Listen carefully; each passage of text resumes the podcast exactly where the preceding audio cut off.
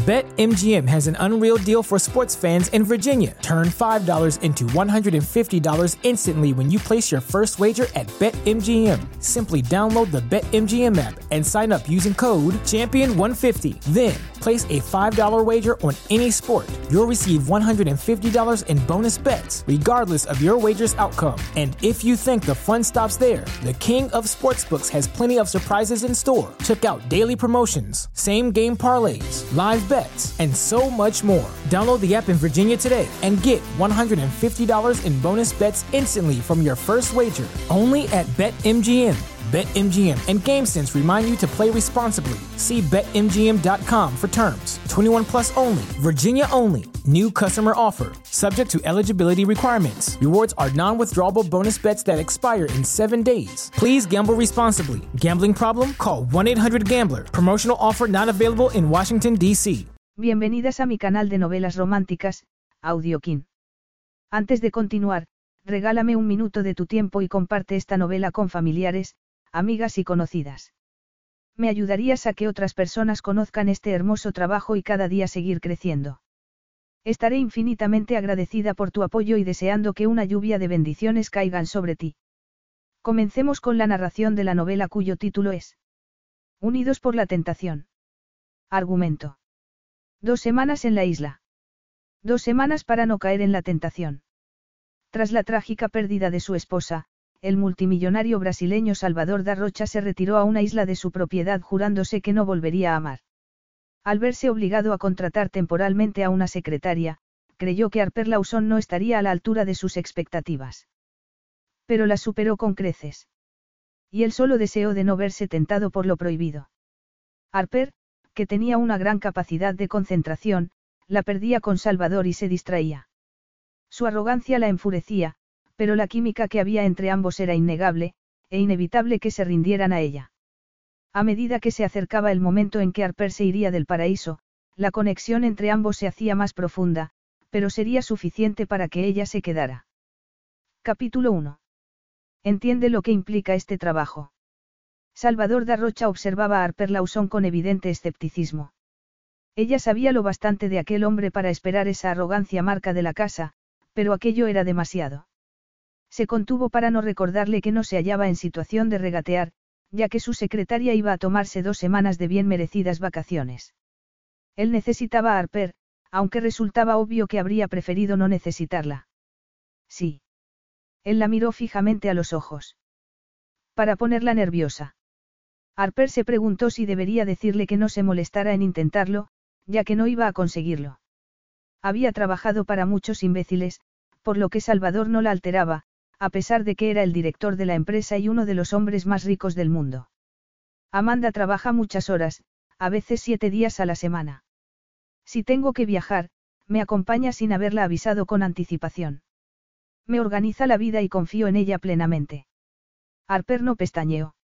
Amanda ya la había puesto al corriente. Si acepta el trabajo, durante las próximas dos semanas solo vivirá para servirme. Lo entiende. Ella no hizo caso del escalofrío que le produjeron las palabras que había utilizado. Su voz, con acento, era profunda y fascinante. A cambio, recibirá una considerable bonificación. Gracias a esa bonificación, Amanda la había convencido de aceptar el trabajo. Era una de las amigas más antiguas de su madre y una de las pocas personas que entendía la situación personal en que se hallaba Harper. De hecho, fue ella la que, hacía dos años, insistió en que aceptara el empleo en Darrocha Industries, en Chicago, porque Harper trabajaba duro, más de lo que cualquier otra persona que conociera. Tenía que hacerlo. Necesitaba dinero para pagar la atención médica a su madre, y Darrocha Industries era famosa por la generosidad de los sueldos. ¿Cómo de considerable? Era una pregunta que otra persona se avergonzaría de hacer, pero hacía tiempo que Harper había dejado de darse el lujo de sentir vergüenza a la hora de hablar de dinero. Debía sobrevivir. Poseía muchas habilidades, con las que pretendía ofrecer a su madre una vida cómoda. Por desgracia, que alguien la cuidara las 24 horas del día no era barato. Creo que es justo que se lo pregunte. Me pide que sea su esclava durante dos semanas y estoy dispuesta a hacerlo, pero quiero saber qué compensación recibiré. Él se volvió hacia el portátil y tecleó durante unos segundos. Además del sueldo habitual, recibirá el equivalente a cuatro meses, con sus correspondientes prestaciones. Cuatro meses, repitió ella calculando mentalmente. Eso le dará una idea del nivel de servicio que espero. Ella enarcó las cejas. Soy muy buena trabajadora, señor Darrocha. Seguro que lo sabe. Veo que tiene excelentes referencias. Pero no está seguro. Nunca estoy seguro de nadie. La confianza hay que ganársela. Entonces hemos llegado a un punto muerto, dijo ella entrecerrando los verdes ojos al mirarlo. Tiene que sustituir a Amanda y yo soy su mejor opción. Lo dice con mucha seguridad. Sí, dijo ella encogiéndose de hombros lo que hizo que la blusa de seda se le deslizara por el esbelto cuerpo como una catarata. Salvador bajó la vista durante unos segundos y ella notó una leve excitación en la boca del estómago, que la pilló por sorpresa. La reprimió inmediatamente negándose a reconocer que alguien como Salvador pudiera tener ese efecto en ella. En aquel momento no eran un hombre y una mujer. Trabajarían juntos durante muchas horas al día y ella sabía que no era buena idea mezclar el trabajo con el placer. Sabe que tendrá que vivir conmigo. Durante unos segundos, ella dejó de mirarlo para contemplar el bosque tropical que había detrás de él y el océano Atlántico que brillaba hasta las playas de arena blanca de Copacabana, al otro lado del estrecho. Y la Dos Sonos, la isla privada en la que vivía y desde la que trabajaba el multimillonario, era uno de los lugares más hermosos que conocía Harper. Mientras el helicóptero aterrizaba, había disfrutado de las vistas panorámicas del océano, las montañas, los acantilados y los enormes árboles que creaban una verde selva en la isla. Parecía salvaje e inhabitada, salvo por aquella casa de cristal y madera, con vistas increíbles en todas las direcciones. Sí, volvió a mirarlo. Lo había visto una vez a distancia, en un evento de la empresa en su chica. BetMGM has an unreal deal for sports fans in Virginia. Turn $5 into $150 instantly when you place your first wager at BetMGM. Simply download the BetMGM app and sign up using code Champion150. Then, place a $5 wager on any sport. You'll receive $150 in bonus bets, regardless of your wager's outcome. And if you think the fun stops there, the King of Sportsbooks has plenty of surprises in store. Check out daily promotions, same game parlays, live bets, and so much more. Download the app in Virginia today and get $150 in bonus bets instantly from your first wager only at BetMGM. BetMGM and GameSense remind you to play responsibly. See BetMGM.com for terms. 21 plus only, Virginia only. New customer offer, subject to eligibility requirements. Rewards are non withdrawable bonus bets that expire in seven days. Please gamble responsibly. Gambling problem? Call 1 800 Gambler. Promotional offer not available in Washington, D.C. Cago natal. Él solo había hablado con Amanda y Alan Bries, el director financiero, pero a ella le resultó imposible dejar de mirarlo y de examinarlo, debido a su fuerza y carisma, la seguridad en sí mismo y la inteligencia y la capacidad de entrar en una habitación y que todos se volvieran a mirarlo. Algunos poseían esa personalidad de nacimiento, aunque no muchos. Salvador Darrocha era un dios entre los hombres. Tiene un currículo impresionante, afirmó él señalando la pantalla del ordenador. Era cierto. A sus 26 años, Harper había trabajado con empresarios muy importantes y, salvo en el caso de Peter Katzbock, su trabajo había causado admiración. Llevaba dos años trabajando en la oficina de Chicago de Darrocha Industries a las órdenes del jefe de operaciones de Norteamérica. Gracias. ¿Por qué comenzó a trabajar en esta empresa? Ella se mordió la lengua para no preguntarle qué relevancia tenía eso. No era más importante que uno de los principales ejecutivos de la empresa la considerara indispensable. Era una excelente oportunidad. ¿Qué le gusta de su puesto actual?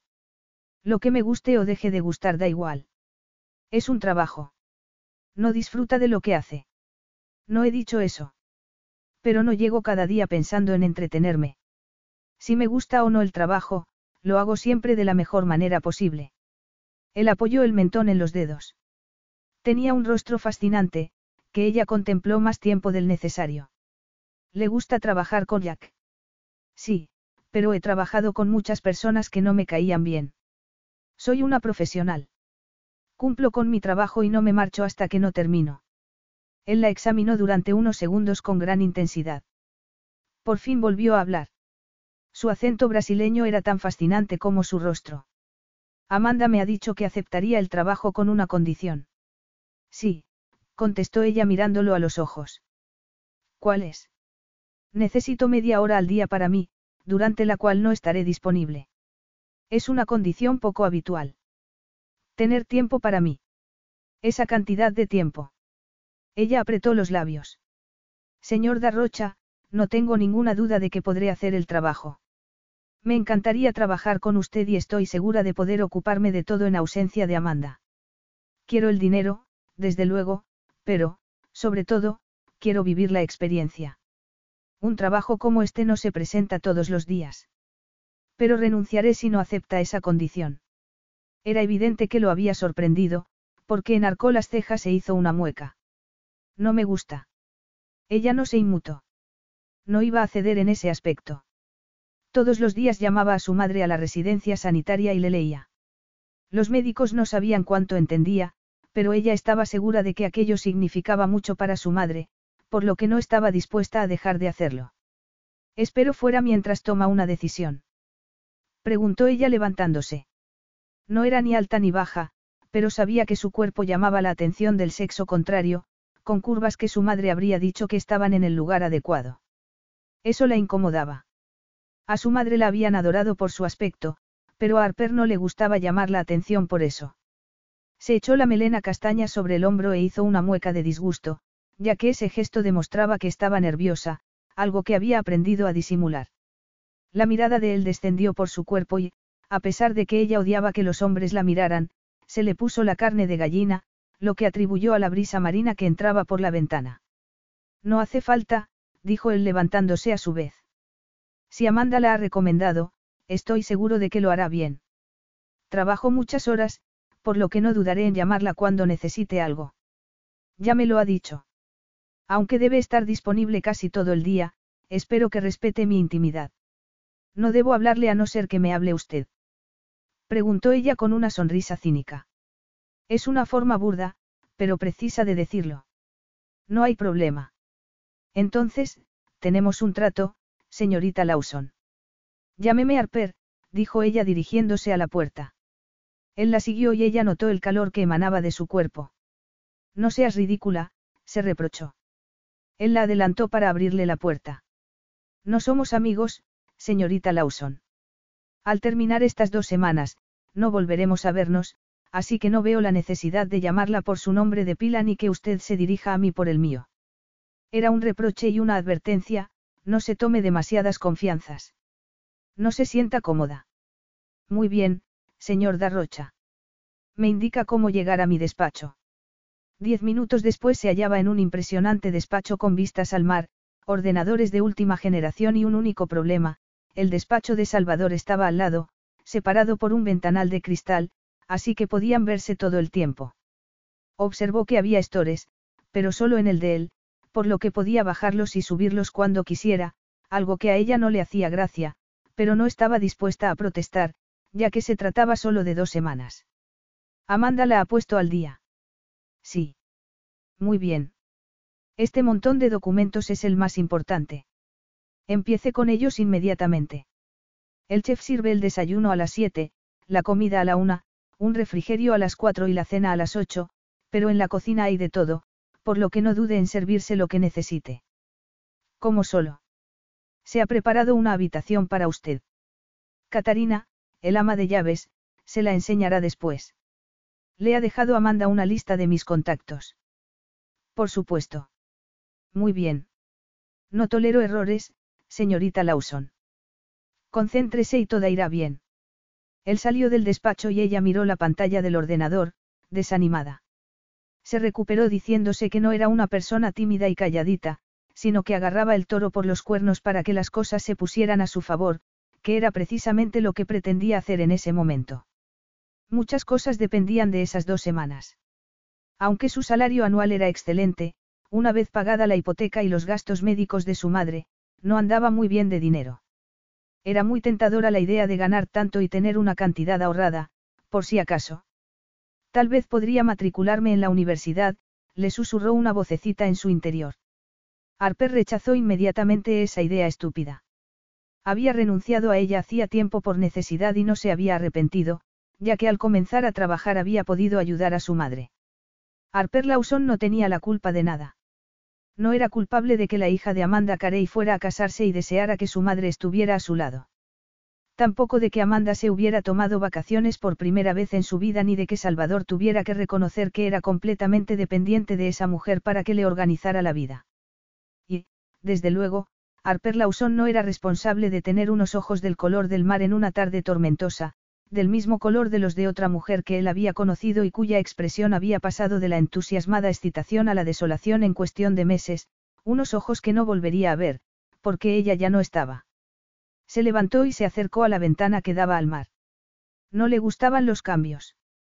No le gustaba la gente, sobre todo aquella a la que no conocía. Y había algo en la actitud de Harper que lo desconcertaba, aunque no sabía qué era. Salvo en los ojos, no se parecía en nada a Anna Maria. Esta era rubia, alta y delgada, hasta que la quimioterapia la volvió tan frágil que Salvador creyó que el simple hecho de respirar la partiría en dos. Frunció el ceño.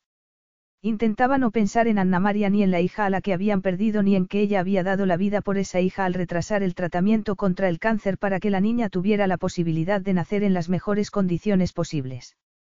Intentaba no pensar en los años de amistad con ella, en sus juegos infantiles, las cartas que se habían escrito durante la adolescencia hasta que, una noche de borrachera, la relación había alcanzado otro nivel que le había cambiado la vida.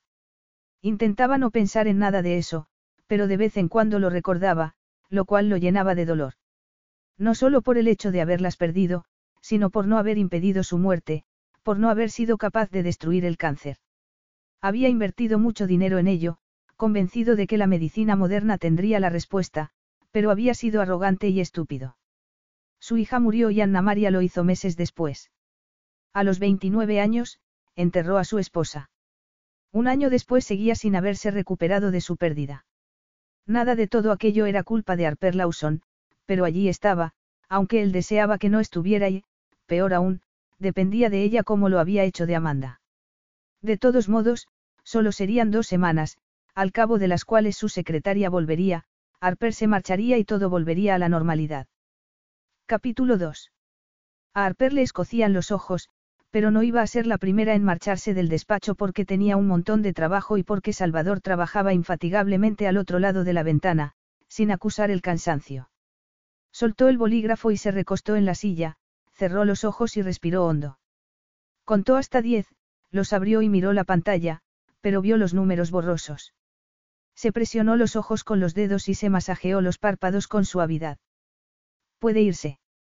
Llevaban tanto tiempo sin hablar, que casi se había olvidado del sonido de su voz. Ella giró la silla hacia la puerta. Él no tenía el mismo aspecto descansado que por la mañana. Se había desabrochado el botón superior de la camisa y se la había remangado hasta los codos. Tenía los brazos morenos cubiertos de fino vello. Sin saber por qué, a ella se le secó la boca. Sentirse atraída por su aspecto era un desastre. Era su jefe, al igual que lo había sido Peter. Le saltaron todas las alarmas. Volvió a mirar la pantalla del ordenador. Me iré enseguida. Está agotada, parecía decepcionado, lo que la puso furiosa. Es que son más de las doce. Si esto es demasiado para usted. No lo es, contestó ella moviendo el cuello de un lado a otro. A título informativo, ¿hasta qué hora suele trabajar Amanda? Se levantó y comenzó a recoger sus cosas. Amanda lleva ocho años trabajando para mí. Supongo que eso quiere decir que sale del despacho mucho antes. Le repito que si esto es demasiado para usted. No he dicho eso. Pero ¿acaso tiene otra opción que no sea yo? ¿Hay alguien que pueda viajar hasta aquí para hacer el trabajo? Era evidente que le había tocado la fibra, a juzgar por el ceño fruncido y la momentánea expresión oscura de los ojos. Le ha enseñado el ama de llaves su habitación. No he visto al ama de llaves, contestó ella secamente conteniéndose para no decirle que llevaba todo el día trabajando. Entonces, se la mostraré yo. Dígame dónde está y la encontraré. La casa es grande. Pero yo soy inteligente. Él apretó los labios. Venga conmigo. La llevaré. Aquello no iba a ser un camino de rosas para ninguno de los dos. Ella se dijo que no se mostraba hostil específicamente con ella, que solo era un multimillonario desagradable y aislado, pero le resultaba difícil no tomárselo como algo personal. Aunque, probablemente, con un saldo bancario como el suyo no necesitaba ser educado. Tal vez por eso pagaba a sus empleados tan generosamente. Recorrieron la casa. Al doblar una esquina, Harper vio la luna llena iluminando el mar y contuvo la respiración ante su belleza. Al oírlo, él se volvió con el ceño fruncido. Es una vista preciosa, dijo ella. Después se sintió estúpida y torpe por el comentario. Pero era preciosa. Él no respondió. Por suerte, el recorrido llegó a su fin. Se detuvo ante una puerta de dos hojas y empujó una de ellas sin entrar. Está preparada para alojarse en ella. También hay un despacho. La suite era tan lujosa como la de un hotel de cinco estrellas. Ella contempló la gran cama, el sofá, la enorme pantalla de televisión y la cristalera que supuso que daría a un balcón. Gracias, estaba deseando acostarse, pero antes se daría una ducha caliente. Buenas noches, señorita Lawson, dijo él cerrando la puerta. Ella soltó el aire que sin darse cuenta había estado reteniendo, contenta de hallarse por fin a solas, casi por primera vez aquel día. ¿Y qué día? La cantidad de trabajo había sido inmensa, había resumido complicados informes financieros, respondido a miles de correos electrónicos procedentes de todo el mundo y programado una agenda en la que no había ni un minuto libre. La cabeza le daba vueltas. Pero había conseguido lo que se había propuesto, por lo que se sentía orgullosa. Se concentró en respirar, se desabrochó la blusa y volvió a pensar en la ducha y en la enorme cama que la esperaba. No tenía la culpa de haberse olvidado del bolso. Él la había sacado del despacho casi a empujones, pero, de todos modos, la vociferó al recoger el bolso y recorrer la casa con el bajo el brazo. Es una vista preciosa. Recordó el tono admirativo de ella al doblar la esquina y volver a contemplar la vista. Tenía razón, reconoció de mala gana, era preciosa, asombrosa de hecho, pero llevaba mucho tiempo sin contemplarla ni admirarla. Llamó dos veces a la puerta de la habitación y esperó. Oyó la voz de ella y supuso que lo estaba invitando a entrar, así que empujó la puerta con la intención de dejar el bolso en la mesa de centro, pero dio dos pasos y se detuvo. La señorita Lawson se estaba desnudando. Se había quitado la falda y la blusa, pero no la camisola de seda, el tanga de encaje ni los zapatos de tacón. Salvador no era un hombre que se sorprendiera fácilmente, pero en aquel momento perdió el dominio de sí mismo. Se quedó mirándole las curvas que la ropa había ocultado, la blancura de la piel, los delicados senos y pezones que la brisa marina había endurecido al abrir ella las ventanas. Esa misma brisa le pegaba la camisola al cuerpo mostrando la redondez de sus caderas. Tenía las piernas largas y perfectamente torneadas. Ella ahogó un grito y él le miró el rostro, los labios carnosos y entreabiertos, las mejillas sonrosadas y los brillantes ojos. Brotaron chispas en su interior y notó una tormenta en los oídos y el cerebro que le impidió pensar. Señor Darrocha, dijo ella con voz ahogada. Se ha, dejado el bolso, dijo para sí, incapaz de articular las palabras. Ella se volvió un poco para darle la espalda, por lo que pudo contemplarle las curvas de sus caderas. Se tragó una vociferación, ya que nunca había visto unas tan perfectas. Los dedos le cosquillearon por la necesidad de tocárselas, de introducirlos en el tanga y bajárselo para dejarla desnuda. Se imaginó la calidez y suavidad de la piel y lanzó un gemido visceral que demostraba lo perdido que estaba. Llevaba mucho tiempo sin ver desnuda a una mujer e intimar con ella. Y ahora contemplaba a su secretaria medio desnuda como si fuera un colegial excitado. La sangre le corría por las venas como un tsunami. ¿Por qué me ha dicho que entre? Preguntó en tono airado. No lo he hecho. Hoy que llamaban y... Y ha gritado algo. He chillado, respondió ella furiosa, porque estaba así, se señaló el cuerpo con las manos para recordarle que estaba semidesnuda. Como si necesitara que se lo recordaran. Intentaba decirle que no entrase. Pero no lo dijo. No, estaba aturdida, desvió la vista y apretó los dientes. Él recordó lo que había oído y pensó que la explicación era plausible. Sin embargo, como no estaba dispuesto a reconocer su error ni a disculparse, se aferró a su ira como a un clavo ardiendo. ¿Acaso no sabe cerrar con llave la puerta? Levantó el bolso. Se le había olvidado. Ella retrocedió como si la hubiera abofeteado y él instantáneamente se arrepintió de sus palabras. Ella no tenía la culpa de nada, ni de que él hubiera entrado en la habitación y estuviera desnudándose ni de ser tan hermosa, ni, desde luego, de que él se hubiera jurado no volver a desear a otra mujer. Comenzó a respirar trabajosamente y, al final, hizo lo que debería haber hecho desde el principio, dio media vuelta. No creí que fuera necesario cerrar la puerta con llave, contestó ella con voz gélida, aunque le tembló al final. Él dejó el bolso en una mesa al lado de la puerta. Creí que me había dicho que entrara. No. Él volvió rápidamente la cabeza y vio que seguía sonrojada y aún medio desnuda, lo cual le produjo una reacción inmediata. Su sexo se endureció y lo invadió una oleada de calor. Antes de estar con Anna María había salido y se había acostado con otras mujeres.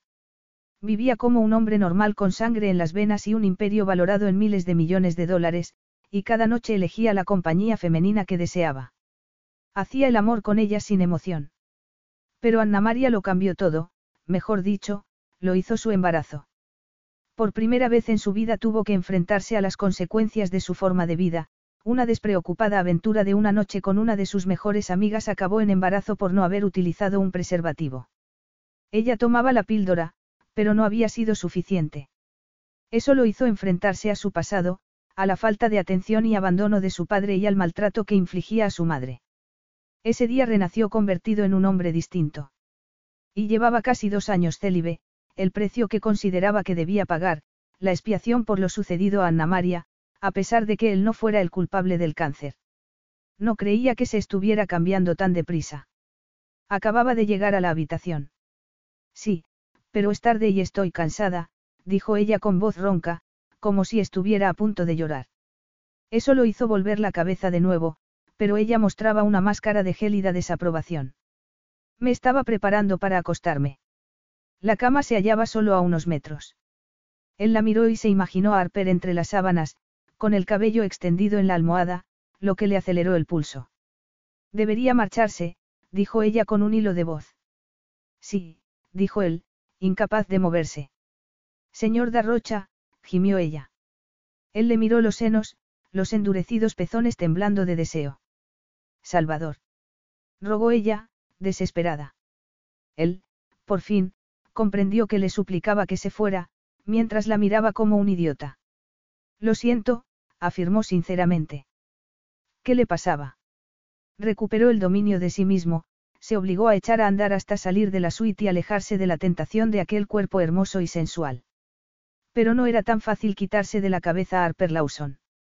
La sexualidad de Salvador, tras haber sido reprimida durante tanto tiempo, había resurgido con fuerza.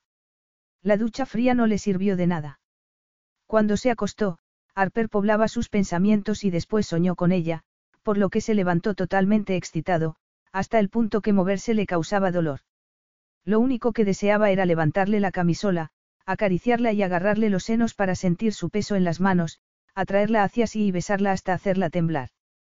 Volvió a ducharse apoyando la cabeza en los azulejos, con los ojos cerrados e intentando centrarse en el trabajo, sin conseguirlo. Así que entró en el despacho con ansiedad y soltó el aire al ver que ella aún no había llegado.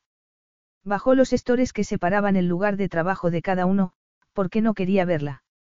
Harper sabía que estaba allí, tras los estores, ya que le había oído hablar durante varias reuniones online. Su voz era profunda y sensual y conseguía que le temblaran las rodillas. ¿Qué le pasaba? Lo sucedido la noche anterior era extraño y surrealista. Y aunque debería sentirse tremendamente indignada, no lo estaba. Él no debería haber entrado ni habérsela quedado mirando como si nunca hubiera visto a una mujer, con una expresión que ella no olvidaría, como si fuera la mujer más deseable del mundo, como si quisiera devorarla. No olvidaba tampoco que su cuerpo traidor había reaccionado a su mirada con un cosquilleo en los senos, que ansiaban ser acariciados, un calor entre las piernas, el corazón acelerado y el deseo de que la besara en los labios. Fue un momento de locura para ambos, una reacción física que desafiaba toda lógica. Se subió la manga de la camisola para mirarse el pequeño tatuaje que llevaba en la parte interna de la muñeca, un corazón negro, un recordatorio de que la primera persona a la que debía querer era a sí misma, que ella sola se bastaba. Se lo hizo después de la relación con Peter. Aún se estremecía al pensar lo ingenua que había sido para dejarse engañar por su capacidad de seducir. No tenía experiencia en relaciones sentimentales, pero no era tonta, así que, como se había creído que se había enamorado de ella. El tatuaje era una advertencia de que no debía volver a entregar el corazón a nadie. De todos modos, Salvador no aspiraba a eso, pero era importante recordar que quería seguir estando sola, que no merecía la pena dedicar tiempo a ningún hombre, ni siquiera a los más atractivos. Capítulo 3. Venga conmigo. Harper parpadeó desorientada, ya que llevaba horas leyendo documentos, hasta caer en la cuenta de que seguía en el despacho. Ya era de noche. El despacho estaba a oscuras, salvo por la luz que despedía la pantalla del ordenador. Le pareció haber despertado de una larga siesta, sin saber dónde se hallaba ni qué hora era. De pronto recordó lo sucedido la noche anterior y su forma de mirarla. Señorita Lawson. Insistió él, impaciente, por lo que ella se dirigió a la puerta. Ya voy, contestó con la voz ronca por llevar horas sin utilizarla. Encendió las luces, lo que empeoró las cosas, porque se dio cuenta de lo cerca que estaban el uno del otro. Lo miró y volvió a sentirse desorientada, sin recordar dónde estaba ni por qué. Durante unos segundos, solo fueron un hombre y una mujer, sin que importara nada más. Él apretó los labios luchando contra aquella atracción mutua que amenazaba con arrastrarlos si no tenían cuidado. ¿Qué quería? Tengo que hablar con usted y también tengo que cenar. ¿Ha cenado? No, respondió ella frunciendo el ceño. No había comido nada desde el desayuno, un croissant y un café, antes de entrar en el despacho. Muy bien, pero primero venga conmigo, la miró a los ojos más tiempo del necesario. Ella lo siguió y él tomó un pasillo que ella no conocía, que los condujo a una terraza con la mesa puesta y una silla. A ella le produjo una sensación de inmensa soledad. Era un hombre solo y aislado. Incluso era difícil llegar a aquella casa, situada en una isla privada y rodeada de montañas, bosques y playas. Todo en su vida parecía destinado a evitar que nadie se le acercara. ¿Por qué?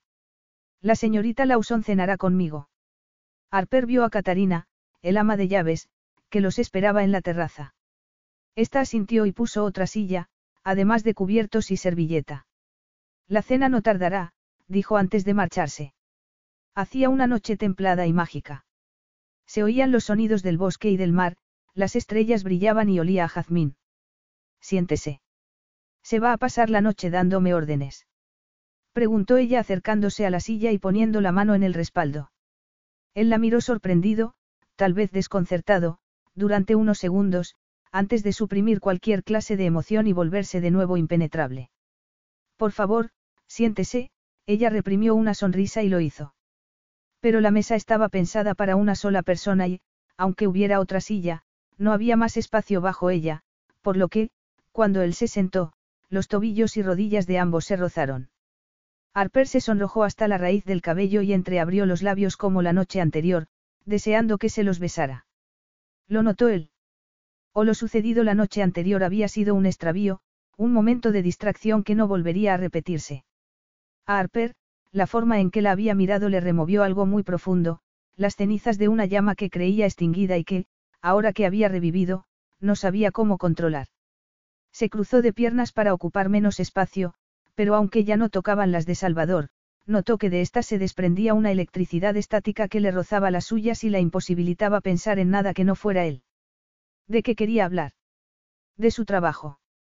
¿Hay algún problema? Debería haberlo.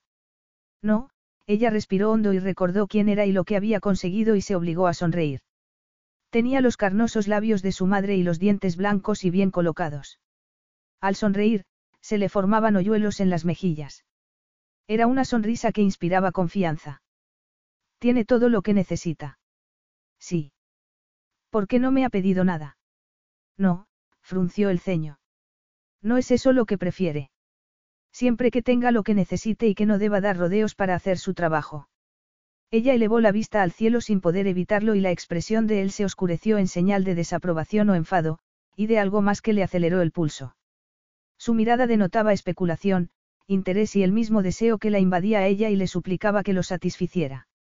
Unos segundos después llegó Catarina con una bandeja en la que había dos copas de vino y una fuente con aceitunas, pan, queso, aceite y croquetas. Huele de maravilla, Harper la alabó con sinceridad. El estómago comenzó a rugirle y ella, riendo, se llevó la mano a este, lo que hizo que Salvador bajara la vista hacia allí deslizándola por los senos. A Harper se le secó la boca. Lo miró, impotente, intentando aferrarse al sentido común ante la mayor excitación física que había experimentado en su vida. Era mucho más intensa que con Peter, que le gustaba, con el que había trabajado, en el que había confiado. Pero no había sentido nada como aquello. Señor Darrocha, murmuró con voz ronca de deseo. Cerró los ojos para volver a intentarlo. Anoche, dijo él al cabo de unos segundos, lo que hizo que ella abriera los ojos y se tragara el nudo que se le había formado en la garganta. No debía haber sucedido lo que sucedió. No era mi intención verla como estaba. Lo sé. Debería haberme marchado inmediatamente. No pasa nada, agarró una aceituna y se la llevó a la boca. Se le escurrió una gota de aceite por la barbilla, por lo que se la limpió con el dedo.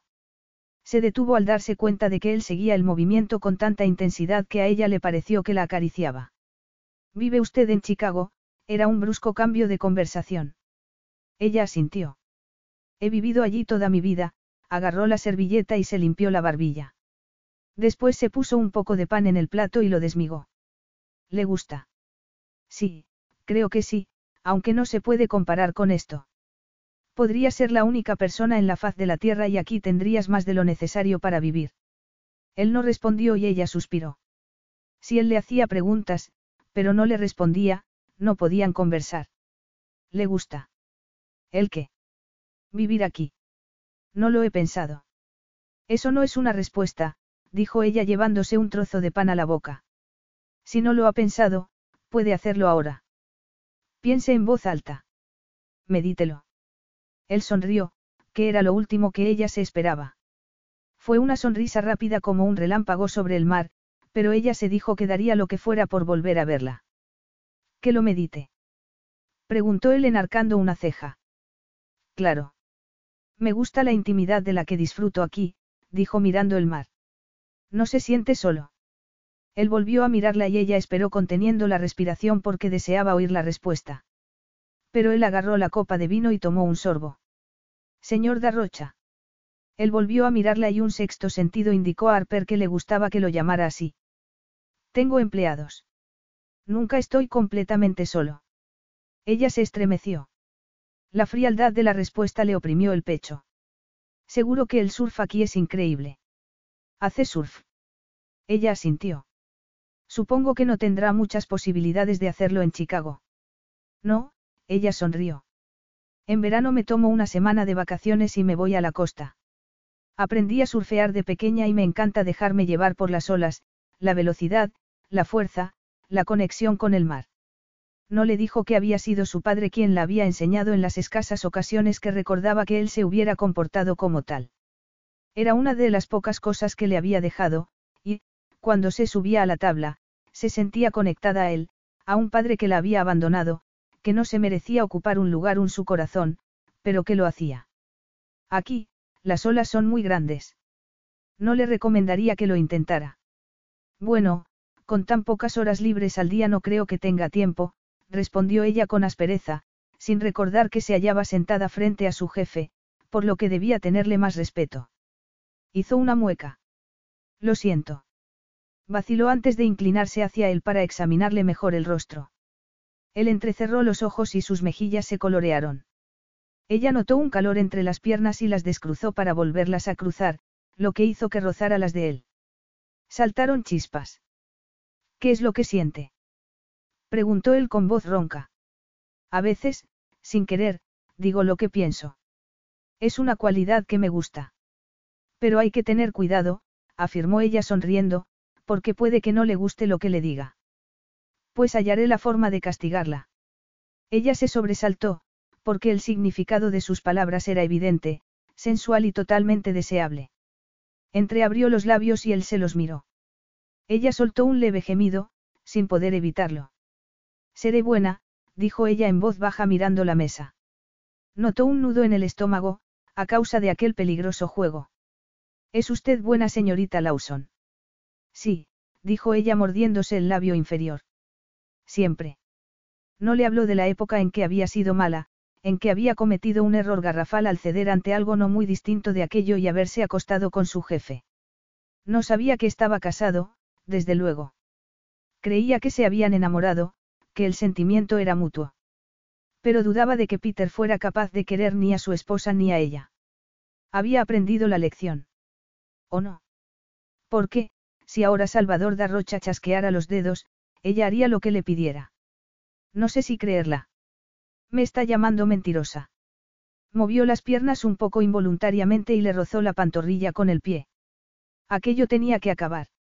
Se le estaba yendo de las manos. Iban a estar dos semanas juntos y aquel solo era el segundo día. ¿Qué le pasaba? Harper no solía flirtear, ya no. La relación con Peter le había destruido la seguridad en sí misma. Él se llevó la copa de vino lentamente a los labios y le dio un sorbo. Ella lo imitó y saboreó el vino al mismo tiempo que reconocía que no debería añadir alcohol a la mezcla. ¿Qué le divierte? Harper lo miró y notó que desaparecían su reserva y precaución habituales. Se clavó las uñas en las palmas intentando recordar quién era y que aquello seguía siendo muy peligroso. Trabajar. Trabajar le divierte. ¿Qué hay de malo en ello? Me parece que es un pasatiempo que compartimos. Él frunció el ceño y dio otro sorbo de vino. Harper se sintió aliviada porque el provocativo juego verbal había desaparecido y podía relajarse un poco. Aunque con un hombre como Salvador lo más sensato era no bajar la guardia. No considero que trabajar sea divertido. Sin embargo, trabaja mucho. Supongo que es cuestión de hábito. Harper estaba segura de que había algo más, aunque era evidente que él no estaba dispuesto a darle explicaciones. Tomó más pan y vino, y Catarina volvió con dos platos con patatas fritas, verduras y un filete de excelente aspecto. Al olerlo se le hizo la boca agua. Apartó el plato del pan para hacer sitio al otro y sonrió a Catarina, sin darse cuenta de que Salvador la miraba fijamente y registraba cada detalle de la sonrisa. Cuando Catarina se hubo marchado, ella dejó de sonreír y miró el plato. Es usted una joven muy bella. Ella se sobresaltó. Señor Darrocha. Él alzó la mano, pero volvió a bajarla y agarró los cubiertos. ¿Qué podía decirle? Negó con la cabeza, frustrada y acorralada por sus propias experiencias, el trabajo para Salvador da Rocha y el deseo que latía en su interior. Me limito a constatar un hecho objetivo, afirmó él mientras comenzaba a cortar el filete. No es un hecho objetivo. La objetividad no existe, cuando nos referimos a la belleza. No estoy de acuerdo. Hay personas, como usted, que son objetivamente hermosas. Aquello era demasiado. No diga eso. La he ofendido. Ella negó con la cabeza y, sin razón aparente, los ojos se le llenaron de lágrimas. Se puso a cortar la carne rápidamente, con furia. Me he limitado a hacer una observación sobre usted, del mismo modo que podría decir que tiene el cabello castaño y las uñas cortas, se encogió de hombros. No la estoy invitando a acostarse conmigo, señorita Lawson. Relájese. Relajarse después de mencionar, como si tal cosa, una invitación a acostarse con él.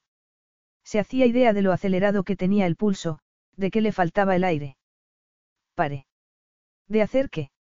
Lo que está haciendo. Está flirteando conmigo, provocándome o probablemente jugando.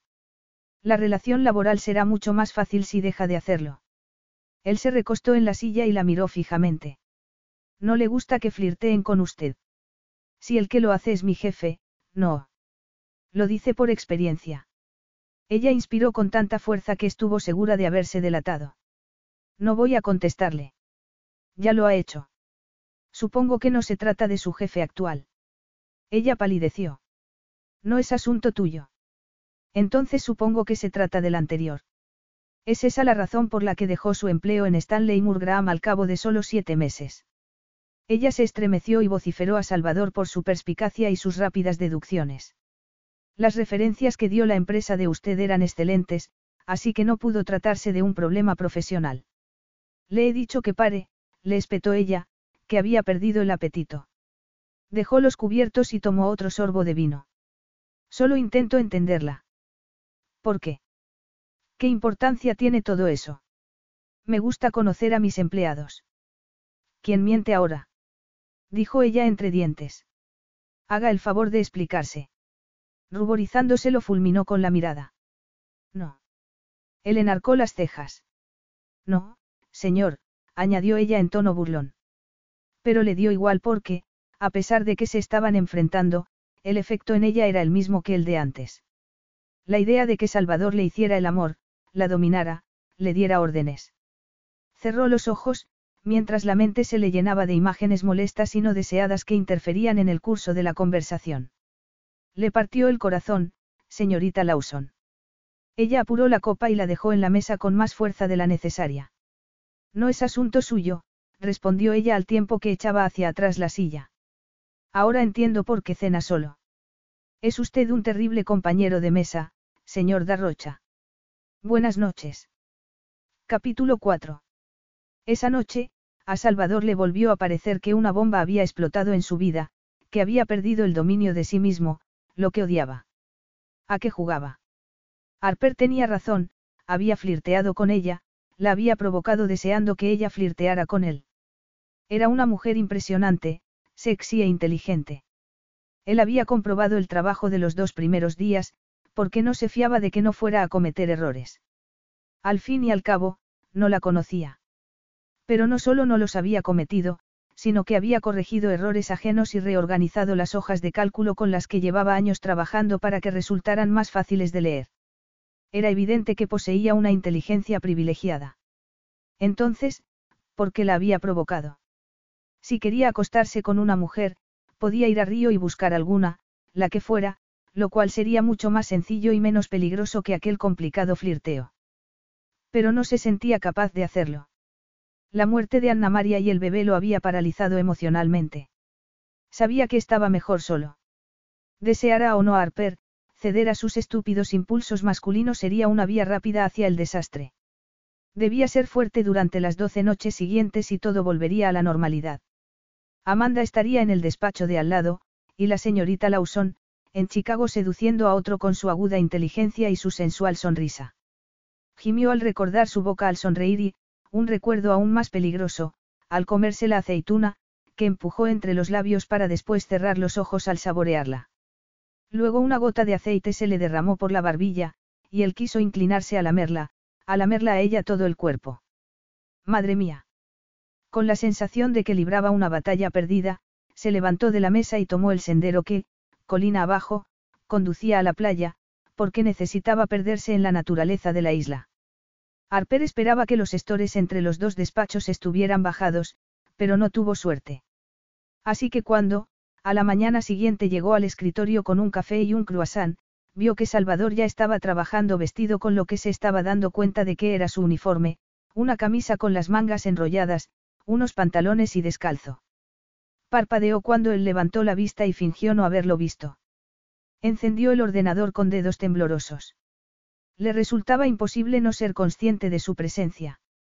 Se impacientó mientras esperaba que el ordenador se cargara, se tomó el café y se quejó cuando la mirada se le desvió hacia él por voluntad propia, sin su consentimiento. ¿Cómo iba a tratarlo con normalidad, si estaba atenta a todo lo que hacía, por insignificante que fuera? Se sumergió en el trabajo. Se alegró de estar ocupada, porque el trabajo la distraía lo bastante para olvidarse de Salvador, del deseo que sentía, del modo en que la excitaba, de que le hubiera dicho que era guapa con toda naturalidad, como si hiciera un comentario sobre el tiempo. Pero no se había dejado seducir por el cumplido. A su madre se lo habían dicho muchas veces, incluso hombres que después le partían el corazón, por lo que desde muy pequeña aprendió que ser admirada por tu aspecto no significaba gran cosa. Se recostó en la silla y se llevó la taza de café a los labios para dar un sorbo, pero estaba vacía. Se levantó y salió en el momento en que Salvador salía también del despacho leyendo unos documentos, así que ella pensó que era coincidencia que lo hubieran hecho a la vez. Señor Darrocha, murmuró ella en tono frío y profesional, antes de dirigirse a la máquina de café. Señorita Lawson. Voy a por un café, le explicó ella, innecesariamente y sin poder evitarlo, para prolongar el encuentro. Buena idea, dejó de leer y la acompañó. Era un espacio muy pequeño para que cupieran los dos. Se produjo un silencio incómodo. Usted primero, ella señaló la máquina. No, usted primero, porque ha sido idea suya, contestó él encogiéndose de hombros. No, yo. Señorita Lawson, los dos tenemos trabajo por lo que no vamos a discutir por quién utiliza primero la máquina. Prepárese el café. El tono de su voz la estremeció. Estaba frustrado. Lo miró con los ojos como platos al percatarse de lo que le sucedía. No se trataba del café, sino de la misma necesidad que sentía ella, que la impedía dormir o pensar. ¿O no? Le entraron ganas de gritar, porque verdaderamente no lo sabía. Lo suponía, pero cabía la posibilidad de que lo que sentía la impidiera comprender con claridad lo que sentía él. Se preparó el café sin mirarlo, pero dio igual, porque sentía su presencia y lo oía respirar. Cada exhalación la envolvía de forma tan cautivadora como las olas del mar y la brisa salada que entraba por las ventanas. Ya está, dijo agarrando la taza y dándose la vuelta para marcharse. Lo hizo tan deprisa que chocó con él y le manchó de café la camisa. Lo siento, masculló en tono más enfadado que de disculpa. A fin de cuentas, él estaba demasiado cerca, estaba, no, era culpa suya, porque ansiaba marcharse corriendo, antes de hacer o decir una tontería. Le puso la mano en la mancha que se le extendía por el pecho y notó que él inhalaba con fuerza en el momento en que sus dedos lo tocaron. Fue una reacción inconfundible y esa inhalación le minó la fuerza de voluntad y la certeza de lo que era correcto y necesario. Señor Darrocha, dijo en tono de súplica mirándolo, cuando él la agarró de la muñeca para que su mano siguiera donde estaba. Sí, señorita Lawson. Preguntó él con voz firme. Ella tragó saliva. Tenía la boca seca. Dígame dónde está su habitación y le traeré una camisa limpia. Qué torpeza la mía. Estaba huyendo. Sí, no podía negarlo. Cerró los ojos, él le acarició la muñeca con el pulgar, lo que la excitó aún más. Y hacía bien, ninguno de los dos se movió. Estaban tan cerca que, si ella se inclinaba hacia adelante unos centímetros, sus cuerpos se tocarían. Sin dejar de mirarla ni de agarrarle la muñeca, comenzó a desabrocharse la camisa con la otra mano dejando al descubierto la piel morena y el vello negro que le descendía hasta la cintura de los pantalones. Madre mía, pensó ella. Él se desabotonó la camisa por completo y se sacó un faldón, pero para sacarse el otro tuvo que soltarle la muñeca. Fue el momento decisivo en que ella hubiera podido retroceder y marcharse, pero no se movió y se quedó mirándolo impotente, llena de deseo. Llevaba dos noches soñando con él, sueños sensuales y fantásticos en que aparecía desnudo como ella se lo imaginaba. Pero ahora se le presentaba la oportunidad de comprobarlo, y no iba a desaprovecharla. Tragó saliva y siguió inmóvil, mientras él se quitaba la camisa y la dejaba a la derecha de la máquina de café. Ella siguió sus movimientos con la mirada, antes de volver a contemplarle el pecho.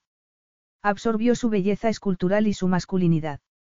Olía a madera y especias, y su aroma la atrajo tanto como su cuerpo. Es usted hermoso, se limitó a decir, repitiendo lo que él le había dicho.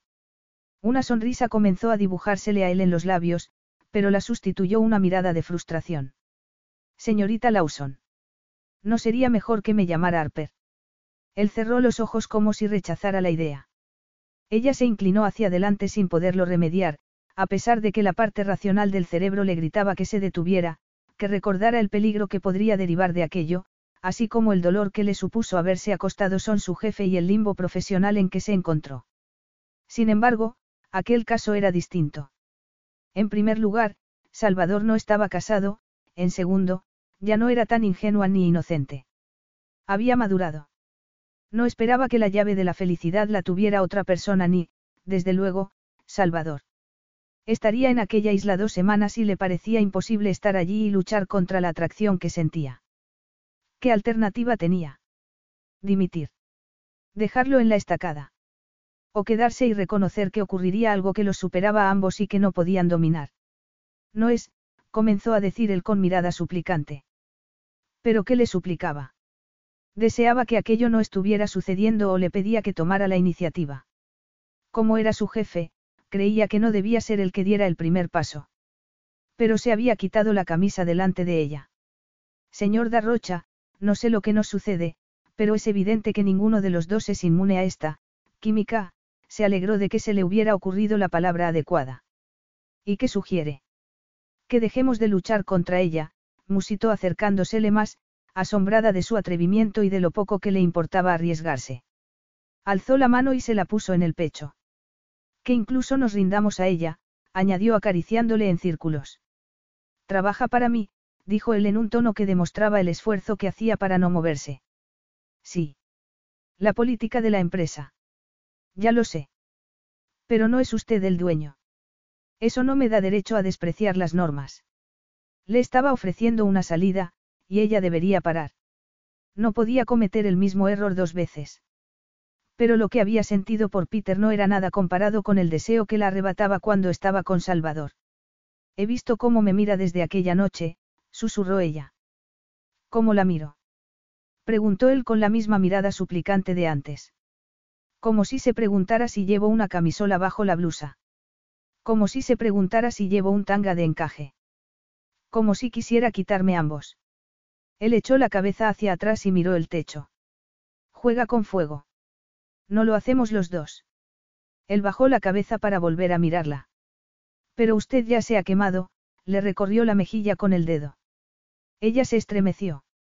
Sus palabras atravesaron el deseo que había conseguido que todo lo demás pareciera muy lejano, como si su pasado formara parte de la vida de otra persona. ¿Qué? Le deslizó el dedo hasta la barbilla y siguió hasta el escote con el ceño fruncido, como si el dedo se moviera por voluntad propia entre sus senos y el botón que allí había. Pero tiene razón. Ella tragó saliva. La he mirado y he pensado lo que dice.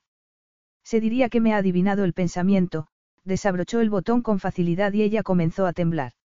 Él pasó al botón siguiente y al siguiente, hasta abrirle la blusa.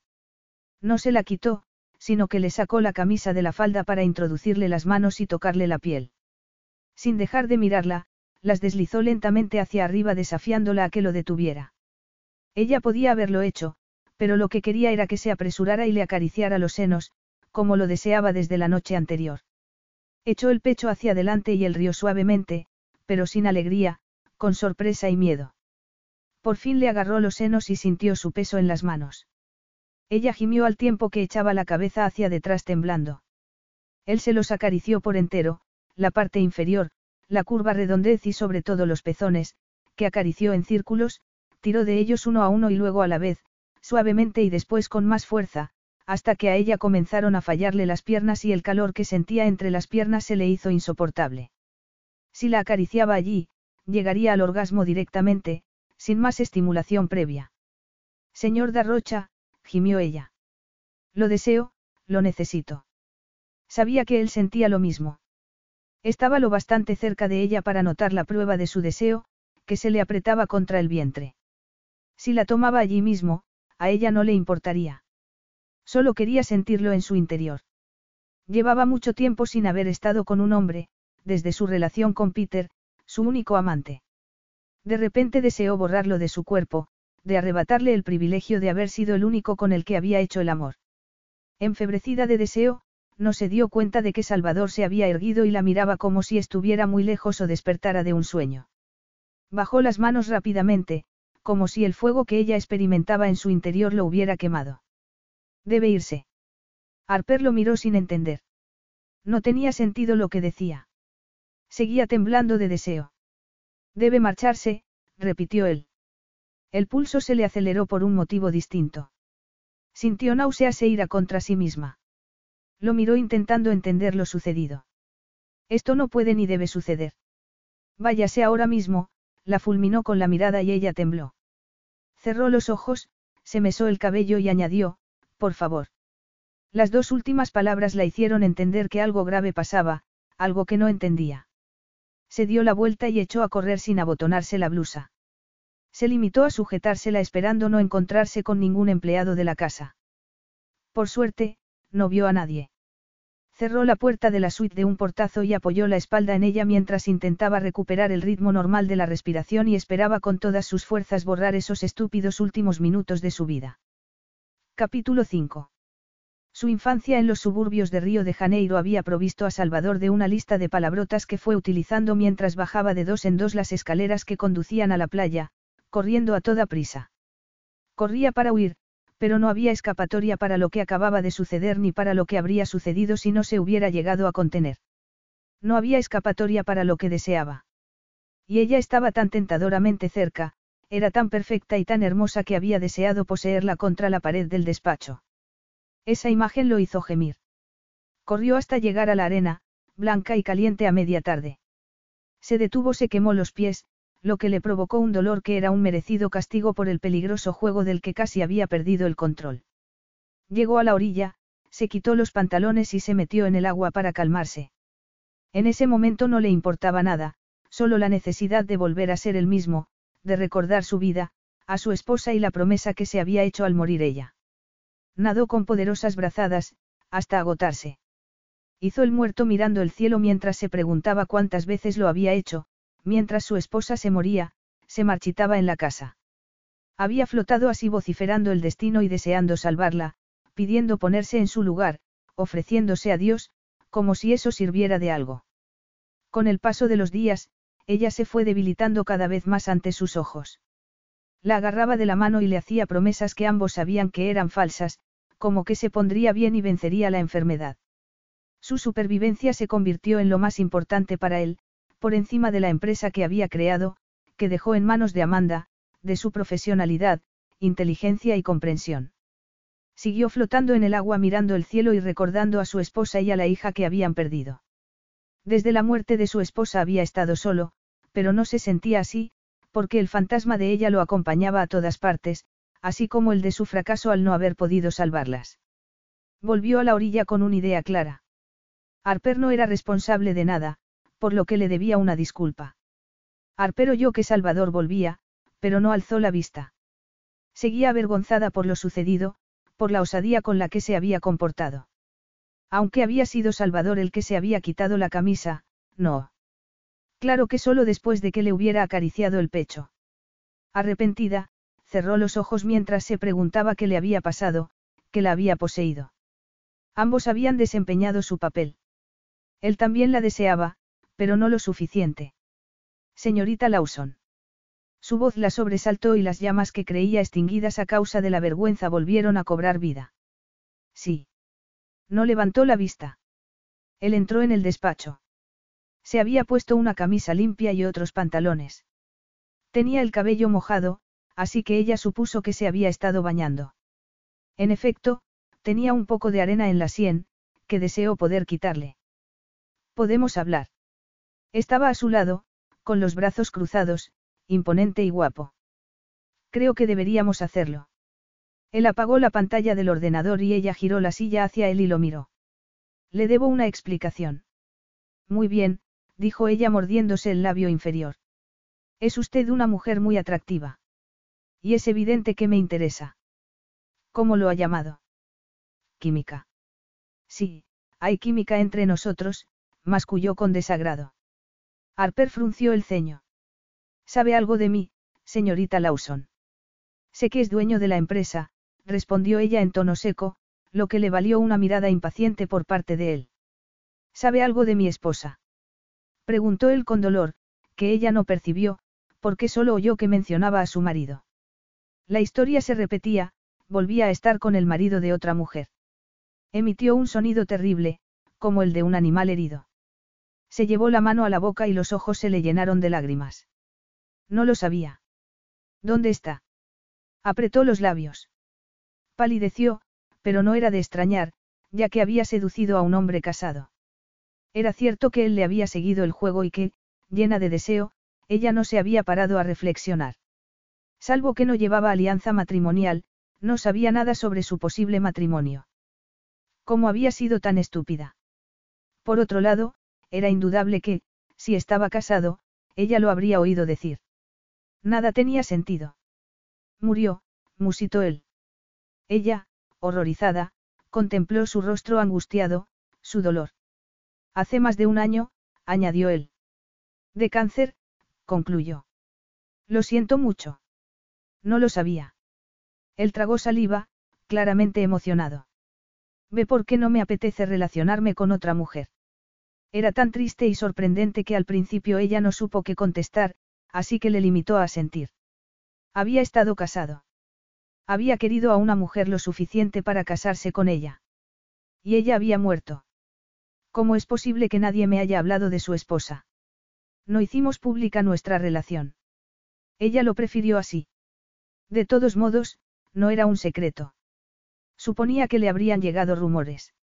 Ella negó con la cabeza. Qué terrible. Qué tragedia. De repente, Salvador ya no era un grosero ni un estúpido, sino un hombre que podía haber sido muy agradable en otro tiempo, hasta que la vida le jugó una mala pasada. Se levantó y se le acercó. Buscó algo que decir y finalmente murmuró. Gracias por decírmelo. Él salió del despacho sin decir nada más. La confesión de Salvador lo cambió todo. Harper pasó de creer que debía luchar contra lo que sucedía entre ellos a comprender por qué debía respetar su decisión de seguir solo al tiempo que ya no veía motivos para evitar su compañía. Él le interesaba porque quería saber cómo había triunfado. No tenía nada que ver con el sexo. Eso fue lo que se dijo mientras salía a la terraza a las ocho pasadas y encontró a Salvador sentado a la mesa con una copa de vino. Aún no le habían servido la cena. Hola, musitó, pero él se volvió inmediatamente, como si la estuviera esperando. Recuerda que ceno solo. Vive solo, lo corrigió ella sentándose en la otra silla. Eso no significa que deba estar así cada minuto del día. Ambos se desafiaron con la mirada, pero fue él quien primero habló. Como quiera. Y ella quería.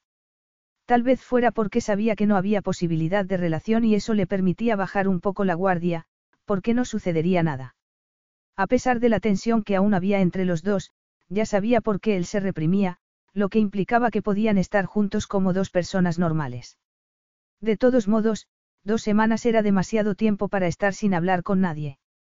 Se sentó y apenas se estremeció al rozarle las piernas bajo la mesa. ¿Ha ido a bañarse? Preguntó ella para iniciar la conversación. Sí. ¿Dónde? La mejor playa para nadar es la de una cala al oeste, le señaló la dirección. Hay un sendero que conduce a las escaleras. Si tengo tiempo mañana, iré a echar un vistazo. Él no dijo nada. Lo desaprobaba. A fin de cuentas, no estaban de vacaciones ni nada había cambiado desde la primera mañana, en que él le había dicho que estuviera a su disposición día y noche. Me llevaré el portátil, desde luego. Llegó Catarina y la conversación se interrumpió bruscamente. Buenas noches, señorita, Catarina le sonrió cálidamente y Harper se alegró de que, en realidad, Salvador no viviera solo. Era cierto que quienes lo rodeaban eran empleados, pero seguían siendo personas con las que interactuar, por mínimamente que fuera. Hola, ¿cómo está? Harper le devolvió la sonrisa, mientras la mujer ponía la mesa. Muy bien, gracias, se fue y volvió al cabo de unos minutos con dos copas de vino y una bandeja de aperitivos, como la noche anterior. Me alegro de que haya venido, dijo él tras unos segundos de silencio. ¿Y eso? Iba a ir a buscarla después de cenar para hablar. De trabajo, añadió rápidamente. Ella, nerviosa, cerró los puños bajo la mesa. Si le preocupa que lo sucedido entre nosotros vaya a afectar mi trabajo, le prometo que no lo hará. Él le examinó el rostro sin decir nada. No creerá, en serio, que vaya a resultar un problema. Se imaginó que la iba a mandar a casa, que dejaría de trabajar para aquel dinámico multimillonario hecho a sí mismo, que no recibiría la generosa gratificación ni seguiría disfrutando de aquella isla increíble. No significa nada, señor Darrocha. Solo fue cosa de un momento. La inescrutable expresión de él era lo que más nerviosa la ponía. Le parecía un frío y formal desconocido sentado frente a ella que intentaba no rozarla. Se lo agradezco. Pero me va a despedir, de todos modos. Él dio un sorbo de vino y dejó la copa en la mesa. Aparte de que estaría incumpliendo una decena de normas de empleo, no tengo motivo alguno para despedirla, señorita Lawson. Juzgo a la gente por su trabajo y el suyo es excelente. Es lo único que cuenta. A ella la invadió una oleada de placer. Ah, sí. ¿Quiere que la alabe? Preguntó él con expresión burlona. Es eficiente, inteligente, tranquila y capaz. Entiendo que Amanda insistiera en que la sustituyera. Harper esbozó una radiante sonrisa. Me alegró mucho que me lo propusiera. Llevo dos años en mi puesto y a veces, se cayó al darse cuenta de que hablaba con el dueño de la empresa. Sí. Ella eligió las palabras con tacto y cuidado. Los tres primeros meses fueron emocionantes, no dejaba de aprender. Ahora, la oficina funciona como un reloj y podría trabajar dormida. Me gustan los desafíos. Yo lo soy. No voy a mentirle. Amanda me dijo que serían las dos semanas más difíciles de mi vida. Él rió suave y brevemente, pero el sonido de su risa fue música para los oídos de Harper. ¿Está buscando otro trabajo? No, contestó ella, sorprendida. Aunque se aburre en el actual. El sueldo es bueno, mejor que el de cualquier otra secretaria de un ejecutivo en Chicago. Ganaría más en Nueva York. Pero el coste de la vida es más caro. Además, vivo en Chicago y no me planteo mudarme. Nueva York no está tan lejos. O podría ir a la costa oeste y conseguir trabajo en una de las grandes empresas informáticas. ¿Quiere convencerme de que deje el empleo? Preguntó ella medio en broma. No, le hago, Catarina volvió a aparecer para retirar los platos y llevarles el principal. Le hago sugerencias sobre lo que creo que sería adecuado para usted. Gracias, él no poseía toda la información. Sus problemas no eran tan fáciles de resolver. Pero mi vida está en Chicago. Tengo familia y no puedo abandonarla, dijo sin especificar nada más. ¿Y qué le parecería otro puesto en la empresa? Soy secretaria de un alto ejecutivo, pero lo tendré en cuenta, gracias. Se ha planteado cambiar de profesión. Ella se estremeció, había dado en el clavo. A veces se imaginaba cómo sería su vida, si su madre no hubiera enfermado. Se veía en la universidad, estudiando la carrera que hubiera elegido y sentada a un escritorio tomando decisiones, en vez de llevando a cabo las de otros. Pero era imposible. No, una negativa escueta era más sencilla que contarle la verdad. Miró el mar, ¿de qué quería hablarme? Me voy de viaje pasado mañana. Le mandaré un correo electrónico con los detalles. Amanda suele ponerse en contacto con la tripulación y el piloto de Millet. Le ha dejado notas sobre los viajes. Le había dejado muchas notas, pero le había dicho a Harper que no las necesitaría, ya que faltaba un mes para que Salvador volviera a viajar. Tengo las notas. ¿Dónde va? Vamos, contestó él frunciendo el ceño, como si fuera lo último que deseara. Ella se emocionó ante la idea de viajar y hacerlo con Salvador. A la isla de Zante y después a Venecia y Praga. Eso es todo. Será un viaje rápido, de dos o tres días. Tres ciudades en dos días. Trató de disimular su decepción. No se iba de vacaciones. Él asintió. Tengo que ver varias propiedades. Eso despertó su interés. No puede hacerlo de forma virtual. Ya lo he hecho, pero para mí es importante la sensación que me producen, ir a un sitio, verlo en persona, oler el aire, oír los ruidos, ver a los habitantes del lugar, todo eso me ayuda a decidir si es una buena inversión. ¿Qué clase de propiedades? Catarina volvió con la cena, arroz, pollo y verduras. Olía de maravilla. Una cadena de hoteles. Ah, entonces nada importante, dijo ella con una sonrisa. Él le respondió con otra. ¿Puede organizarlo? Claro. Mándeme los detalles por correo electrónico. Salvador suponía que Arper era reservada por costumbre. Cuando comenzaba a hablar sin reservas, de pronto se detenía, cambiaba de tema y hablaba más despacio, como si repasara lo que iba a decir antes de decirlo. Sin embargo, su rostro y sus ojos eran tan expresivos que él entendía más de lo que ella habría deseado. Por ejemplo, había percibido su tristeza al hablar de su la familia y su desesperación al mencionar brevemente el sueldo, su necesidad de un empleo donde ganara más. También su pragmatismo cuando le había mencionado la posibilidad de mudarse a Nueva York, pues no pensaba ni en la belleza de la ciudad ni en que fuera a gustarle vivir en otro sitio. Y lo mismo había sucedido con la costa oeste, donde podría disfrutar de las playas. Lo había descartado a causa de la familia que tenía en Chicago. También se había negado en redondo a la posibilidad de cambiar de profesión. Y aunque no era asunto suyo, esa noche, Salvador se puso a pensar en ella mientras trabajaba sentado en la cama, con un café en la mesilla y el portátil sobre las piernas. Había sido un día que preferiría olvidar, pero también lleno de recuerdos en los que se deleitaba, aunque no debería. Sentir el cuerpo de ella contra el suyo, su respiración en la mejilla, sus labios entreabiertos, sus senos. Madre mía, sus senos. Cómo se le endurecieron los pezones al acariciárselos, el sedoso cabello que olía a flores de cítricos. Llevaba mucho tiempo, casi dos años, célibe, desde la noche en que Anna María y él concibieron a Sofía, su hijita. Recordó con un dolor tan intenso su carita, su respiración y su cabello negro como el suyo que creyó que se moría. Pero sabía por experiencia que no sería así. Aquel dolor formaba parte de él. Había sentido dolor en ocasiones anteriores, por el rechazo de su padre y por la muerte de su madre. Pero nada lo había preparado para el que sintió al tomar en brazos al frágil y débil bebé y tener que reconocer que no podía hacer nada por él. ¿Cómo se sobrevivía a esa pena? Sobrevivió, pero cambió para siempre, incapaz de seguir viviendo como hasta entonces. Se limitó a dejarse llevar por la vida, sin derecho a esperar alegría ni placer. No los deseaba. Lo más parecido a la salvación que había experimentado era ser insensible, por lo que no quería dejar de serlo. Capítulo 6. Desde su llegada a Hiladosonos, Harper se había percatado de que se trataba de un lugar único, con amaneceres y puestas de sol incomparables. Constituían un espectáculo que no se había perdido los tres días que llevaba allí. Al final del cuarto día, contempló el montón de trabajo que había en su escritorio sabiendo que debería volver a él más tarde. Sin embargo, que descansara un rato no iba a suponer una gran diferencia. Se estiró y se levantó.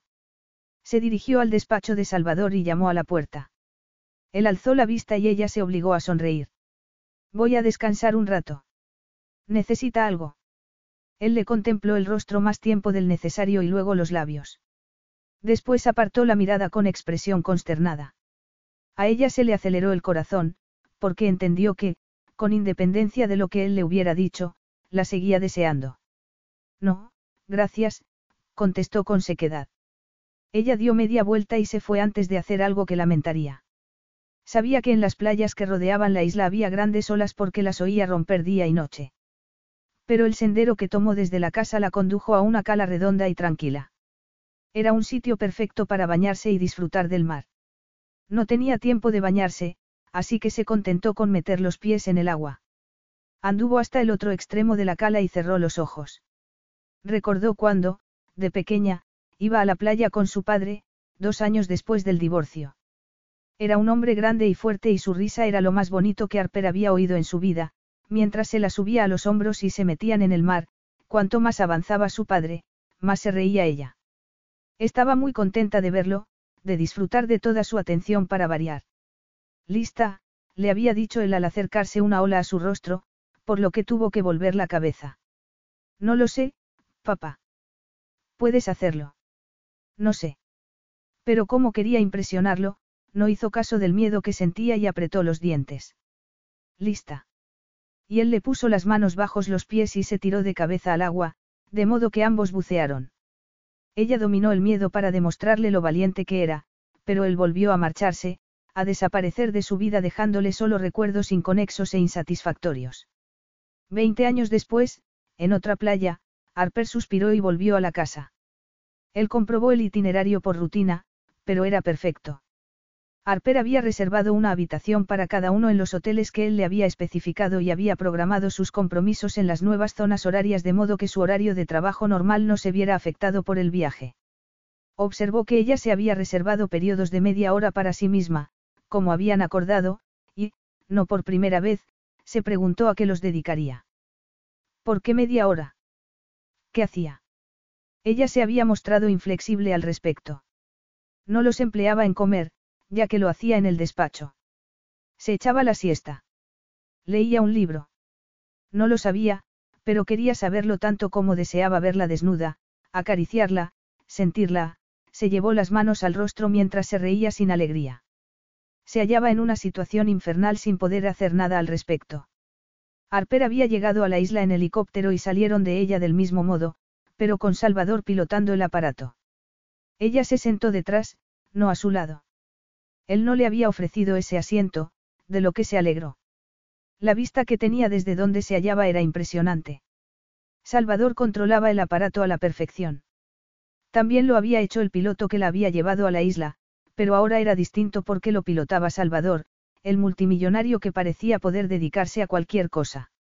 Ella se recostó en el asiento intentando mirar por la ventanilla, en vez de a él, sus bronceados brazos mientras movía los controles.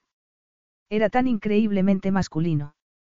Salvador aterrizó en una pista privada a las afueras de Río de Janeiro, donde los esperaba su avión privado. ¿Vas a pilotarlo también tú? preguntó ella, mientras un grupo de empleados se acercaba al helicóptero para sacar el equipaje y saludarlo.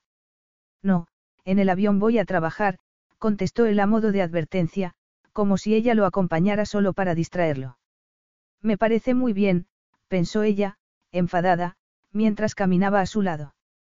Al llegar a la escalerilla del avión, él le cedió el paso rozándola levemente la espalda. Fue un gesto sin importancia, pero la espalda comenzó a lanzar chispas que le incendiaron la sangre. Inspiró con fuerza y lo miró a los ojos, sin poder evitarlo. Él no la miró, por lo que solo lo contempló de perfil, pero notó que tenía la mandíbula apretada, lo que le indicó que él había sentido lo mismo.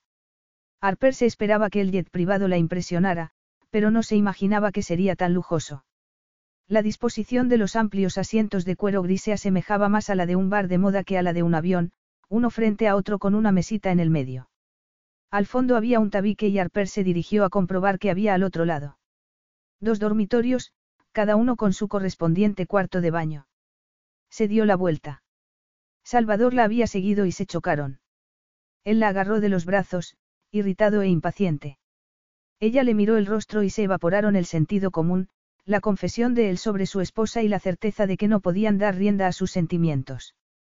Todo, salvo el deseo. Pero no fue así en el caso de Salvador, que bajó la mano rápidamente y retrocedió. El vuelo dura 14 horas. Elija habitación.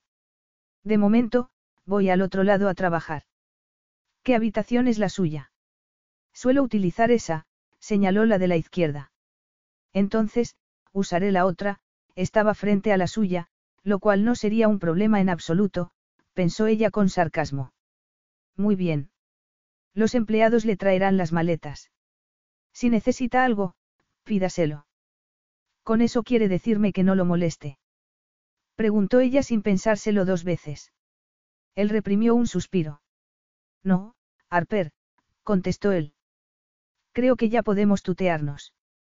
Que tengas un vuelo agradable. Eso implicaba que no quería verla durante el mismo, lo que la indignó. Pues, si no quería cenar con ella, perfecto. Tenía un montón de trabajo y debía llamar a su madre. No iba a responderle, pero tampoco tuvo ocasión, ya que él dio media vuelta y se marchó. Saber que ella estaba a bordo lo inquietaba. El asunto se le estaba yendo de las manos. Salvador era un obseso del dominio de sí mismo, de ejercer la fuerza de voluntad, pero se enfrentaba a una mujer con la capacidad de impedir que lo hiciera por el mero hecho de existir. No debería haberla llevado consigo.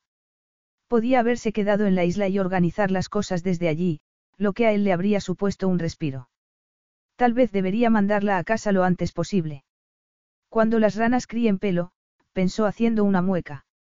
Porque, aunque la presencia de ella lo distrajera e incomodara, se temía que su ausencia lo impediría concentrarse por completo. Y aquello no iba a pasársele. No podía mantenerse indiferente ante su presencia ni ante lo que sentía. Intentó consolarse rápidamente diciéndose que no era Harper, sino el hecho de que estuviera allí. Era una mujer hermosa, inteligente e interesante que había dicho que había química entre ellos, lo que implicaba que él la atraía y que se habría acostado con él si lo hubiera permitido. La fuerza de voluntad que se requería para evitarlo. Pero ¿y si no lo evitaba? ¿Y si se daba por vencido? Solo un año después de la muerte de su esposa y su mejor amiga, eso lo convertiría en un canalla. Aunque no se habían casado por amor, sino porque ella se había quedado embarazada. Y él no quería ser como su padre, que se había negado a reconocer a su hijo y había preferido comprar el silencio de la madre. Salvador nunca habría hecho eso. Quería tener una familia, algo que no había tenido. No había sido un matrimonio normal, pero el sentimiento de culpa por no querer a Anna María como se merecía por ser su esposa no lo había abandonado. Pasar página con una mujer tan adecuada, sana y viva como Harper sería la peor de las traiciones. Gimió, apretó la cabeza contra el respaldo del asiento y cerró los ojos intentando no pensar en ella. Tras el calor de Brasil, la temperatura de Zante resultó sorprendentemente agradable. Y la isla la deslumbró no solo porque la contemplara desde el punto de vista de un multimillonario y su forma de vida, aunque eso ayudaba indudablemente, pensó al montarse en un todoterreno de cristales tintados, con chofer. Salvador le ofreció el asiento delantero, pero ella prefirió sentarse sola en el de atrás a tener que charlar con el chofer. Además, le pareció más adecuado al ser una empleada. Así que él se sentó delante. Ella lo observó por el retrovisor. A veces, él también la miraba, por lo que sus ojos se encontraban, lo que a ella le producía una descarga eléctrica. Pero no desviaba la vista. Le resultaba físicamente imposible hacerlo, a pesar del paisaje maravilloso de la isla del que era consciente por el rabillo del ojo. Solo estaban Salvador y ella, ni siquiera pensaba en el chofer. Al cabo de un cuarto de hora, el coche se detuvo ante un serpenteante sendero de gravilla flanqueado por palmeras. En la fachada de paredes blancas del hotel crecía una bugambilla, cuyas flores de color púrpura creaban un hermoso contraste con el blanco de las paredes y el azul turquesa del mar. Los empleados los esperaban en la entrada del lujoso edificio. Saludaron a Salvador como si formara parte de la familia real. Harper se mantuvo a una prudente distancia y se volvió a admirar la vista. Y aunque era muy bonita, no podía compararse con la de Hiladósonos. Había encontrado el paraíso en la tierra, con el que no podía competir ni siquiera un lugar como aquel. Salvador la llamó y ella se volvió. Él le indicó la puerta con el ceño fruncido, impaciente. Ella avanzó hacia él con la extraña sensación de que se acercaba a un destino que escapaba a su control. Capítulo 7. Era evidente que Salvador no estaba dispuesto a disfrutar de nada en Grecia. Recorrieron el hotel. Él llevaba un traje y evitó realizar algo tan frívolo como meter la mano en el agua de la piscina. Las habitaciones eran lujosas y decadentes, pintadas de colores vivos, al igual que los muebles. El suelo era de terracota y en algunas zonas había alfombras. La habitación de Harper tenía una vista fantástica, pero sabía, ya que era ella la que había hecho las reservas, que la de Salvador tenía una piscina infinita. ¿Cómo se vería la puesta de sol desde allí? Podría compararse a las de Hiladósonos. Se dio cuenta de que Salvador la miraba esperando que le respondiera. Furiosa por no haber estado prestando atención, volvió a concentrarse en el recorrido. Perdona, ¿qué has dicho? ¿Te pasa algo? Preguntó él, lo que hizo que su vergüenza aumentara, sobre todo porque no estaban solos, ya que el director del hotel se hallaba cerca fingiendo que no había oído nada. No, nada, susurró ella. Entonces, ¿te importaría prestarme atención? No te he traído para que te dediques a mirar al vacío. Lo habría abofeteado. Desde luego, contestó ella apretando los dientes. Adelante, ordenó al director, que le explicaba las últimas cifras de ocupación. Harper sacó el móvil y tomó notas durante el resto de la visita evitando así mirar a Salvador a los ojos. Al volver al vestíbulo, el director se volvió hacia ellos. El bar es un lugar excelente para refrescarse, afirmó sonriendo. Tenemos trabajo, contestó Salvador con sequedad.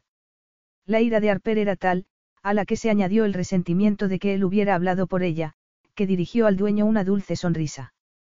Pero podríamos tomarnos algo después. ¿Qué nos recomienda? El cóctel de la casa. No pueden marcharse de la isla sin probarlo. Bueno es saberlo, dijo ella, encantada de que Salvador la fulminara con la mirada. Pero, como no estamos de vacaciones, no es el momento, dijo él. Más tarde, su sonrisa aumentó. Y esa vez, cuando él le puso la mano en la espalda, no lo hizo con la suavidad de la anterior, pero el efecto fue el mismo o incluso más intenso. Él la guió hacia los ascensores.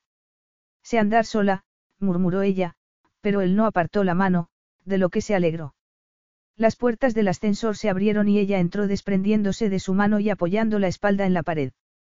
¿Qué te pasa? preguntó ella. Has sido muy grosero con ese hombre. ¿Por qué no he pestañeado rogándole que me invitara a una copa? He sido amable porque te estabas comportando como un idiota. Como un idiota. Me he limitado a comportarme como un profesional. Nada malo hay en ello. Harper puso los ojos en blanco. Y en el modo de hablarme. He hecho todo lo que me has pedido, he trabajado sin parar desde el primer momento. Te advertí que así sería el trabajo, contestó él alzando la voz. Sí, me lo dijiste, dijo ella notando que los ojos se le llenaban de lágrimas. Se mordió el labio inferior para no derramarlas, hasta que la sensación desapareció. Y he trabajado sin quejarme y, para una vez que me distraigo, has reaccionado como si hubiera cometido un grave error. Me has dejado en evidencia ante el director del hotel a propósito. A él se le oscureció la mirada. Ella gimió de frustración y, cuando las puertas se abrieron, de alivio. Salió y Salvador la siguió. No estás en esta planta, le recordó ella apretando los dientes. No hemos acabado de hablar. Claro que sí. No tengo nada más que decirte. Te has distraído, en efecto. Y tú has sido un grosero, contestó ella sin mirarlo. ¿Qué debería haber hecho? Hay miles de maneras de haberme vuelto a introducir en la conversación sin que pareciera que soy una incompetente. No era mi intención. Ah, no. Gritó ella cerrando los ojos con fuerza. Te comportas como si hubiera hecho algo mal y estuvieras enfadado conmigo. Y puede que lo estés a causa de lo sucedido entre nosotros. Pero no es culpa mía. Él se hallaba muy cerca. Harper intentó abrir la puerta con la tarjeta, pero no funcionó. Le temblaban las manos. Volvió a intentarlo, sin resultado. Bocferó para sí. Déjame, dijo él con voz ronca. Puedo hacerlo sola, le espetó ella apartando la mano de la de él. Cielo santo, Harper. No es para tanto. Lo es. Reaccionas de forma exagerada. Ella se dio la vuelta para encararse con él, pero, al igual que en el avión, había una puerta a su espalda, por lo que se vio atrapada entre esta y Salvador. No me digas eso, dijo ella con voz quebrada.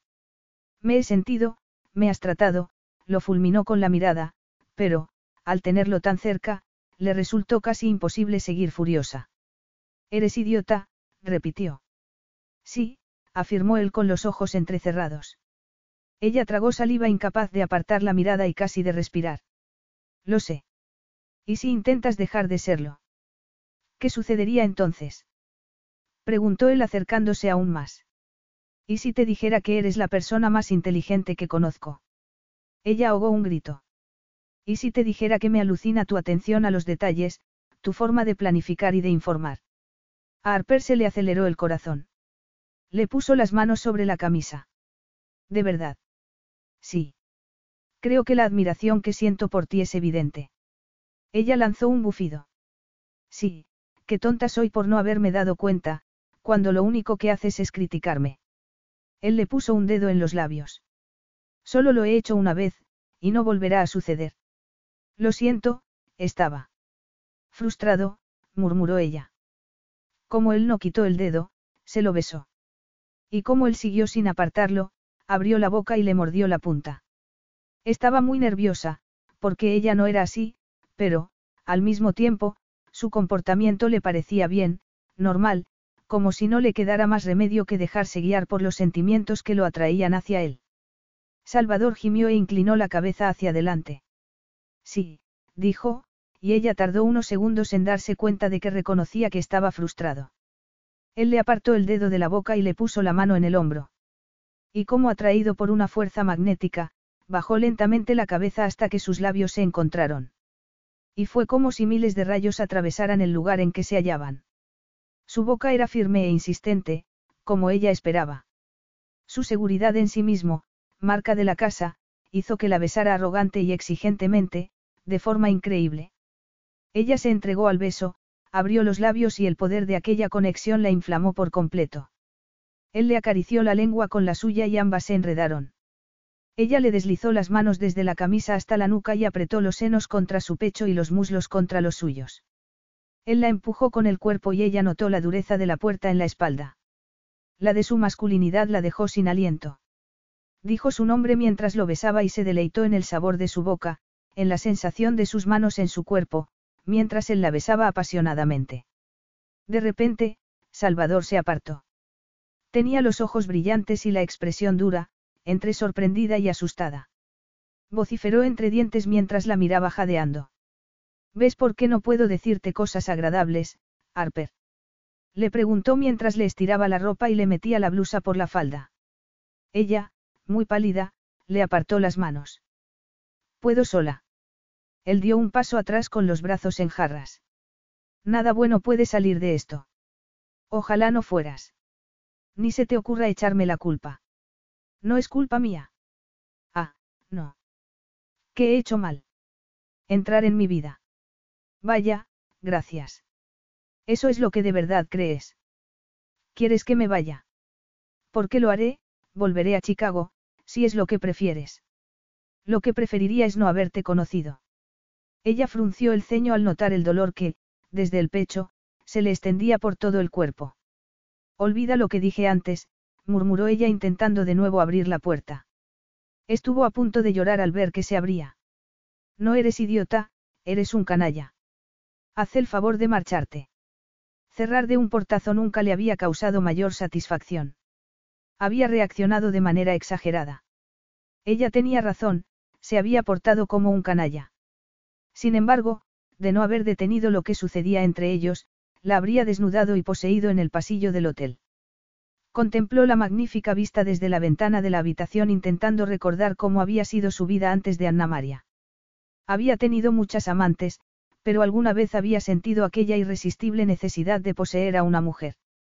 Si lo había hecho, se le había olvidado, porque su forma de reaccionar ante Harper en el pasillo le parecía completamente nueva, como si fuera la primera vez. Y la última. No podía seguir cayendo en la tentación porque ella estuviera allí, porque la deseaba desesperadamente. Cada caricia le había recordado su fracaso con Anna María a la hora de desearla más allá de la primera noche, de quererla como se merecía, no como a una amiga, sino como a una amante y esposa. Y su mayor fracaso había sido no salvar a su hija. Gimió y se tiró a la piscina. Contuvo la respiración debajo del agua con el deseo de borrarse a Harper de la mente con la misma facilidad con la que llegó buceando al otro extremo de la piscina. En Venecia, las cosas no fueron mucho mejor. Otro lujoso hotel, esa vez en el Gran Canal, suelos de mármol, arañas y una escalera de madera que ascendía desde el vestíbulo. Las habitaciones estaban una al lado de la otra, lo que le habría hecho difícil a Harper hacer caso omiso de la presencia de Salvador, de no ser porque apenas habían intercambiado dos palabras desde el beso enzante. Cuando era necesario, se mandaban correos. Ella lo acompañaba a las reuniones y asentía cuando él le pedía que hiciera algo. Durante el vuelo se habían mantenido callados y Arper había ido a su habitación a trabajar con expresión glacial. Pero por dentro temblaba y el recuerdo del beso la volvía loca. Ni siquiera descansaba durante el sueño, él estaba allí, con las manos en su cuerpo, los labios en los suyos besándola apasionadamente. Habría sido maravilloso que él hubiera entrado en su habitación, pero no debía pensar eso. ¡Qué desastre! Se hallaba tan atrapada por su deseo que había olvidado su aversión a volver a mantener una relación con un hombre. Salvador era una persona complicada, confusa desde el punto de vista emocional, por lo que debía evitarlo. Llegaron a Venecia a media mañana. Primero vieron el hotel y después fueron a una reunión con un representante del consorcio que vendía la cadena de hoteles. Al cabo de tres horas, Harper estaba mareada a causa de la cantidad de cifras y de condiciones discutidas. No se había dado cuenta de hasta qué punto Salvador conducía personalmente sus negocios, pero se trataba de su empresa y era famoso por tomar parte en todos los acuerdos. Al terminar la reunión, ella salió al pasillo y él la siguió. Harper. Ella se volvió con los ojos brillantes de ira. ¿Qué? ¿Qué? repitió él enarcando una ceja. Perdón, dijo ella con sarcasmo. ¿Qué desea el señor? Que cenes conmigo. Pero cena solo, afirmó ella en tono seco. Él se cruzó de brazos. Cena conmigo esta noche. Se trata de trabajo. Es una orden. Una orden. Repitió él, incrédulo. No, no te lo ordeno, te lo pido. Ella se quedó estupefacta. ¿Cómo se atrevía? Era una veleta con respecto a ella, un día quería una cosa y al siguiente la contraria. No iba a consentir que siguiera jugando con ella. Ah, bueno. Pues lo siento, pero no, gracias, esbozó una falsa sonrisa y siguió andando. Y a pesar de que esa vez no había una puerta que cerrar dando un portazo, se sintió muy satisfecha. Él la vio alejarse con una ira dirigida contra sí mismo. Porque, después de haber establecido unos límites en Grecia, la había invitado a cenar. ¿Acaso era un estúpido que debía aprender la misma lección muchas veces? Gruñó contrariado al percatarse de que su cuerpo se disponía a seguir a Harper, aunque sabía que era lo último que debía hacer. Odiaba el silencio que reinaba entre ambos. Pero el silencio era mejor que la alternativa, así que, ¿por qué no dejaba las cosas como estaban? Lo que necesitaba era acabar aquel viaje sin cometer más errores con respecto a ella y volver al refugio que le proporcionaba Hiladósonos. Sin darse cuenta, seguía mirándola, cuando ella llegó a los ascensores. Las puertas se abrieron y ella volvió la cabeza y lo miró a los ojos, y a Salvador le dio la extraña impresión de caer por un barranco sin nada a lo que poder asirse. Dio media vuelta y se alejó, antes de cometer una estupidez y seguirla de nuevo. Capítulo 8. Tiene que haber un error, dijo Harper mirando al empleado al otro lado del mostrador. He reservado dos habitaciones, ¿lo ve? Sí, señora. Vuelvo a pedirle disculpas, pero el sistema informático ha asignado una de las dos a otro cliente. Pues necesitamos dos, afirmó ella negándose a pensar en Salvador que, detrás de ella escuchaba la conversación. Lo entiendo y me vuelvo a disculpar, pero solo tenemos una habitación disponible. Puedo llamar a otros hoteles, pero, debido al festival, hay mucha demanda. Ella apretó los dientes. ¿Qué festival? El Festival Majales. Les recomiendo que se den un paseo por la ciudad para verlo. No estoy para festivales. Lo siento mucho, el empleado los miró a los dos. Si me permiten una sugerencia. Adelante, dijo Salvador con voz gélida. Ella se estremeció. Lo miró y su expresión la asustó. El botones llevará el equipaje a la habitación disponible. Pónganse cómodos mientras le suben unos refrescos, cortesía de la casa. Yo intentaré hallar una solución en un hotel cercano, que pagaremos nosotros. ¿Les parece bien? No creo que pueda hacer nada más, murmuró ella. Gracias, señora, el empleado les entregó las tarjetas de acceso con una sonrisa. Que disfruten de la estancia en Praga. Harper lo fulminó con la mirada. Tiene que haber otra habitación, le dijo a Salvador. En cuanto la encuentre, me iré. Salvador le dirigió una mirada fatigada y divertida. ¿Te parece que va a esforzarse en buscarla? Preguntó. Y cuando Harper volvió a mirar al empleado vio que se estaba ocupando del siguiente cliente.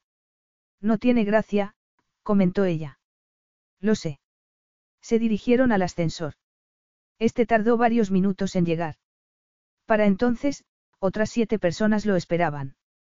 Todos se apretaron en su interior. Harper se quedó inmóvil como una estatua. La mano de él rozó la suya, y ella, sobresaltada, empujó a la mujer que estaba a su lado, que la miró enfadada. Harper se quedó donde estaba, pegada al hombro de la mujer, para no arriesgarse a que Salvador volviera a rozarla. Pero aunque un mero roce pudiera desatar un incendio en su interior, recordar cómo él la había rechazada en Venecia hizo desaparecer su deseo. No iba a quedar de nuevo en ridículo. No cometería el mismo error que con Peter. Hemos llegado, dijo Salvador al alcanzar la octava planta. Esperó a que Harper se abriera paso entre los otros clientes y saliera para seguirla. Ella avanzó por el pasillo, delante de él, decidida a mantenerse en actitud profesional. Lo más probable era que la habitación fuera muy grande y los dos se pudieran instalar cómodamente. No había que hacer una montaña de un grano de arena. No era lo ideal, pero tampoco el fin del mundo. Abrió la puerta y gimió. La habitación era espaciosa, pero solo había una cama, aunque de gran tamaño.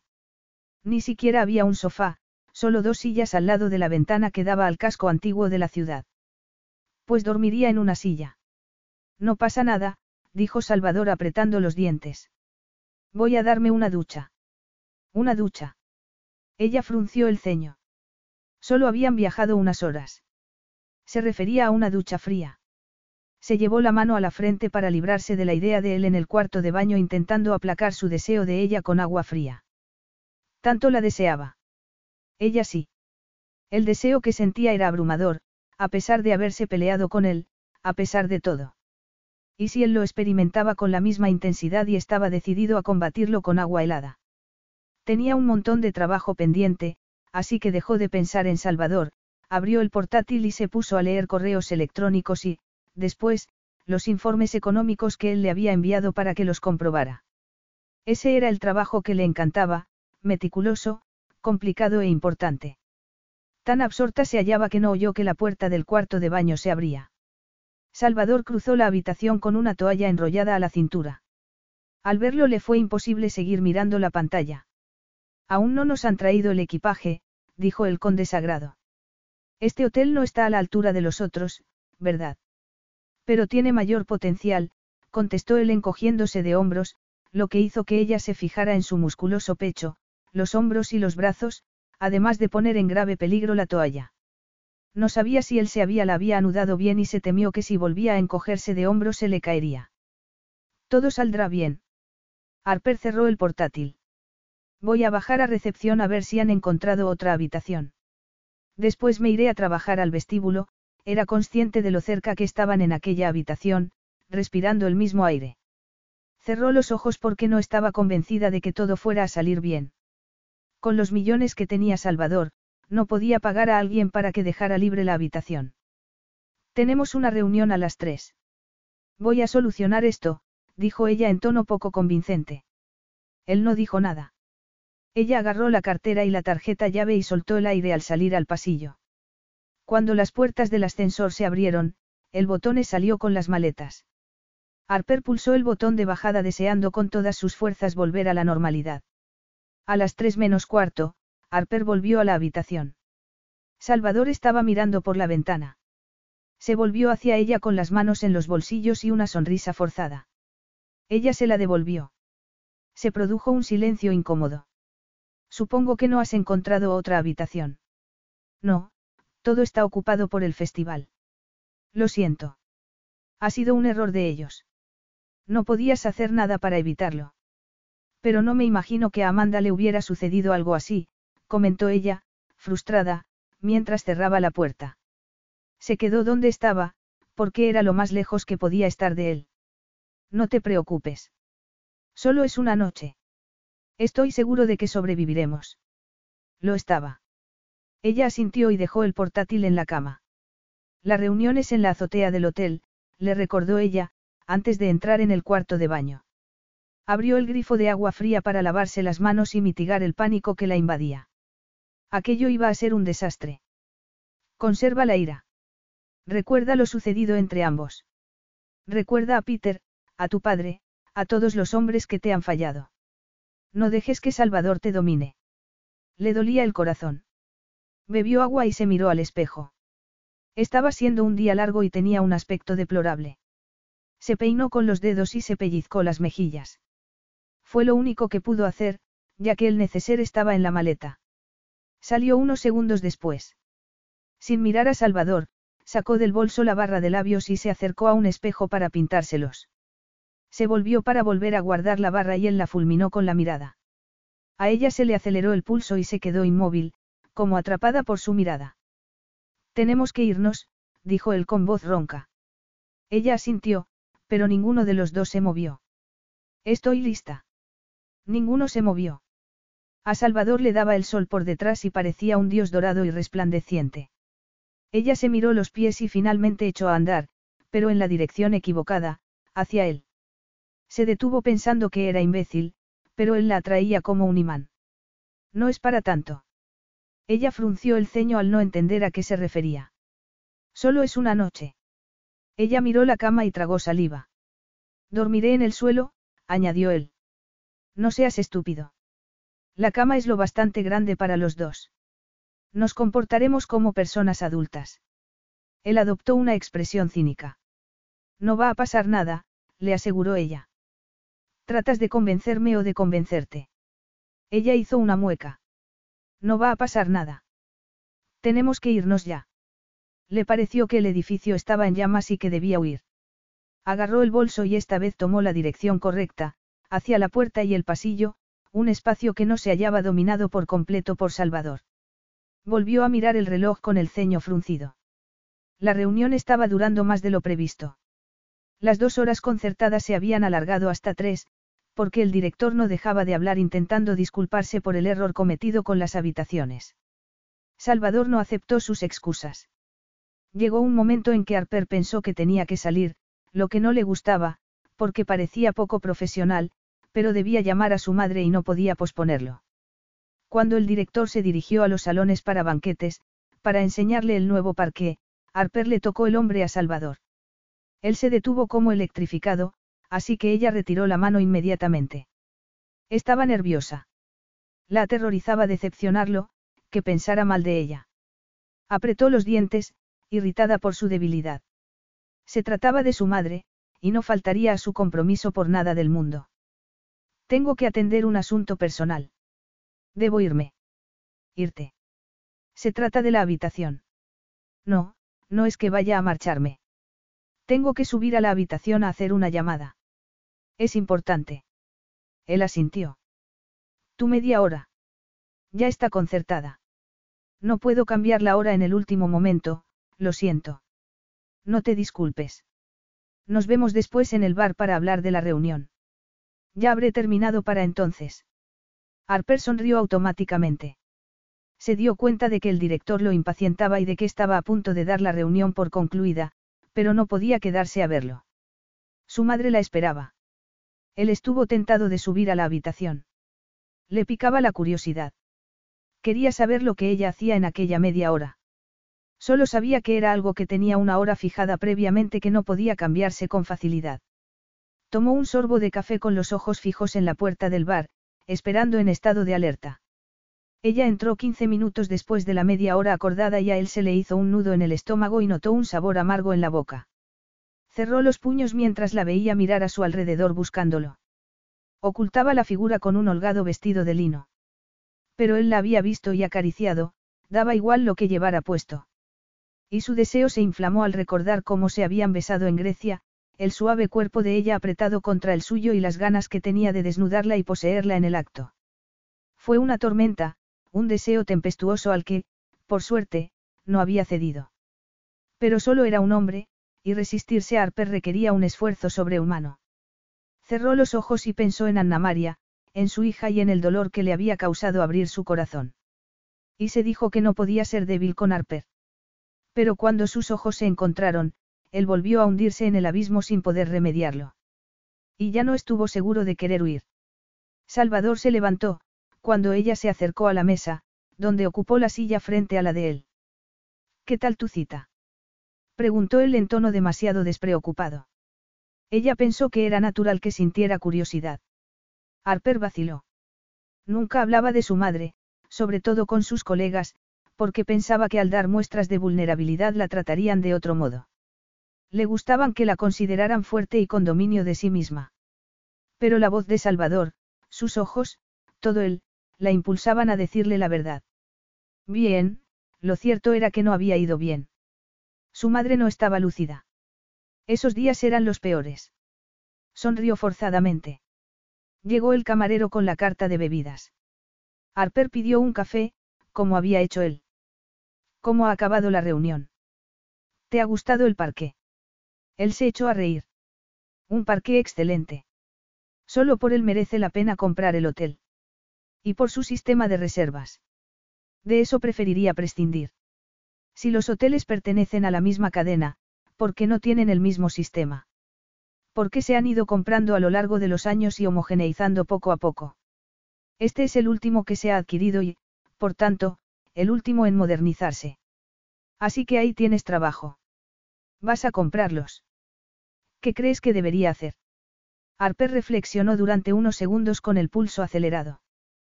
Creo que deberías comprarlos. ¿Por qué? Dos tienen pérdidas. Es cierto, afirmó ella inclinándose hacia adelante y olvidándose de la tensión, emocionada por la oportunidad de exponer lo que llevaba días pensando, cuando no lo hacía en Salvador.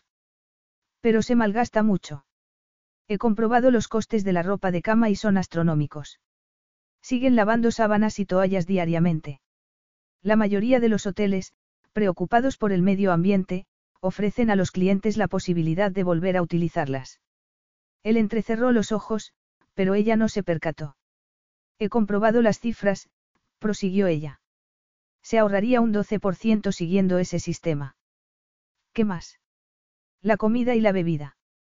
Los hoteles ofrecen servicio de habitaciones las 24 horas del día, pero, entre las 11 de la noche y las 6 de la mañana, eso supone grandes pérdidas. Son hoteles de 5 estrellas. Los clientes cuentan con tener servicio de habitaciones a cualquier hora. Sí, pero, por lo que he visto, son seis cosas las que más se piden a esas horas. Podría haber un menú limitado y se reducirían en más de la mitad los costes del personal que trabaja a esas horas, sin afectar a la satisfacción del cliente. Una oferta mayor en el minibar también serviría para satisfacer sus deseos. Y, como sabes, el margen de beneficio de un minibar es enorme. ¿Te gusta eso? afirmó él. Sí, fue como si se acabara de despertar de un sueño. Harper miró a su alrededor y se dio cuenta de que le estaba hablando a uno de los hombres de negocios con más éxito del mundo como si no supiera cómo aumentar los beneficios. Seguro que no te estoy diciendo nada que no sepas. Él se quedó callado mirándola y ella se alegró de que le llevaran el café para tener que hacer algo con las manos. Salvador se dirigió al camarero. Tomaremos el menú, gracias. Harper se sonrojó. No voy a, no creo que. Tengo hambre y tú debes tenerla también. Además, es lógico que probemos la comida del hotel. Harper estaba consternada. No podía hacerlo. Todo era demasiado complicado, con demasiadas capas de deseos, necesidades y peligros. Yo. Solo vamos a cenar. No, no es así. Vamos a llamar las cosas por su nombre. Ya hemos cenado juntos antes. Eso era antes.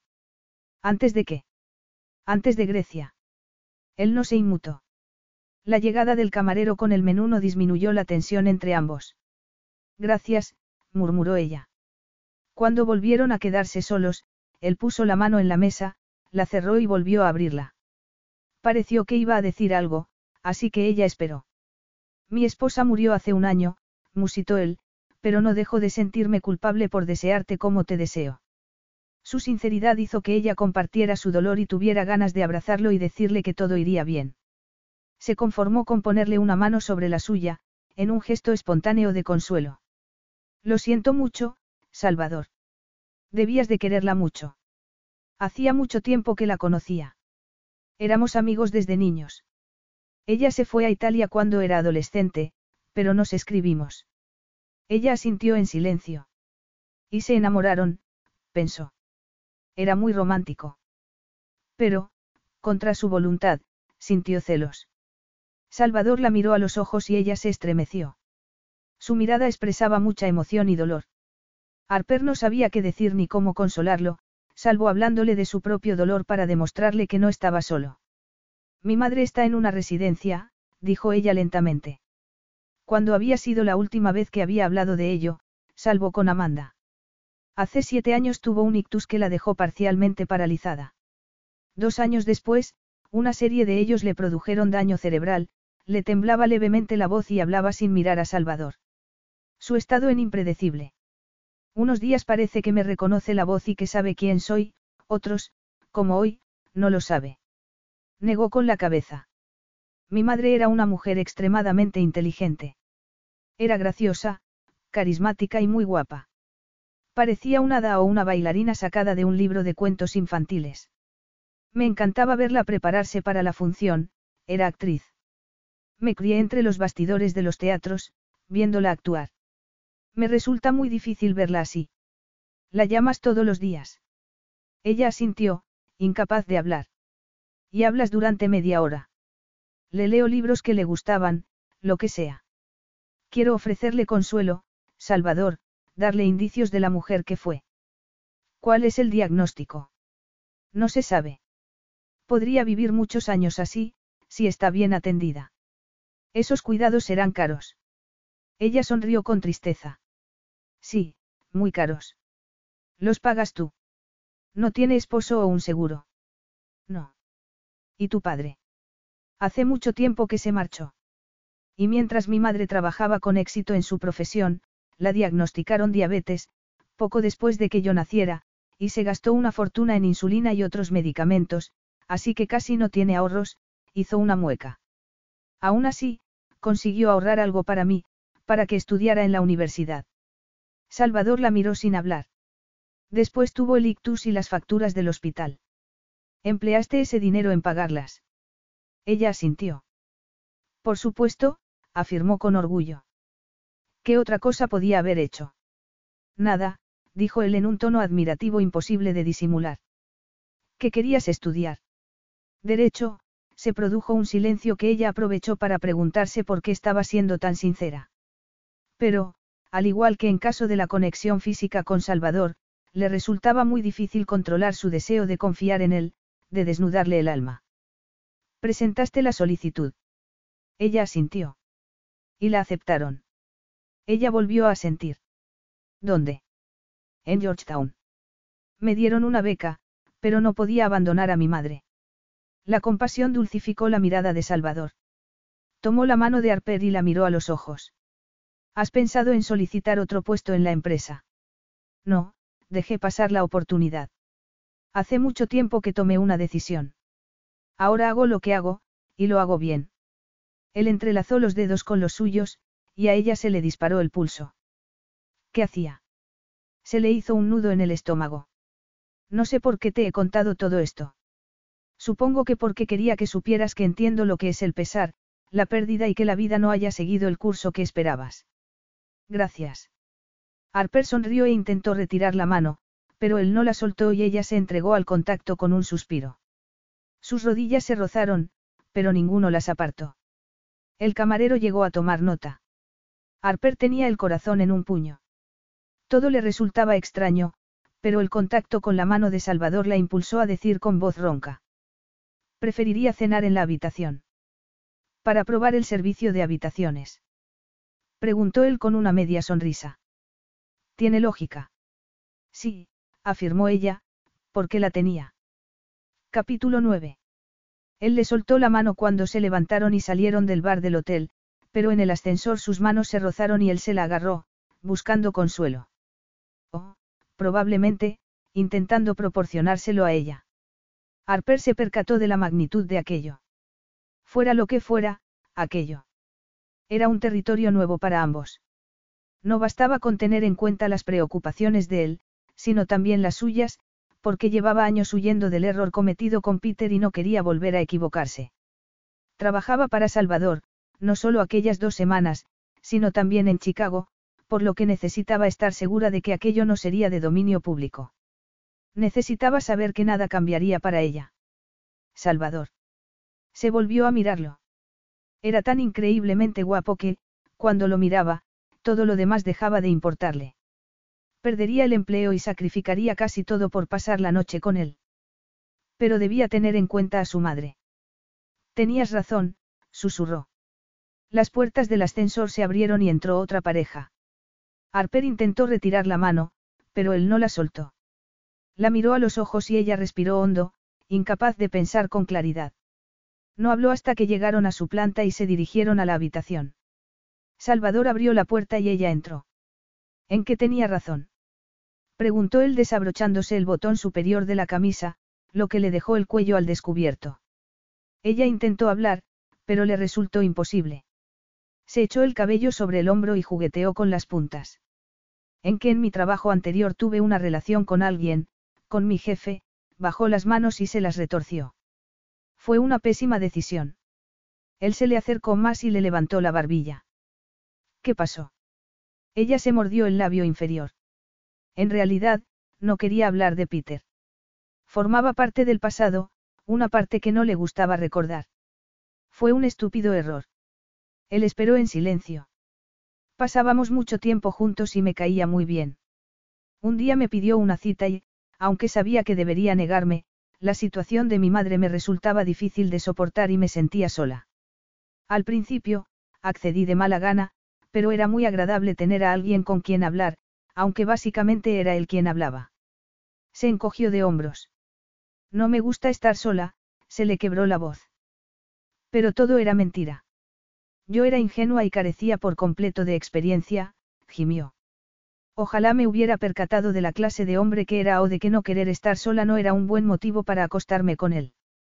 Cuando dices que carecías por completo de experiencia, es en sentido literal. Harper tragó saliva, repentinamente cohibida.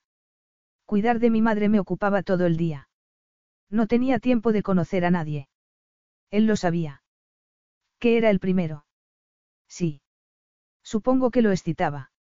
Ojalá hubiera sabido que estaba casado. Me prometió la luna, pero todas las noches volvía a su casa, donde lo esperaba su esposa embarazada. Menos mal que me enteré de su existencia al cabo de pocas semanas. Me da miedo pensar cuánto tiempo me habría seguido dando falsas esperanzas. Salvador vociferó en voz baja mientras la abrazaba por la cintura para atraerla hacia sí. Un hombre que se comporta así no se merece ni un segundo de tu tiempo. Te despidió. Claro que no, me fui yo la misma tarde en que me enteré de que estaba casado.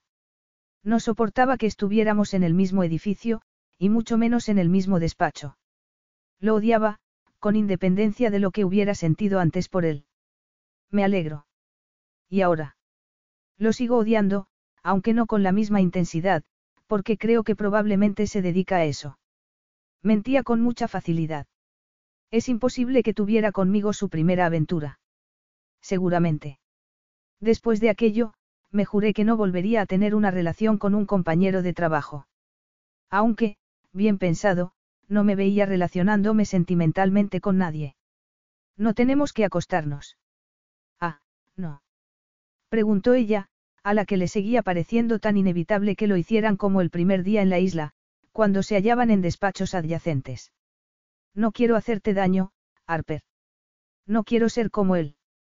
Ni me lo harás ni eres como él. Llevo años sin acostarme con una mujer, sus palabras la pillaron desprevenida. Sabía que no lo había hecho desde la muerte de su esposa, pero antes. Él le acarició la mejilla con el pulgar. No quiero que te hagas ilusiones. No voy a prometerte nada. No quiero que pienses. No pienso nada, musitó ella. Tener relaciones sexuales contigo es más de lo que creía que me permitiría. No pasará de ahí. Ella no hizo caso de la extraña sensación que le oprimió el pecho. Él era sincero, algo que Peter no había tenido el valor de ser. No fingía que aquello sería el preludio de un maravilloso futuro. Solo se trataba de sexo. No entiendo lo que sucede entre nosotros, dijo ella con total sinceridad. Pero sé que me arrepentiré si me marcho dejando escapar esta oportunidad. Tiene sentido. Él gimió. Odio no ser capaz de dominarme, se miraron a los ojos. Pero tampoco quiero hacerlo. Tiene sentido. Todo el sentido del mundo. Ella asintió y él la besó lenta, tímidamente. Cuando ella le devolvió el beso, él se deshizo de cualquier pretensión de ser delicado. El beso se volvió urgente, desesperado y salvaje. El cuerpo de ella casi desapareció en el gran cuerpo de él cuando la abrazó y la atrajo hacia sí. Sus acelerados corazones chocaron. Él le subió el vestido a toda prisa, como si necesitara verla desnuda más que nada en el mundo. Ella contuvo el aliento, pero le resultó difícil, porque él seguía besándola y ella no quería que el contacto cesara. Eran un revoltijo de lenguas, labios, brazos, manos y piernas que se movían con el mismo propósito, desesperados por tocarse, sentirse y explorarse. Se dirigieron a la cama mientras se iban desnudando, acariciando y besando. Él se colocó encima de ella, desnudo salvo por el boxer. Ella le acarició la espalda y lo besó en la clavícula mientras se ahogaba en una oleada de deseo que exigía ser satisfecho. Notó el miembro excitado de él contra su cuerpo, lo que le demostró su deseo, su necesidad de ella y el hecho de que llevaba años sin estar con una mujer. Saber que ahora iba a ser la primera la llenó de algo distinto al deseo y la adrenalina, de algo más, a pesar de las limitaciones que él le había impuesto. ¿Cómo no iba a haber algo más en aquello? Aunque ninguno de los quisiera una relación, aquello no carecía de sentido. Solo había estado con Peter, y el sexo estaba bien. No era increíble ni fantástico, pero sí agradable. Pero aquello era distinto. Desde el momento de conocer a Salvador, había habido una química entre ellos que amenazaba con abrasarla. Él le separó las piernas, lo que la sobresaltó, ya que no estaba acostumbrada a que la acariciaran ahí. Al no saber cómo reaccionar, gritó.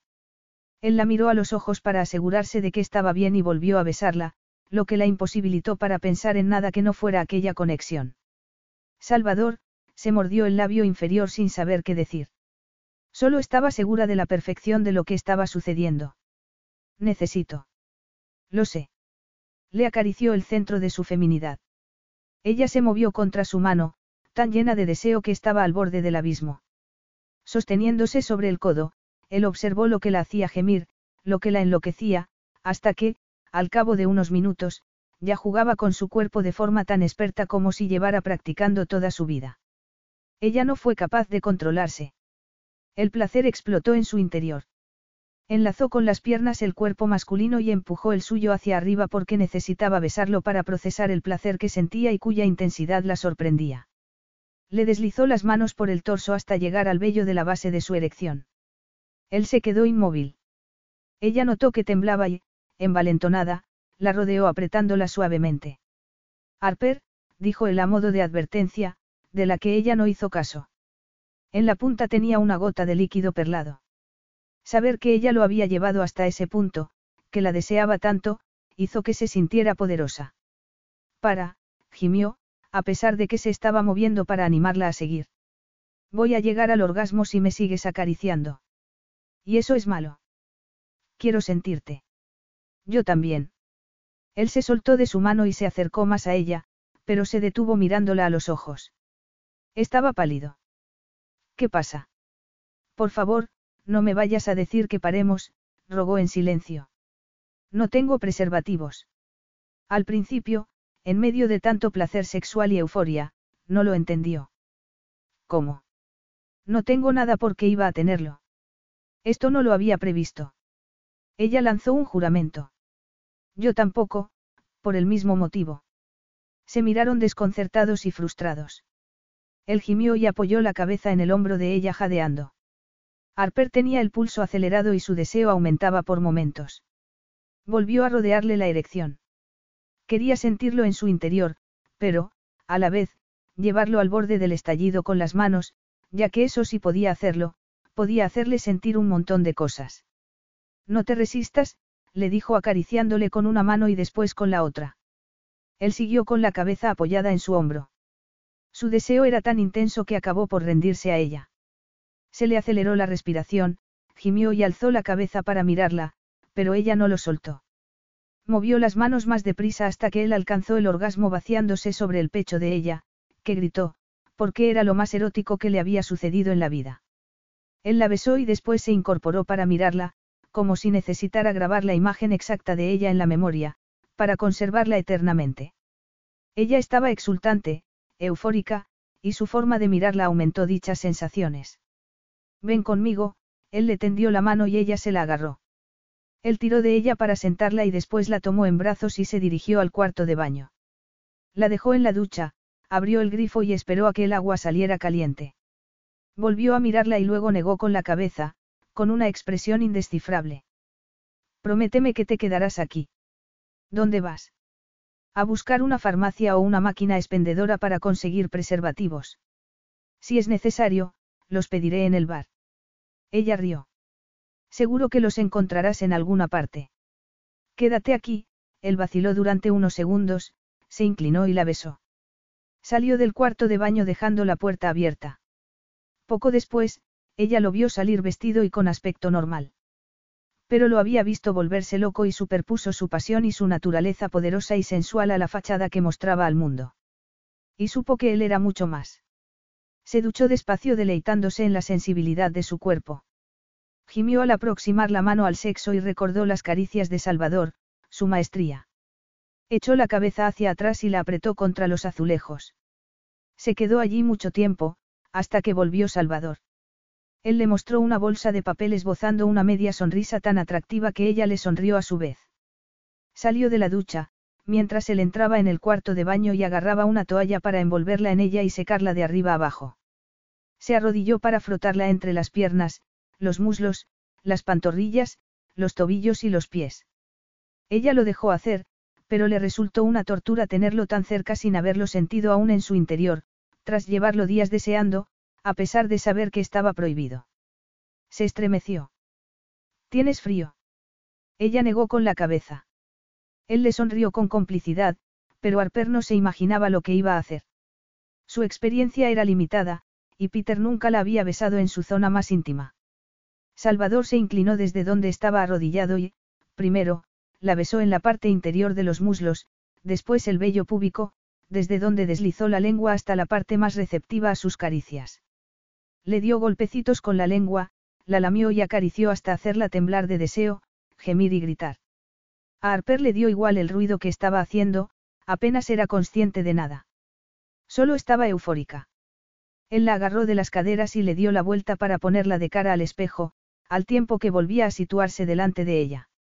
Harper se agarró al lavabo, lo cual le ofreció una vista perfecta de la depravada escena, la cabeza de él en el centro de su feminidad, las sofocadas mejillas de ella, los ojos enfebrecidos, los pezones endurecidos y la carne de gallina. Tenía un aspecto lascivo que le encantó. Le puso la mano en la cabeza y le acarició el cabello. Y se deleitó en la libertad de poder acariciarlo por fin. Salvador, gimió ella, casi incapaz de seguir soportando aquello. Él entendió. Le agarró las caderas y la lamió con más fuerza. Y ella llegó al clímax contra su boca. Le fallaron las piernas y estuvo a punto de caerse, pero él la sujetó por las caderas. Se agarró con más fuerza al lavabo y gritó por la intensidad del orgasmo. El mundo desapareció. Le puso la mano en el hombro y le clavó las uñas. Él esperó, levantó la cabeza y la besó en el vientre. La miró a los ojos, antes de volver a tomarla en brazos y sacarla del cuarto de baño. Ella no protestó. De todos modos, no creía que pudiera andar. La dejó en la cama y la devoró con los ojos. Tienes mucha ropa, dijo ella. Él lanzó un gruñido de asentimiento. ¿Qué vas a hacer al respecto? La estaba desafiando, y ella sonrió. Se levantó y él la atrajo hacia sí y la besó en la curva del cuello. Pero ella debía desnudarlo. Le desabrochó los botones de la camisa, como había hecho aquella vez en el despacho, pero ahora sin temer que él fuera a apartarse ni haber ido demasiado lejos. Tiró la camisa al suelo y, sin dejar de mirarlo, se arrodilló delante de él. Primero le desabrochó el cinturón y luego los pantalones, que bajó para que él se los acabara de quitar. Se quedó contemplándole el cuerpo desnudo de los pies a la cabeza, para volver a bajar la mirada a su excitada masculinidad. Sonrió levemente y le lamió la punta. Él lanzó una vociferación. Harper, no. ¿Por qué no? Ya lo sabes. Quiero estar dentro de ti. Y lo estarás, lo lamió, pero primero quiero probar tu sabor. Salvador volvió a vociferar mientras soltaba el aire como si se rindiera. Ella abrió la boca y lo tomó por entero, deleitándose en el modo en que él se movía dentro de ella, en su sabor, en el tamaño y poder de su masculinidad, que la hacían ansiar tenerla en su interior. Movió la boca deseando que hubiera un espejo para que la viera. Era increíblemente sexy sentirlo dentro. Él la agarró por las axilas y la levantó hasta que sus ojos estuvieron al mismo nivel. Te deseo, se limitó a decir. No puedo seguir esperando. Ella lo entendió. Los dos extendieron el brazo hacia la bolsa de papel a la vez, pero él la agarró primero, la abrió y sacó un preservativo que se puso rápidamente. Y en ese momento de cambio, de intimidad, Harper se puso nerviosa, porque aquello era algo más que sexo para los dos, por todo lo que habían sufrido. Lo miró y él le sonrió. Y ella le devolvió la sonrisa sabiendo lo que eran y lo que nunca serían por los sentimientos de él hacia su esposa. Pero lo único que deseaba era aquel momento, aquella noche. Él la besó al tiempo que la hacía retroceder. Ella cayó en la cama con él encima, que le separó las piernas con la rodilla para presionarle el sexo con la punta de su erección. Ella gimió invadida por una oleada de deseo. Si te hago daño, dímelo. Harper entendió la advertencia, porque, si ya le había parecido grande su miembro al acariciarlo con los labios, cuando empezó a penetrarla se dio cuenta de que era mayor de lo que pensaba. Se quedó inmóvil durante unos segundos. Él la imitó al tiempo que la miraba. ¿Estás bien? Ella asintió. En cuanto se acostumbró, lo estuvo. Y deseosa además, de todo él. Por favor, le rogó alzando las caderas. Él gimió y la penetró profundamente, hasta la base del miembro. Ella gritó. La sensación de completa posesión borró todo lo que creía saber sobre el sexo. Era como si aún fuera virgen. Nadie la había penetrado así. Los ojos se le llenaron de lágrimas y parpadeó furiosamente para que él no se percatara, para que no se preocupara por si aquello significaba para ella algo más de lo que era. Porque solo era muy buen sexo. Y fue aún más alucinante cuando él comenzó a moverse, lentamente al principio para que ella se adaptara, después, con toda la fuerza de su deseo y de su necesidad largo tiempo insatisfechos. La penetró con tanta fuerza y rapidez que el cuerpo de ella golpeó la cama con cada embestida, mientras ella gritaba. Al alcanzar el clímax, gritó su nombre y le clavó las uñas en la espalda, mientras el orgasmo le borraba la conciencia durante unos angustiosos segundos. Apenas podía respirar y no veía. Se quedó temblando, derrotada, vencida. Salvador la contempló con satisfacción y deseo y empezó a moverse de nuevo, sin compasión. Estaba disfrutando mucho. Ella también, desde luego, a pesar de que no tenía grandes expectativas, debido a los años de celibato de él. Qué estúpida había sido al subestimar a Salvador. Sobresalía en todo lo que hacía y en aquel momento era proporcionarle placer. Él gruñó y salió de ella, agarrándose a los lados de la cama, jadeando como si acabara de correr el maratón. ¿Qué pasa? Ven aquí. Ella se mordió el labio inferior para reprimir la sonrisa y cruzó con él la habitación hasta el espejo que había en un rincón. Quiero verlo y que lo veas. Se colocó detrás de ella y le puso una mano en el sexo y la otra en los senos. Y esa vez ella vio cómo la acariciaba, cómo le pellizcaba los pezones y le cubría el sexo. Notó la erección de él en su trasero, así que, por instinto, se apretó contra él porque lo deseaba apasionadamente, con una intensidad que le parecía imposible. Ella separó las piernas con los ojos fijos en el espejo. Cuando la tomó, gritó echando la cabeza hacia atrás, mientras él la seguía acariciando. Al final, tuvo que contemplar, ser testigo de lo que le hacía. Se miró al espejo y estuvo a punto de romper a llorar ante la belleza de la escena. Estaba tan bien que alcanzaran el clímax juntos, el modo en que se compenetraban para proporcionarse placer, en que experimentaban el deseo como si solo fueran uno. Al lanzarse al abismo, ambos gritaron frenéticamente al unísono y se sumergieron de cabeza en un placer solo reservado a los dioses en los libros de magia. Harper no sabía si volvería a sentirse humana ni tampoco si lo deseaba. Capítulo 10. Salvador estaba completamente desconcertado. Notaba el cuerpo separado de la mente, de sus pensamientos y sueños. Sentía un incomprensible peso en el brazo. En la penumbra, intentó buscar pistas de dónde se hallaba. Y de repente, recordó. Las últimas horas, el bar, la conversación, la habitación. Los besos, como habían hecho el amor, el total abandono de ella, como si supiera que él necesitaba sentirse como un animal salvaje al tener sexo con una mujer por primera vez desde que lo había tenido con Anna María, como si supiera todo lo que necesitaba, todo lo que él era. El peso en el brazo era la cabeza de ella. La miró y se le hizo un nudo en el estómago. Se sentía culpable. Se lo esperaba. Sabía que el sentimiento de culpa aparecería, pero eso no lo hizo menos doloroso.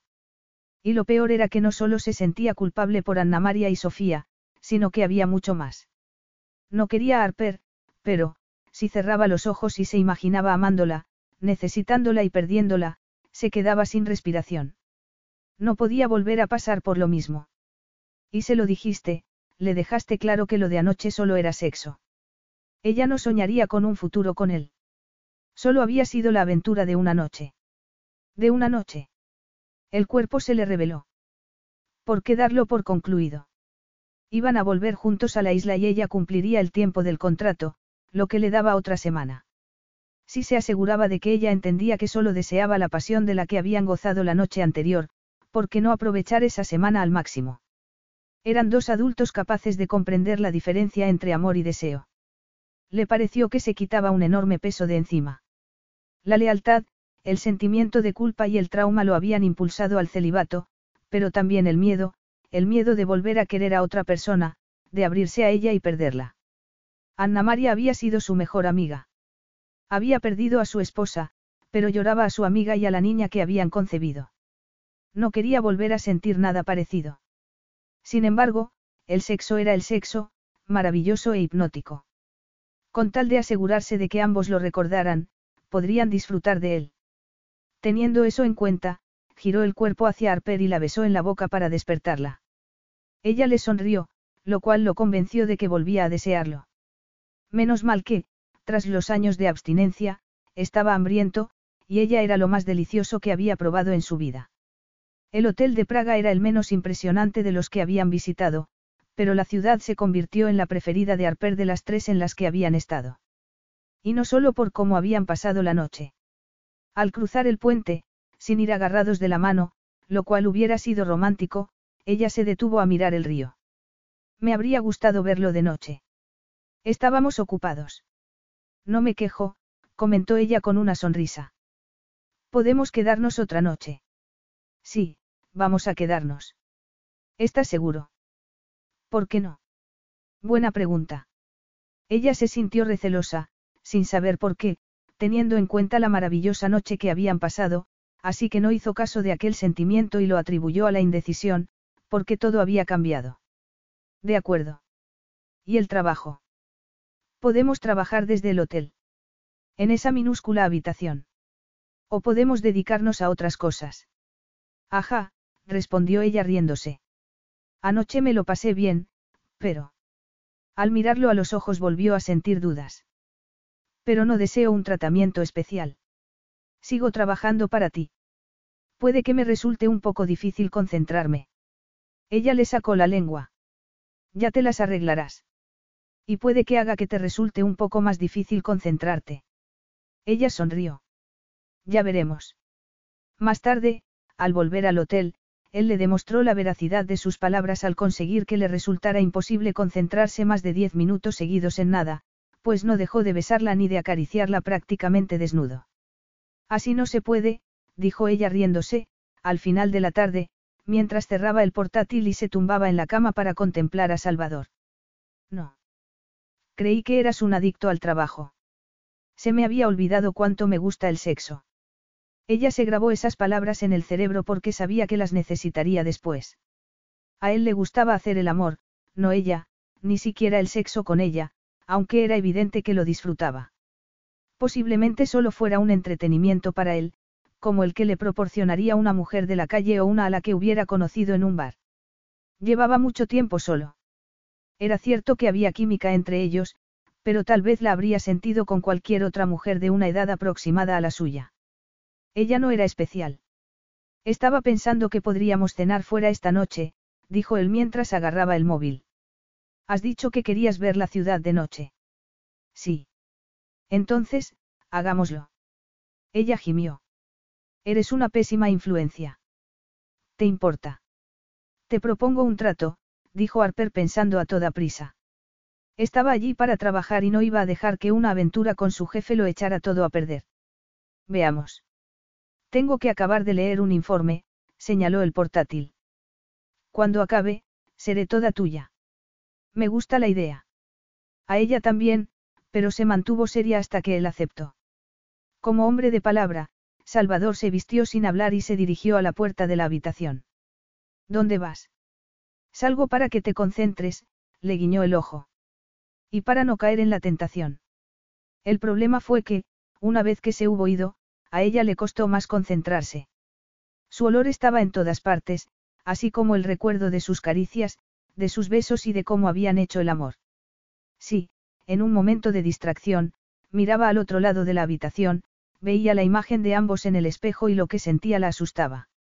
Se concentró en el trabajo porque sabía que se jugaba mucho si no recordaba que era una profesional. Primero, el trabajo, después, Salvador. Pero su nombre, su seguridad en sí mismo y su pasión se hallaban en cada documento que leía, en cada correo electrónico, en cada transacción comercial. ¡Cuánta pasión! ¿Cómo se le había pasado por alto? Creía que era arrogante, maleducado, un completo imbécil, pero no era así. Se veía desbordado por los sentimientos, sin saber cómo procesarlos. En otra vida, a ella le habría encantado ayudarlo, estar con él mientras asimilaba la pérdida, consolarlo e incluso quererlo para que fuera capaz de disfrutar de la vida. Pero eso no sucedería. Suspiró y volvió a concentrarse en el informe hasta conseguir acabarlo. Poco antes de las seis, cuando comenzaba a sentirse sola y aburrida, entró Salvador con bolsas de las que entregaban con las compras en caras boutiques. Veo que has estado ocupado. Sí. Ha sido de compras. No pensaba que le gustara hacerlo. Salvador dejó las bolsas a los pies de la cama y unos segundos después llamaron a la puerta. La abrió, agarró la botella de champán helado y las dos copas que le entregó un empleado y volvió a cerrarla con el pie. Échales un vistazo, le indicó las bolsas. Después dejó las copas, abrió la botella de champán y lo sirvió. Llena de curiosidad, Harper abrió una de las bolsas y sacó un largo vestido rojo de seda. Miró a Salvador a los ojos sin inmutarse, a pesar del tumulto que se había desencadenado en su interior. Dejó el vestido sobre la cama y abrió otra bolsa. Esta contenía unos zapatos y un bolso. En la siguiente había prendas de lencería que la sonrojaron. Realmente has estado ocupado. Me ha sido imposible concentrarme en nada que no fueras tú y, como no estabas disponible, solo tenía una alternativa, se acercó a la última bolsa. He disfrutado mucho comprando estas prendas, dijo con voz ronca. Y aún más imaginándote con ellas puestas. Y quitándomelas. Eso no lo he pensado, mintió él descaradamente al tiempo que la atraía hacia sí y la besaba. Harper, que había aprendido a dominarse en todas las situaciones, se puso nerviosa al contemplarse en el espejo. Salvador había bajado a esperarla, para darle espacio e intimidad para arreglarse. Si se hubiera quedado en la habitación más tiempo, le habría pedido que le devolvieran el dinero del vestido y de todo lo demás y que llamara al servicio de habitaciones para que le subieran la cena. Pero él, posiblemente previéndolo, se duchó, se puso un traje oscuro y se marchó para dejarla que se preparara. La lencería que había elegido era bonita, cara y muy suave al tacto. Acarició las prendas preguntándose por qué nunca se había comprado nada así. ¿Por qué eran sexys? ¿Por qué eran lo que un hombre le compraría a su amante? Pero no tenía que ser así necesariamente. No solo las personas que tenían una relación o sexo se sentían sexys. A ella le encantaba sentirse así y le encantaba cómo le sentaban aquellas prendas. Se apartó del espejo sonriendo y agarró el vestido, que era precioso, elegante y sensual. Aunque tal vez la sensualidad derivara de saber que se lo iba a poner para Salvador, que sería quien después se lo quitaría. Los zapatos le estaban perfectamente como sabía él su número. Se hizo un moño y su aspecto le resultó asombroso. Para ella se había convertido en una segunda naturaleza restar importancia a su aspecto, porque sobre todo quería que la reconocieran por su capacidad. Pero le gustó mucho verse así y que Salvador hubiera elegido el vestido porque quería vérselo puesto. Agarró el bolso y metió lo esencial al que Salvador le había regalado, el pintalabios, el móvil, la tarjeta de crédito y la llave de la habitación. Sintiéndose como cenicienta lista para ir al baile, salió de la habitación deseando que la noche fuera a ser tan mágica como la de ella, aunque no se enamorara del príncipe. Sería solo esa noche, una invitación que se hacía a sí misma, una huida de la realidad, antes de volver a ser la de siempre. Sin embargo, no sabía si podría regresar a la normalidad. Ya no era la misma mujer que había llegado de Chicago. Habían cambiado tantas cosas. Incluso demostrarle a Salvador que la interesaba había sido un gran paso para ella. Y lo sucedido entre ambos la había cambiado por dentro. Había madurado y eso le gustaba. Era como si se hubiera abierto una puerta y le mostrara un mundo en que podía tener más seguridad en sí misma y agarrar la vida con ambas manos. No le daban miedo los deportes de riesgo. Los había practicado todos, pero era cautelosa a la hora de confiar en la gente y quererla. Haber visto sufrir a su madre y haber entrado en el mundo de las relaciones sentimentales de la mano de Peter, le confirmaron lo que se temía, que los corazones estaban hechos para partirse. Así que, aunque siguiera sin pensar en el amor ni en entregarle el corazón a otra persona, había un punto intermedio entre estar completamente sola por voluntad propia y casarse, por ejemplo, salir con alguien, tener relaciones sexuales o arreglarse para cenar con un hombre. Era algo que normalmente evitaba, pero ahora veía las ventajas. Le gustaba y quería más. Con otro hombre, le preguntó una vocecita interior, que la hizo volver a la realidad. Entreabrió los labios sorprendida. Se divertía con Salvador y le gustaba acostarse con él. ¿Y si no era así con otro? Se montó en el ascensor, sonrió a una pareja anciana y se colocó frente a la puerta. Se vio reflejada en ella y volvió a comprobar lo bien que había elegido Salvador. Apartó la mirada, cohibida. No era esa la manera en que solía presentarse ante los demás, pero Salvador hacía que se sintiera. Había sido Salvador. Tal vez ella no había cambiado en absoluto, sino que él había conseguido que mostrara cualidades propias que ni siquiera sabía que existían. Se sentiría así en Chicago. Lo descubriría al cabo de una semana. Salvador le había dicho que la esperaría en el bar, pero no le gustaba esperar. Estaba inquieto, era incapaz de permanecer sentado sin moverse y de concentrarse. Pidió un whisky y le dio un sorbo con los ojos fijos en la puerta del bar para verla entrar en cuanto llegara. Había mucha gente riendo, bebiendo y charlando alegremente, así que no distinguía la entrada todo lo bien que quisiera. La puerta se abrió en el momento en que varias personas pasaban por delante de su mesa. Vio un destello rojo. Se inclinó hacia adelante conteniendo la respiración. Cabello castaño, era ella.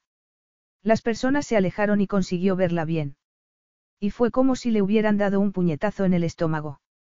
La belleza de Harper lo dejó sin aliento, así como la seguridad en sí misma que demostraba, la de una mujer que sabía que tenía un aspecto increíble. Estaba perfecta. Ella lo buscó entre la gente y él se percató de que los presentes se volvían a mirar su belleza magnética. Se levantó y ella lo vio. Se miraron a los ojos. No se sonrieron. El aire se cargó de electricidad. Harper se llevó la mano a la oreja para colocarse un imaginario mechón detrás de ella. Estaba nerviosa. Echó a andar en su dirección. La seda le acariciaba el cuerpo como una segunda piel y le caía como una cascada desde las caderas. Él tuvo que contenerse para no gemir. ¿Cómo iba a soportar aquella noche? El vestido le había parecido una idea excelente en su momento, ahora se dio cuenta de que había comprado varias horas de tortura. He tomado prestado tu vestido, dijo ella sonriendo al acercarse a la mesa. Él rió al darse cuenta de que era una forma excelente de romper el hielo. La tensión que había experimentado desapareció. Le puso la mano en la cadera y la besó en la mejilla mientras notaba unas extrañas palpitaciones en el pecho. ¿Te sienta mejor que a mí? Quédatelo. Ella sonrió. ¿Quieres tomar algo? Ella miró a su alrededor con los labios fruncidos. Hay demasiada gente. Además, ya conocemos este bar. Me gustaría ir a un sitio nuevo. ¿Te parece bien? La pregunta le produjo una serie de emociones que no supo explicar. La vio vulnerable por habérsela hecho y se sintió molesto porque creyera que debía hacérsela. ¿Acaso se lo había preguntado porque era su jefe? ¿O porque no se sentía segura con los hombres? Por supuesto. Si lo prefieres, nos quedamos. Seguro que quieres conocer mejor el hotel. Él negó con la cabeza. Quiero lo que tú quieras, así que dímelo. Ella le examinó el rostro, como si no creyera lo que decía, pero le sonrió. Él la imitó sin poder remediarlo. Entonces, vámonos. La limusina de Salvador los esperaba. Era un coche elegante y precioso, pero ella volvía a estar nerviosa, no por estar con Salvador, sino por salir con él. Y daba igual que no hubiera una relación sentimental entre ambos y de que aquello tuviera fecha de caducidad, seguía siendo una cita y ella no sabía cómo comportarse. No se percató de que movía nerviosamente los dedos sobre el regazo hasta que él le puso la mano encima esbozando una sonrisa que quería ser tranquilizadora, pero que la inquietó. Le estaba dando demasiada importancia a todo aquello, lo que le arruinaría la experiencia. Debía vivir el momento y disfrutar de la noche, de ser cenicienta sabiendo que no habría un final feliz con el príncipe azul. Pero podía ser una noche maravillosa. ¿Dónde vamos? preguntó ella. A un bar en una azotea, a tomar algo. Después cenaremos. Me parece estupendo. El bar era exquisito, pequeño, íntimo y obviamente selecto. No hubo problemas para que dejaran entrar a Salvador da Rocha. Los condujeron a una mesa pegada a una ventana con inigualables vistas a la ciudad vieja. El puente que había fascinado a Harper y a millones de turistas se hallaba al otro lado de la ciudad, por lo que pudieron observar a la gente paseando y las luces que lo hacían parecer mágico. Habías estado en este bar antes. Él negó con la cabeza. ¿Cómo sabías que sería tan agradable? El edificio pertenece a un amigo mío, que me lo ha recomendado. El camarero llegó con las bebidas, una copa de champán para Harper y una cerveza para Salvador. Ella tenía la boca seca. ¿Y el restaurante al que vamos a ir después? Me lo ha recomendado el mismo amigo. Es de Praga. Vive aquí. ¿Lo has visto? No. Ni siquiera esta tarde. No es un hombre al que le guste ir a una tienda de lencería, contestó él con una media sonrisa irónica. Ella notó que se le endurecían los pezones y dio un sorbo de champán. Pero él le miró los senos y volvió a sonreír, aunque no tanto con ironía, como con resignación. Tú tampoco eres un hombre al que me imagino comprando en una de esas tiendas. Para todo hay una primera vez. Era la primera vez que le regalaba lencería a una mujer. Seguro que no. Harper miró la mesa que los separaba intentando respirar con normalidad. Tengo una secretaria que me soluciona las cosas, dijo él en tono divertido, pero ella notó una tensión subyacente que intentaba disimular. Pero eso habría arruinado la sorpresa un poco. Por supuesto. Normalmente encargaría a Amanda que comprara regalos para sus amigas y, después, para su esposa y que localizara los mejores bares y restaurantes de la ciudad en que él estuviera. Como ahora se acostaba con su secretaria, tenía que innovar. Harper notó que la tierra temblaba bajo sus pies al darse cuenta de lo que había permitido que sucediera. Al principio, todo le había parecido sencillo, casi predeterminado, pero la verdad era que estaba haciendo lo mismo que con Peter. Aunque hubiera muchos aspectos distintos, en esencia era lo mismo, se estaba acostando con su jefe. En el caso de Peter había sido espantoso, pero no se había marchado porque tuvieran que seguirse viendo todos los días, sino porque la había convertido en su amante sin haberle dicho que estaba casado. De hecho, se había esforzado al máximo en ocultarlo. Si Peter la había engañado fácilmente durante meses de trabajo juntos, ¿qué le estaría ocultando Salvador? ¿Estás bien? Preguntó él. Sí, muy bien, respondió ella con una sonrisa radiante. La vista es preciosa, se obligó a recostarse en la silla y a fingir que estaba muy tranquila. Capítulo 11. Pero Harper siguió tensa mientras acababan las bebidas y durante el trayecto hasta el restaurante. Un pianista tocaba música de jazz y un camarero se los acercó en cuanto entraron. Señor Darrocha, los estábamos esperando. Síganme, por favor. Salvador la tomó de la mano hasta la mesa que le habían asignado al lado de una ventana. Él le retiró la silla para que se sentara y, cuando ella lo hizo, le rozó los hombros, lo cual le produjo un escalofrío. Era maravilloso que la acariciara, pero sabía que sería temporal. Además, comenzaba a temer que aquello significaba mucho más para ella que para él, que se jugaba mucho más, porque, que era lo peor que podía pasarle a Salvador si la relación con ella se descubría. Carecería de consecuencias, no levantaría habladurías ni miradas cómplices. Tu amigo, dijo ella de repente, cuando se quedaron solos. Él enarcó una ceja. ¿Qué amigo? El que te ha ayudado a organizar esto, señaló el restaurante. Llegó el camarero con el menú y les preguntó qué querían beber. Vino blanco, contestó ella. Salvador pidió una botella, tras echar una ojeada a la carta de vinos, y le dijo a Harper que siguiera hablando. Cuando le pediste que te recomendara un bar y un restaurante, no le hablaste de mí, ¿verdad? Hablarle de ti. No le dijiste mi nombre, se dio cuenta de que parecía estúpida. Perdona.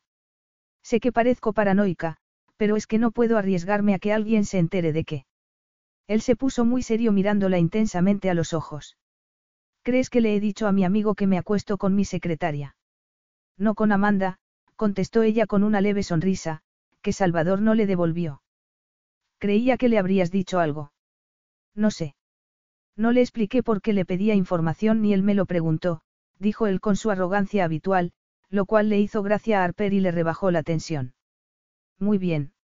Sin embargo, Salvador no estaba dispuesto a dejar el tema. ¿Por qué lo preguntas? Porque, después de Peter, contestó negando con la cabeza. Se descubrió lo vuestro. Ella se sonrojó. Odiaba que él conociera su indiscreción y, aún peor, su estupidez. No, ya se encargó él de eso, dijo con amargura. Como trabajábamos juntos, dijo que sería mejor mantener la relación en secreto. Yo acepté encantada. Me había esforzado mucho para llegar donde estaba en la empresa y no quería que me acusaran de haber conseguido el puesto acostándome con quien fuera necesario. Salvador entrecerró los ojos y apretó los labios, y ella se preguntó si imaginársela con otro hombre en la cama le resultaba tan desagradable como a ella le resultaba que le hablara de su esposa. ¿Y no te planteaste la idea de denunciarlo a recursos humanos? Podrías haberlo hecho confidencialmente. Se habría descubierto. Además, de que lo iba a acusar. La relación había sido consensuada. No me presionó ni me obligó a acostarme con él. Lo querías. Ella frunció el ceño. Tal vez lo había hecho, pero desde que había madurado veía la relación de otro modo. Me impresionaba. Era muy inteligente. Me gustan los hombres inteligentes. ¿Y no has vuelto a tener otra relación? No. ¿Por qué? Supongo que porque no he conocido a nadie interesante. Trabajo muchas horas. Me gusta mi trabajo y no voy a bares o a discotecas. Pero tienes amigos. Ella asintió. Sencillamente, no busco una relación. Él frunció el ceño. ¿Tiene algo de malo? Preguntó ella. No, él titubeó y ella se dio cuenta de que lo había dejado perplejo, pero que no iba a decírselo a no ser que ella le proporcionara más información. Mi madre se quedó destrozada cuando mi padre nos abandonó. Salió con muchos hombres, con muchos, siempre buscando a uno con quien las cosas fueran mejor. Y le partieron el corazón una y otra vez. Yo era una niña, pero era la que la ayudaba a seguir adelante y la que intentaba que se sintiera mejor. Y yo odiaba que confiriera a esos hombres tanto poder sobre ella, como si su valía personal estuviera determinada por el hombre con el que saliera en ese momento. No es que tomara conscientemente la decisión de estar sola, pero sabía que no podía vivir como ella. No quería entregar a otra persona tanto de mí misma que me arriesgara a perderme. No sé si lo entiendes. Perfectamente. Pero tú has estado casado, así que seguro que tienes un punto de vista distinto. Él dio un sorbo de vino. ¿Cómo era ella? No había planeado la pregunta, pero no lamentó habérsela hecho. Después de la conversación anterior sobre su esposa, le parecía que él le había abierto la puerta a su pasado con total sinceridad. Anna María era maravillosa, dijo él a regañadientes. Era evidente que no quería hablar de ella. Y no se lo podía culpar, ya que solo había transcurrido algo más de un año desde su muerte y la herida no habría cicatrizado. La echarás de menos. Él agarró la copa con fuerza. ¿Cuánto tiempo estuvisteis casados? Seis meses, contestó él dejando claro que no iba a seguir hablando del tema. El camarero volvió para tomarles nota. Harper eligió al azar, ya que no había mirado la carta. Salvador cambió de tema en cuanto volvieron a estar solos. Amanda habla muy bien de ti. Harper sonrió. Es una de las amigas más antiguas de mi madre. La conozco desde que era un bebé.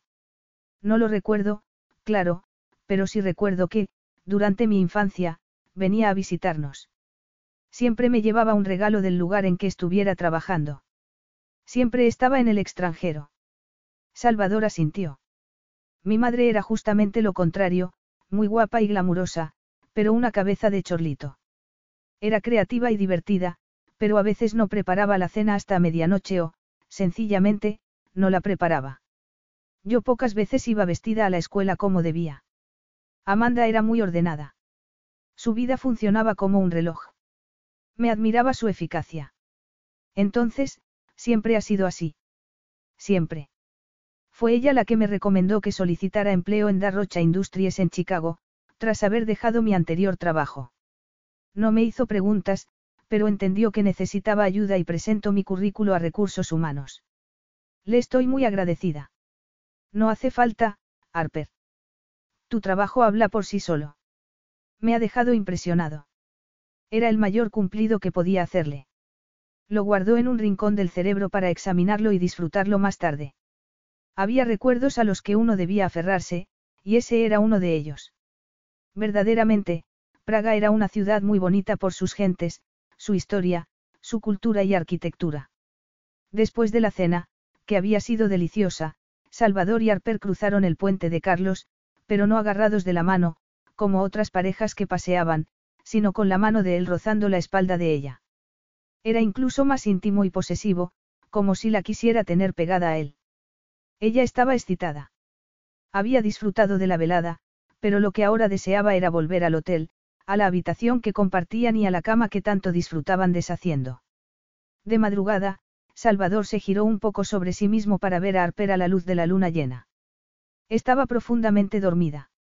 Esa noche había estado preciosa con el vestido, el peinado, el maquillaje y los tacones, pero al mirarla ahora sintió algo en su interior que nunca había experimentado, una necesidad que alejó de sí porque supo instintivamente que era más de lo que debería sentir por ella, que estaba empezando a desear más de lo acordado entre ambos.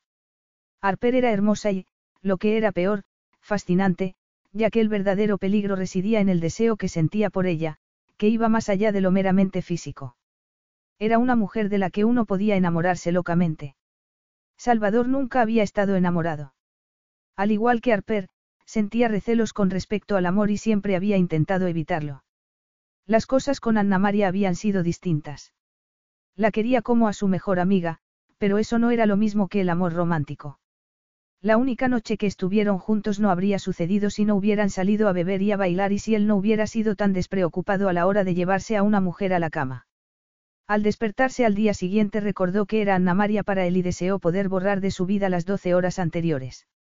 Ella, por el contrario, le dijo que lo quería. Y a él se le partió el corazón, aunque aún no sabía, evidentemente, que se había quedado embarazada.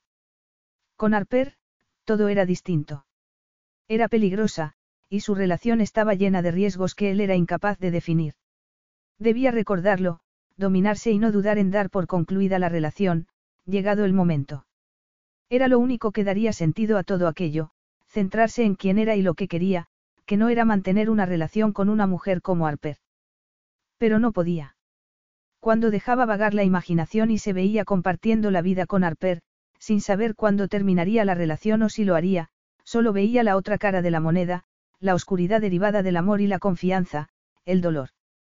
Tanto Harper como él los conocían bien. Y él sabía que debía ser fuerte por los dos. A Harper le resultó extraño volver a Hiladósonos. Había guardado en el recuerdo su paisaje, al ser uno de los lugares más bonitos que conocía, pero ahora la veía de otro modo. La isla no había cambiado, lo había hecho ella. Ya no veía un conjunto de árboles y montañas que conducían a un mar de aguas transparentes, sino los árboles y montañas de Salvador, su hogar, su refugio, el lugar que había elegido para vivir y amar y donde había sufrido una terrible pérdida. Estar allí, respirar aquel aire y ver aquel paisaje era ponerse en su pellejo y compartir parte de su vida. Pero no quería pensar en eso. Le quedaba una semana de contrato, una semana con Salvador, y no pretendía arruinarla dando demasiadas vueltas a las cosas. Había trabajado mucho, más de lo que solía, para demostrarle y demostrarse que nada había cambiado para ella en el plano profesional. Y por la noche. El corazón se le aceleró. Por la noche sería suya, como lo había sido en Praga. Una vez abiertas las compuertas, no había manera de parar la marea. El helicóptero, pilotado con pericia por Salvador, aterrizó. Él se volvió a mirarla con los labios fruncidos. Antes de entrar, tenemos que hablar. Ella enarcó las cejas. Nuestra relación, frunció el ceño e hizo una pausa para elegir bien las palabras. Harper contuvo la respiración esperando sin saber bien qué. Iba a decirle algo terrible como que quería que las cosas volvieran a ser como al principio. Su orgullo le impediría discutir con él, aunque aquello fuera lo último que deseaba. ¿Y bien? Preguntó ella al prolongarse el silencio. Al igual que tú, soy una persona que valora mucho su intimidad. Mi vida personal es asunto mío. Preferiría que los empleados no sospechen que las cosas han cambiado entre nosotros. Ah, dijo ella, aliviada. Yo también lo prefiero. Es algo que no le incumbe a nadie más. Pero la gente habla, y ya estoy harto. Después de que Anna María muriera, se le quebró la voz. A Harper, compadecida, se le llenaron los ojos de lágrimas. Él había querido mucho a su esposa. Debía de ser una persona muy especial. Tuve la sensación de que todos hablaban de ella, de mí. Y no me gustó. No, Harper le puso la mano en el muslo, encantada de hacerlo sin darle muchas vueltas, sin preocuparse de que él se la apartara. En lugar de eso, se la apretó. Así que dejaremos las cosas como estaban. Tú irás a tu habitación y, si te parece bien, yo me pasaré a verte. Me lo pensaré, dijo ella poniendo los ojos en blanco. Le agarró la mano y se la llevó a los labios al tiempo que cerraba los ojos. Le pareció que era la calma previa a la tormenta, la pausa antes de volver a la vida normal. Pero nada volvió a ser normal ni como antes. Ella trabajaba pensando todo el tiempo en Salvador, sabiendo que él estaba en el mismo barco. Con solo alzar la vista hacia el cristal que separaba ambos despachos, se encontraba con los ojos de él. Cuando se obligaba a concentrarse durante un rato, notaba que él la observaba. Era electrizante y adictivo. El primer día fue una especie de tortura. Se evitaron mutuamente, salvo para hablar de trabajo. Las horas transcurrieron muy despacio hasta el final del día. Harper se levantó y se frotó la nuca mientras apagaba el portátil y lo metía en la cartera para llevárselo a la habitación y seguir trabajando más tarde. De momento necesitaba descansar de estar cerca de Salvador sin poder tocarlo. Él tenía la vista fija en la pantalla, cuando se acercó a la puerta de su despacho, pero la levantó en cuanto llamó. He terminado por hoy, señor Darrocha. Gracias, señorita Lawson. ¿Tiene algún plan para cenar? Ella enarcó las cejas. Es una isla privada. Cree que voy a ir nadando a Río a ver una película. No hace falta ser sarcástica. Pero es divertido. Se me ocurren mejores maneras de divertirse. Ah, sí. Después, volvió a mirar la pantalla y se concentró como si le fuera la vida en ello. Salvador no hizo esperar mucho a Harper. A ella solo le dio tiempo a ducharse y a ponerse unos pantalones cortos y una camiseta, antes de que él llamara a la puerta y entrara. Hola, dijo ella lanzándose a sus brazos. Él la abrazó y la besó con desesperación, como si llevaran semanas separados. Ella estuvo a punto de sollozar por volver a estar en sus brazos, cerca de su corazón. Pensaba ir a dar un paseo por la playa, dijo él. ¿Te apuntas? Ella aceptó sin vacilar. Me encantaría, afirmó con voz insegura. Carraspeó y le sonrió. ¿Vas a ir vestido así? Le señaló los pantalones y la camisa. Supongo que no. Necesitas que te ayude a cambiarte. Él se echó a reír. Creo que puedo apañármela solo. Pero el trabajo compartido es más llevadero, dijo ella haciendo un mohín. Le sacó la camisa de los pantalones lo suficiente para tocarle la piel. Eres de lo que no hay, la besó en la nariz. Nos vemos abajo, en la terraza. Ella intentó no sentirse decepcionada. A fin de cuentas, iban a dar un paseo por la playa y tenían toda la noche por delante. Aquella noche y otras seis más. Y después, le susurró una vocecita interior, a la que no hizo caso.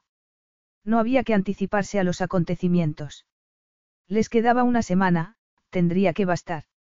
Una vez en la habitación, Salvador se puso unos pantalones cortos y una camisa. Al acercarse a la puerta miró la foto enmarcada que había en la estantería, la única que se habían hecho Anna María, Sofía y él. Se le hizo un nudo en el estómago y se quedó inmóvil mirándola. Lo invadió una oleada de dolor. Era el único que había sobrevivido. Al hacerse la foto estaban llenos de esperanza. Sofía era débil, los médicos les habían dicho la verdad, pero Salvador aún no sabía que había cosas en la vida que no se compraban ni se solucionaban con dinero. En la foto, Anna María tenía el aspecto habitual, antes de empezar el tratamiento y perder peso y el cabello, antes de que la vida de Salvador se hiciera añicos. Se acercó la foto y apoyó el dedo, lleno de culpa y dolor, por lo que le resultó imposible creer que fuera a disfrutar de una noche de placer con alguien tan vital como Harper. Era una traición en toda regla, pero enterró en lo más profundo de su ser el sentimiento de culpa. Ya tendría tiempo de lamentarse y arrepentirse. Durante la siguiente semana pensaba disfrutar de Harper porque comprendía que estar con ella era esencial para recuperar su propia vitalidad. Sabía que necesitaba a Harper, a pesar de no querer hacerlo, pero no era lo bastante fuerte para luchar contra esa necesidad. Aún no. Capítulo 12. Podría quedarme así eternamente. Exclamó ella mientras el agua le lamía la cabeza y el cuerpo. Tardó unos segundos en darse cuenta de lo que había dicho y se ruborizó hasta la raíz del cabello esperando que él no la hubiera oído. Apoyó los pies en el fondo arenoso del océano y miró a su alrededor buscando a Salvador. Se hallaba detrás de ella y su expresión era impenetrable. ¿Qué te parece el resto de la semana? Preguntó él sonriendo levemente, lo que a ella le demostró que no había interpretado sus palabras como un deseo de quedarse más tiempo con él. El tiempo transcurría muy deprisa. Hacía cuatro días que habían vuelto de Praga, y Arper era muy consciente de que su estancia en la isla estaba a punto de acabar. Um, fingió que se lo estaba pensando. Muy bien, trato hecho. Vas a tener tiempo libre al volver a Chicago. Llegaré el sábado por la noche, así que tendré libre el domingo. ¿Por qué? Llevas 15 días trabajando mucho. Tal vez deberías tomarte unas vacaciones. Te recuerdo que no quiero favores. Él alzó las manos como si se diera por vencido. Me refería a que aquí has estado trabajando todo el día. Estoy acostumbrada a hacerlo. No tantas horas. No, contestó ella acercándose a él y agarrándolo por la cintura. Le gustaba acariciarlo. Pero me gusta estar ocupada, se temía que necesitaría estarlo al volver para no pensar en él. Háblame de tu trabajo. No has visto mi currículo. Sé cuál es tu puesto, pero lo que quiero saber es lo que haces cada día. Las tareas de secretaria de un ejecutivo, dijo ella, que no tenía ganas de hablar, sino de sentir la sensualidad del momento en el agua, con el último sol de la tarde y el cuerpo de él desnudo, salvo por el bañador, que se podía quitar con facilidad. Por ejemplo, organizar viajes, acudir a reuniones, seleccionar correos electrónicos, muchas de las cosas que he hecho aquí, pero en menor cantidad. Tienes que evaluar informes. No, al menos no forma parte de mi trabajo. Lo haces porque te gusta. Los informes están ahí. Los leo y pienso que me viene bien estar informada de lo que hacemos, para poder detectar errores. Seguro que sí, dijo él con los dientes apretados y una expresión de frustración. Ella le apartó un mechón de cabello del rostro. ¿Qué te pasa, Salvador? Malgastas tu talento en ese trabajo. Ya te he dicho que me gusta lo que hago y que se me da muy bien. Es evidente, pero podrías hacer bien cualquier cosa que te propusieras. Ya hemos hablado de eso. ¿Sabes por qué sigo en ese puesto? Por dinero. Por eso trabaja la mayoría de la gente, aunque probablemente a alguien como tú le resulte difícil entenderlo. A alguien como yo.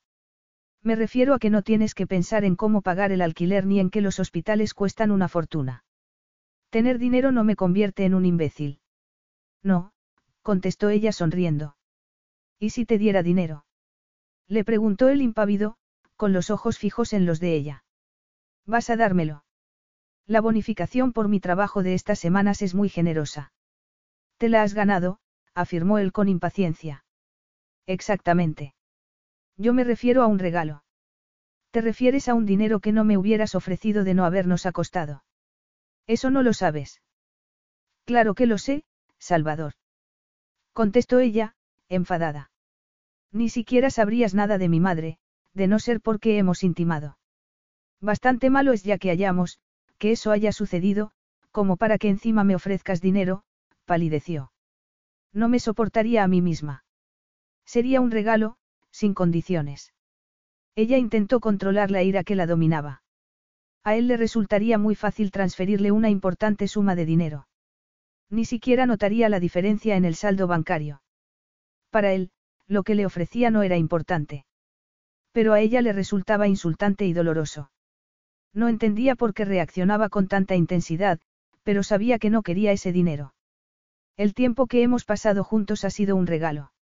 No necesito ni deseo nada más de ti. Salvo el vestido.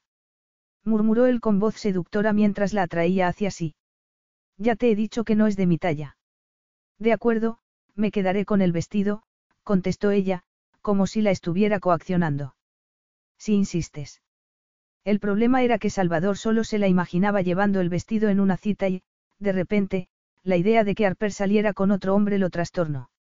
Era inevitable y no era asunto suyo, pero la idea no lo abandonó. Al día siguiente, solo pensó en eso cuando debería haber estado leyendo con atención los contratos que sus abogados le habían mandado para la compra de los hoteles. Pero no dejaba de imaginarse a Harper. Si ella tenía el mismo problema, lo disimulaba mucho mejor. Su concentración en el trabajo parecía genuina. Vociferó para sí y volvió a mirar un contrato leyendo los términos varias veces sin entenderlos. Era imposible. Se acercó al store y lo bajó para no verla, pero, por desgracia, no pudo dejar de pensar en ella ni en que les quedaban dos noches juntos. Está deliciosa, murmuró Harper, a pesar de que era incapaz de saborear la langosta que les había preparado el chef. Era la penúltima noche que estarían juntos y ella no dejaba de repetírselo. En Praga, cuando creyó que solo pasarían una noche juntos, le pareció suficiente, una aventura de una noche, como la de otra mucha gente. Pero cuanto más tiempo pasaba con Salvador, más encuentros, más risas, conversaciones, sexo y todo lo demás deseaba tener. Le encantaba estar con él en la isla o viajando. Sencillamente, le encantaba. Comenzaron a escocerle los ojos y notó que estaba a punto de llorar. Se llevó un trozo de langosta a la boca y sonrió al acabar de masticarlo. Háblame de esto, Salvador. Él dejó el tenedor. Su expresión era normal, por lo que no parecía invadido por la misma emoción que ella. ¿De qué? De la langosta. Solo sé que procede del mar. Me refiero a esto, ella señaló la casa, la isla y el bosque que conducía a la playa. Como un hombre, a tu edad, puede llegar a tener tanto éxito. Es de dominio público. He sabido invertir. Ella dio un sorbo de la copa de vino, contenta de que estuvieran hablando, porque la distraía de la inevitabilidad de la partida. Pero ¿de dónde sacaste el dinero para invertir? Sé que eres un hombre hecho a ti mismo, porque forma parte de la historia de la empresa. Tuve que leerla para solicitar el empleo y demostrar mis conocimientos sobre Darrocha Industries. Y yo que pensaba que sentías una ardiente pasión por mí, comentó él sonriendo. En realidad, todo se lo debo a mi madre. ¿En qué sentido? Me enseñó a administrar el dinero, además de poseer un instinto excelente para invertir. Hablábamos de inversiones incluso cuando era un niño. Procedía de una familia rica. Él negó con la cabeza y los ojos brillantes de orgullo. Todo lo contrario. Mi madre era muy pobre. Era una mujer de la limpieza en un hotel de Río. El hombre con el que me concibió pasó unas semanas de vacaciones en la ciudad, dijo él sin emoción. Ella se enamoró y él vio la oportunidad de divertirse, mientras su esposa estaba en Sydney, cuidando de sus hijos. Harper entreabrió los labios. Era una situación tan semejante a la que ella había vivido que enseguida la compadeció. Lo siento por ella. Debió de pasarlo muy mal. Como tú, ella tampoco sabía que estaba casado. Él no se lo dijo y se marchó antes de que ella supiera que estaba embarazada. Consiguió su número de teléfono gracias al registro del hotel. Y. Salvador miró el vaso de cerveza, en vez de Harper. Cuando le habló de mí, él negó que fuera suyo. La acusó de querer arruinarle el matrimonio y la vida y, para asegurarse su silencio, le ofreció una enorme suma a cambio de firmar un acuerdo de confidencialidad. ¿En serio? Y ella lo quería. Eso creía, hasta ese momento. No se había dado cuenta de cómo era verdaderamente. Se trataba del hijo mimado de un magnate de Sydney. Se crió rodeado de dinero y creía que podía utilizarlo para comprar a los demás. ¿Qué hizo tu madre? Aceptó el dinero, contestó Salvador con orgullo. Sabía que él no cambiaría de opinión, que nunca sería un padre para mí. Además, después de aquello, ella no deseaba que formara parte de mi vida. Aceptó el dinero, firmó el acuerdo y se mató a trabajar para tener éxito en la vida. Siguió limpiando hasta que nací. Después compró dos pisos, cuyo alquiler le proporcionó ingresos suficientes para quedarse en casa conmigo. A partir de ahí, todo progresó rápidamente. Parece una mujer increíble. Lo era. Ya no está. Murió cuando cumplí 20 años. Ella le puso una mano sobre la suya y notó la conexión que siempre se establecía entre ambos cuando se tocaban. Intentaste ponerte en contacto con tu padre. No es mi padre. No me interesa conocerlo. Un hombre que trata a una mujer así, ¿qué voy a querer de él? Harper estaba completamente de acuerdo. Pero debes de haber querido. No forma parte de mi vida. Aparte del ADN, no compartimos nada. Pero fue debido a su comportamiento por lo que me casé. Ah.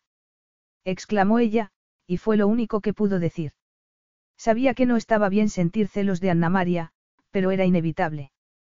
Cuando Anna María se quedó embarazada, solo pude tomar una decisión, la de casarme con ella.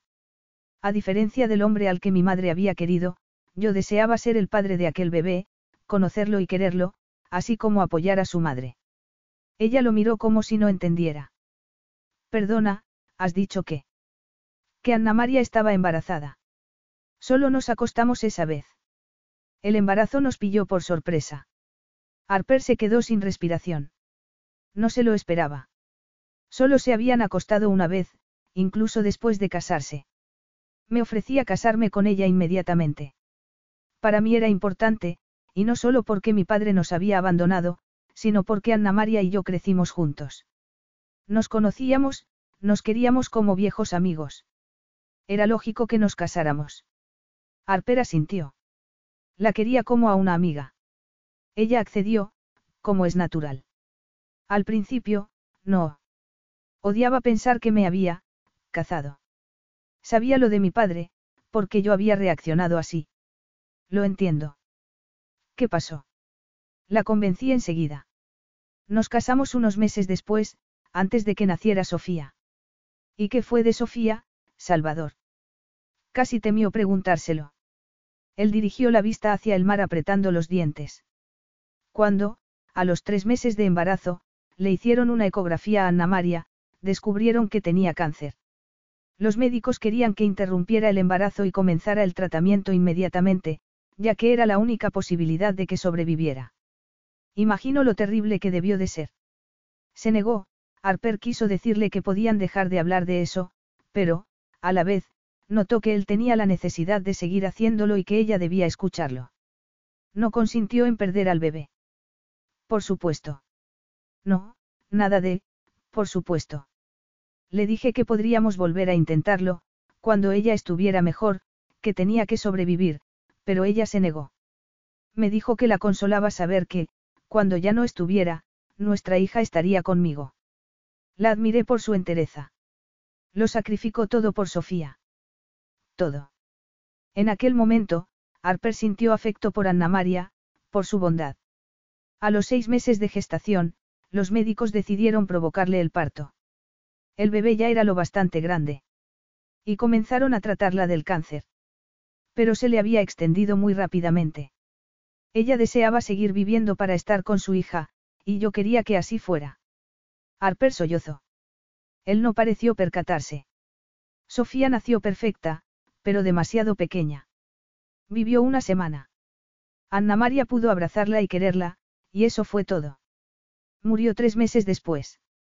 Se volvió hacia Harper y la miró con ojos desesperados. Están enterradas juntas aquí, en la isla, donde Anna María fue muy feliz. A Harper le dolía el pecho. No podía seguir soportando aquello. Se levantó y se sentó en el regazo de Salvador y, llorando, le tomó el rostro entre las manos. Le dolía lo que había sufrido y no sabía si alguien podría recuperarse de semejante desgracia. Y se dio cuenta de que él no lo había hecho, de que seguía destrozado. Por eso se había recluido en la isla. No solo por amor a su esposa, sino por miedo a volver a querer a otra persona y perderla. Y entonces supo por qué aquello a ella le importaba tanto. Quería a Salvador. Ojalá pudiera ayudarte a superarlo, musitó ella apoyando la frente en la de él. Deseaba que se recuperara con todo su corazón. Le puso la mano en el pecho y se lo apretó. Él reaccionó besándola como si se hubiera precipitado al vacío y ella fuera su único asidero. Ambos lo necesitaban, se necesitaban mutuamente, necesitaban la conexión que sentían al hacer el amor. Salvador se removió como si se despertara de un sueño. Pero no había dormido, sino que se había sentido poseído por algo que lo había llevado a tomar a Harper en la terraza, donde cualquier empleado podía haberlos visto. Le bajó las braguitas, se bajó la cremallera de los pantalones y la penetró, porque era la única manera de olvidar la pena, de volver a sentirse humano, en vez de un espectro. Observó el rostro de Harper, iluminado por la suave luz de la terraza, con los ojos aún brillantes de lágrimas. Y algo en su interior se rompió, algo que no recuperaría. El tiempo pasado con ella había sido maravilloso, pero tenía que acabar. Se estaba perdiendo en ella, y el riesgo era demasiado elevado. Capítulo 13. Al salir el sol, el cielo se tiñó de naranja, rosa y púrpura. Harper contempló la vista, arrobada, porque le encantaba el lugar, casi tanto como el hombre al que tenía a su lado. Sin embargo, estiró el brazo y halló la cama vacía. El corazón le dio un vuelco, pero se dijo que debía tranquilizarse. Estaba inquieta porque era su último día allí. Al día siguiente volvería al continente y después a Chicago, y todo aquello se convertiría en un lejano recuerdo, en realidad, en muchos, que guardaría en su corazón. ¿Y si no te fueras? ¿Qué alternativa tenía? Quedarse con Salvador. El corazón se le desbocó. No podía quedarse con él, así sin más, porque no sabía qué opinaría él. No le había mencionado su interés en que se quedara más tiempo ni le había preguntado a ella, a pesar de que el tiempo juntos se agotaba. Y ella, verdaderamente quería quedarse. ¿Qué sucedería entonces? Que permanecería en la isla unos días, un par de semanas, el tiempo que les hiciera falta hasta estar listos para que ella se fuera. El problema era que ella nunca estaría preparada para dejar a Salvador. Se llevó al mano a la boca para ahogar un grito. Si le decía que quería quedarse, sería porque quería hacerlo para siempre. Y si él se negaba, jamás lo superaría. Pero ¿y si aceptaba? Lanzó un gemido. Lo quería, por lo que la idea de que la rechazara la aterrorizaba. Pero no se arrepentiría toda la vida si no hablaba con él.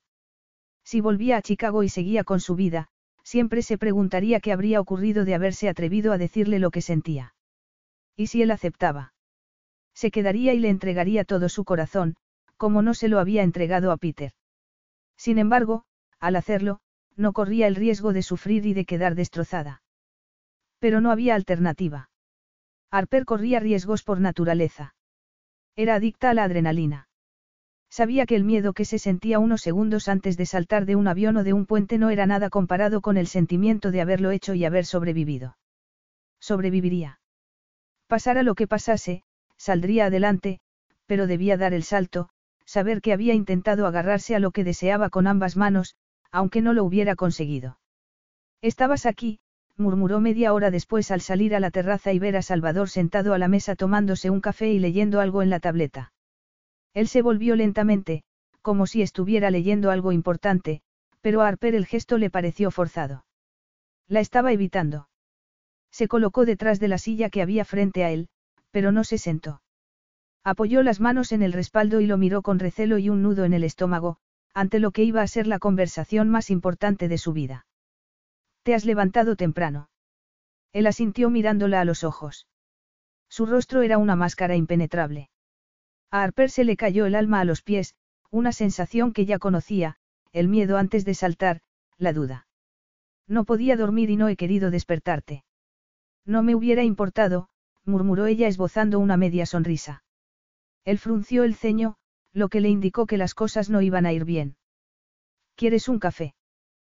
preguntó él indicándole la cafetera. Harper estaba tan nerviosa que no podía comer ni beber nada. No, gracias. Era inusual que estuvieran allí a aquella hora. Lo primero que solían hacer era ir al despacho. Pero esa mañana, el último día en que estarían juntos, hasta el aire parecía haber cambiado. Ella cerró los ojos. Podemos hablar. Apenas podía mirarlo. No lo estamos haciendo. Aquello empezaba muy mal, pero al recordar las dos semanas anteriores, cuando la había rechazado en un intento de luchar contra lo que sucedía entre ambos, se dijo que estaba tratando de nuevo de controlarlo. Sobre nosotros, se obligó a mirarlo a los ojos, a pesar de que creyó que iba a desmayarse de ansiedad. Sobre nosotros. Sí, sobre nosotros, y sobre lo sucedido entre nosotros. Él la miró sin inmutarse y ella se agarró con más fuerza al respaldo de la silla. Sé que esto tenía que ser temporal, dijo ella acercándose mentalmente al borde del avión y mirando al exterior con un nudo en el estómago, antes de saltar. ¿Te marchas mañana? Sí.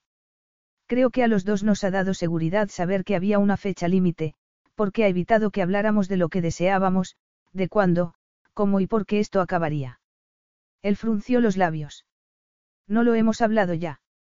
Creo que lo que hay entre nosotros merece mucho la pena, Salvador, carraspeó. Los ojos comenzaron a escocerle, pero se negó a llorar. No quiero que acabe todavía. Observó su reacción. Algo se movió en el interior de sus ojos, tragó saliva, pero no habló inmediatamente, mientras decidía lo que iba a decir.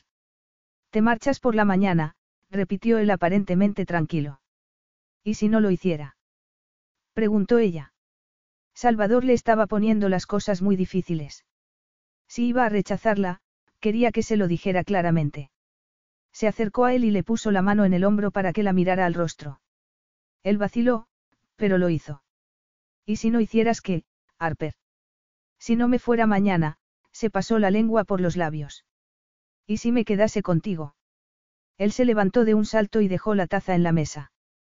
¿Cuánto tiempo? Preguntó él con ira contenida. Ella cerró los ojos, ante el dolor que la invadió. No lo sé. El tiempo que nos parezca bien, para ella sería hasta el final de su vida. Ese es el problema, dijo él mirándola a los ojos con dureza. Que no me parece bien, porque representa todo lo que me había jurado que no desearía. ¿Y qué es eso? ¿Quieres seguir completamente solo? Él apretó los labios. Ya lo sabías. Sí, pero pasó lo de Praga, negó con la cabeza. No, fue antes de Praga. Fue en el momento que nos conocimos. Tú también lo sentiste, estoy segura, pero se fue haciendo más evidente cuanto más tiempo pasábamos juntos. ¿Qué sentí? Ella le puso la mano en el corazón. Esta conexión, contestó ella mirándola esperanzada. Deseo. ¿Acaso es de extrañar? Llevaba dos años célibe, desde aquella noche con Anna María. Y llegaste tú, y estabas dispuesta, así que reaccioné, como es natural. No confundas el sexo con otra cosa. Él ya se lo había dicho antes, pero ahora le dolió profundamente. Intentó aferrarse a la certeza de que la rechazaba porque no podía aceptar lo que sentía. Sin embargo, cualquiera que fuera el motivo, él era una persona adulta, capaz de expresar lo que deseaba. Y en aquel momento era un, no, gracias. Harper apartó la mano y se dio la vuelta intentando contener las lágrimas. A ver si lo he entendido.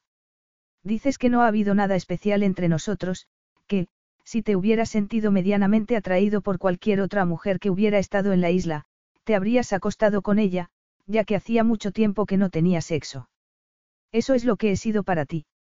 Ha sido sexo y ha sido estupendo. Pero he sido claro contigo desde el principio, y, por bueno que haya sido, el sexo no va a cambiar lo que soy.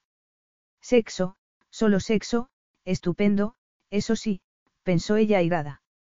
Muy bien, bueno es saberlo. Harper podía haber cambiado el vuelo, pero el orgullo no le permitía abandonar el trabajo, aunque solo fuera un día antes. Así que se sentó al escritorio y comenzó a repasar la larga lista de cosas que quería comprobar, antes de que Amanda volviera. También le dejó notas explicándole lo que quedaba pendiente. Salvador estaba en el despacho contiguo, pero ella se negó a que viera lo mal que se sentía, por lo que trabajó sin descanso y sin apartar la vista de la pantalla del ordenador. Pero según fue avanzando el día, y casi a punto de terminar el trabajo, se dio cuenta de que no podía seguir en la isla ni un minuto más de lo que fuera profesionalmente necesario. No tenía sentido quedarse otra noche. Cambió el vuelo de la mañana siguiente de ese río para esa noche y el del vuelo en helicóptero con el mismo piloto que la había llevado a la isla. Una vez que recibió el correo electrónico de confirmación, supo que había tomado la decisión correcta. Él no quería que se quedara. Para él carecía de valor lo que había habido entre ellos, solo había sido sexo. Y una noche más no lo cambiaría. Acabó de trabajar, ordenó el escritorio y salió del despacho. Pensó en marcharse sin despedirse ni dar explicaciones. Había cumplido el contrato.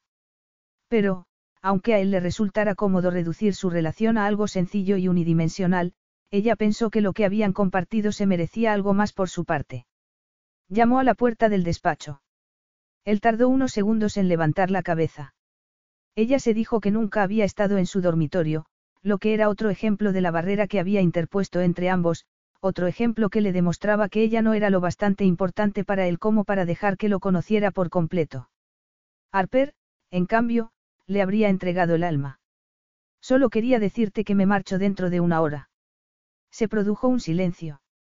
Él asintió. Muy bien. Ella lo fulminó con la mirada.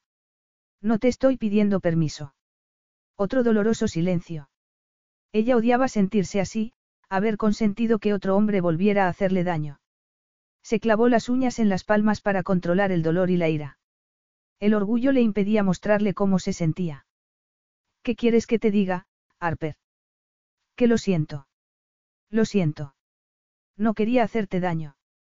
Creí que me entendías y que habías entendido lo que te ofrecía. Sabíamos que te marcharías y que ese sería el final. A ella le pareció que era otra persona. No lo reconocía, tal vez por culpa suya, ya que era famoso por su fuerza y dureza, pero ella lo había descartado al conocerlo mejor. Aunque lo más probable era que no lo conociera en absoluto, que estuviera equivocada sobre él, como lo había estado con Peter. Había pecado de ingenua y estúpida. Debía marcharse lo antes posible. Creo que no te había entendido, pero ahora lo hago, dijo con una firmeza que sería la base de las pesadillas de Salvador durante las noches siguientes. Le he dejado instrucciones detalladas a Amanda. Si hay algún problema, que no dude en llamarme, vaciló durante unos segundos, adiós. Adiós, era definitivo. Era un final, no una despedida temporal. Salvador se dijo que era lo que deseaba. Sabía que no respiraría tranquilo hasta que oyera despegar el helicóptero y ella se hubiera marchado. Estaba indeciso y lleno de dudas. ¿Cómo iba a dejarla marchar? ¿Cómo iba a dejar que se quedase? Al cabo de tres cuartos de hora dejó de mirar el reloj del portátil y lo cerró. Se dirigió a uno de los grandes ventanales del despacho a contemplar el paisaje, en busca de un respiro, de un poco de paz, sin conseguirlos. Tenía que dejar de pensar, de sentir, de imaginarse a Harper haciendo el equipaje y subiéndose al helicóptero, lista para marcharse. Salió del despacho. Solo había un sitio en el que podía estar en ese momento, y no era allí. Ella esperaba que la siguiera, que no la dejara desaparecer así de su vida, después de lo que habían sido el uno para el otro. La conexión entre ambos no era fruto de su imaginación, pero una relación funcionaba si ambas partes lo deseaban, por mucho amor que pusiera una de ellas. Se montó en el helicóptero, que era idéntico al que la había llevado allí hacía dos semanas. Entonces, no sabía que la estancia la cambiaría por completo. El sol se estaba poniendo, mientras despegaban. Las lágrimas que llevaba conteniendo todo el día comenzaron a rodarle por las mejillas. El sol se pondría y caería la noche, larga y oscura, pero volvería a amanecer y el sol brillaría de nuevo. El día siempre seguía a la noche y la esperanza a la oscuridad. O algunas noches eran tan largas, que no había forma de huir de ellas, ni siquiera al llegar la mañana. Ella estaba a punto de averiguarlo. Capítulo 14. Las olas rompían con fuerza y furia, como Salvador quería. Estaba en el extremo sur de la isla, donde el mar tenía más fuerza. Deseaba que el estruendo lo borrara todo, sobre todo el sonido del helicóptero al despegar y marcharse. Al mismo tiempo, inconscientemente, aguzaba el oído para escucharlo, por lo que se volvió y lo vio elevarse con su única pasajera, alejándola de Hiladosonos y de él para siempre. Era lo que deseaba y era necesario. Una ola lo golpeó y Salvador se alegró. Después de todo lo que había perdido y sufrido, pensó que en aquel momento había tocado fondo. Desde entonces, Salvador se interesó especialmente por el departamento en que trabajaba Harper. Reconocía que era una malsana obsesión. Ella se había ofrecido a quedarse, pero la había rechazado cerrándose en banda a una relación, a un futuro más allá de lo que habían compartido. Solo sexo. La había rechazado cuando ella quería quedarse, por lo que no tenía sentido dedicarse a estudiar los informes de su departamento buscando indicios de su trabajo, sin encontrar casi ninguno. ¿Por qué estaba tan infrautilizada en la empresa? En la isla habían trabajado codo con codo y ella lo había igualado en todo. Era evidente que, porque le pagaban bien, se conformaba con un trabajo que podía hacer con los ojos cerrados. Al hablar de su madre, él había notado el gran amor que le tenía. Pero aparte de la madre, ¿qué más tenía Harper? Centrado en su solitaria vida, no se había parado a pensar en ella, en que también había perdido a seres queridos. Y ahora Salvador se había convertido en uno más que la había hecho sufrir y la había abandonado, que había tomado de ella lo que deseaba mientras le convenía para después rechazarla al no querer luchar por algo que tal vez lo destruiría. Lanzó una vociferación y se levantó mesándose el cabello. Habían pasado tres semanas. Necesitaba olvidarse de ella, pero era incapaz. ¿Cómo hacerlo? Verdaderamente lo deseaba.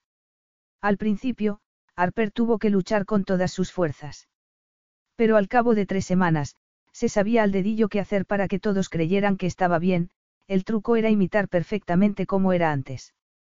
Tomaba el mismo tren, vestía igual, se llevaba la misma comida de casa, mantenía las mismas conversaciones intrascendentes y llamaba a su madre como siempre. Representaba su papel hasta volver a casa de noche, donde podía dar rienda suelta a su dolor.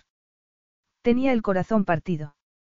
Cada recuerdo la hería, por lo que sentía un dolor permanente, día y noche. No dejaba de pensar en Salvador ni de echarlo de menos, y eso se había convertido en parte de ella. Pero al cabo de tres semanas, había aprendido a fingirlo bastante bien para que nadie se percatara de que, al volver de la isla, su vida se había convertido en una pesadilla. Salvador se despertó en mitad de la noche, alterado por fragmentos de sueños que lo habían lanzado a un extraño pasado en que no distinguía lo real de lo recordado. Su madre estaba allí, vestida de blanco, con el largo cabello recogido en un moño, una caipiriña en la mano y una sonrisa en el rostro, mientras el sol se ponía. Él volvía a tener 20 años.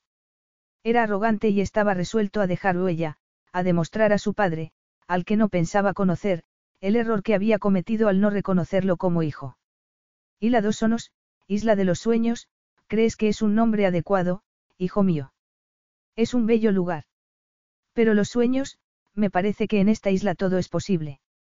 ¿No crees? Él se había encogido de hombros. No, Salvador. No estás haciéndolo bien. Cierra los ojos. ¿Lo ves? No.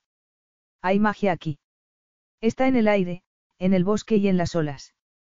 Y también en el crepúsculo y el amanecer. Esta isla es un regalo, no lo olvides. Él había reído. Solo es una isla.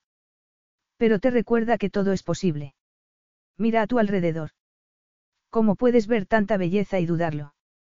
Se había despertado con el corazón acelerado. Anna María también había aparecido en el sueño, como estaba cuando visitaron por última vez la tumba de Sofía, hermosa y etérea, como si estuviera a punto de adoptar la forma de un ángel. Tienes que vivir por nosotras, Salvador, le había dicho tomándolo de la mano. Nuestra muerte no tiene sentido, si tú no se lo das. No me refiero a que le pongas mi nombre a una biblioteca ni a que me erijas una estatua aquí. Había empezado a toser, ya que su respiración era muy débil. Salvador había esperado pacientemente poniéndole la mano en la espalda. Tienes que hacer algo por mí todos los días, vivir de un modo que me habría llenado de orgullo. Y tomar decisiones que demuestren que estás vivo, porque yo no lo estaré.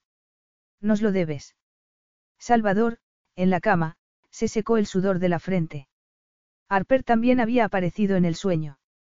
Había soñado con ella como estaba aquella última mañana. No con lo que le había dicho, sino con su sonrisa al salir a la terraza, una sonrisa que lo perseguía. Ahora entendía la razón. Su sonrisa había sido como la de un amanecer, un glorioso regalo cargado de esperanza y promesas, consoladora y radiante tras la noche más larga de su vida, cargada de dolor. Ya había fallado a dos de las mujeres más importantes de su vida, su madre y Anna María, al no cumplir lo que les había prometido. Y ahora había hecho lo mismo con Harper, porque le había hecho un promesa, pensó sorprendido. No le había dicho que la quería, pero era indudable que se lo había demostrado en cada conversación y al intentar rechazarla, para, finalmente, apegarse a ella cada vez más. Le había hecho miles de pequeñas promesas a cada momento, pero la había rechazado por miedo a lo que significaría dejar que se quedara, porque habría sido abrir la puerta a un mundo lleno de peligros. Pero ¿qué alternativa tenía? Se levantó lanzando improperios y se vistió a toda prisa. De todos modos, no se trataba de las promesas hechas a Harper, sino de cómo se sentía y lo que deseaba, de superar el miedo de perderla cada día que estaba con ella, porque cada uno sería un regalo.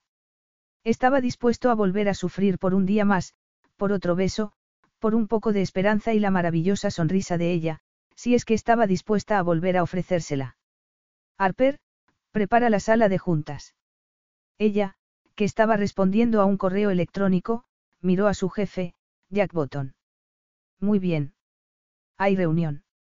Sí, una inesperada, parecía nervioso, lo que no era propio de él. ¿Qué ha pasado?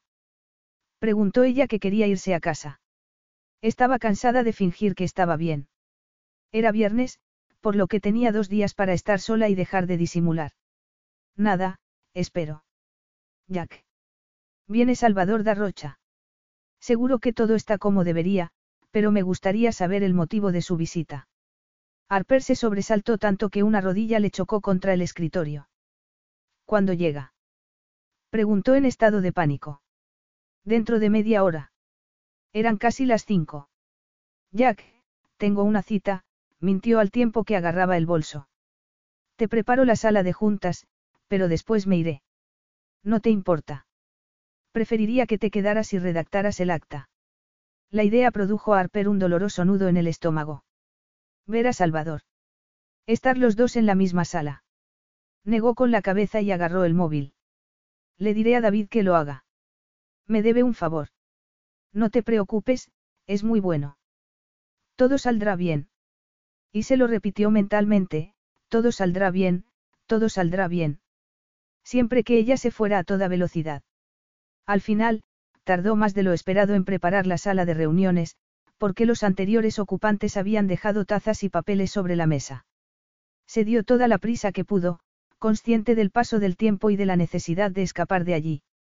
Cuando solo faltaban unos minutos, entró en el despacho de Jack.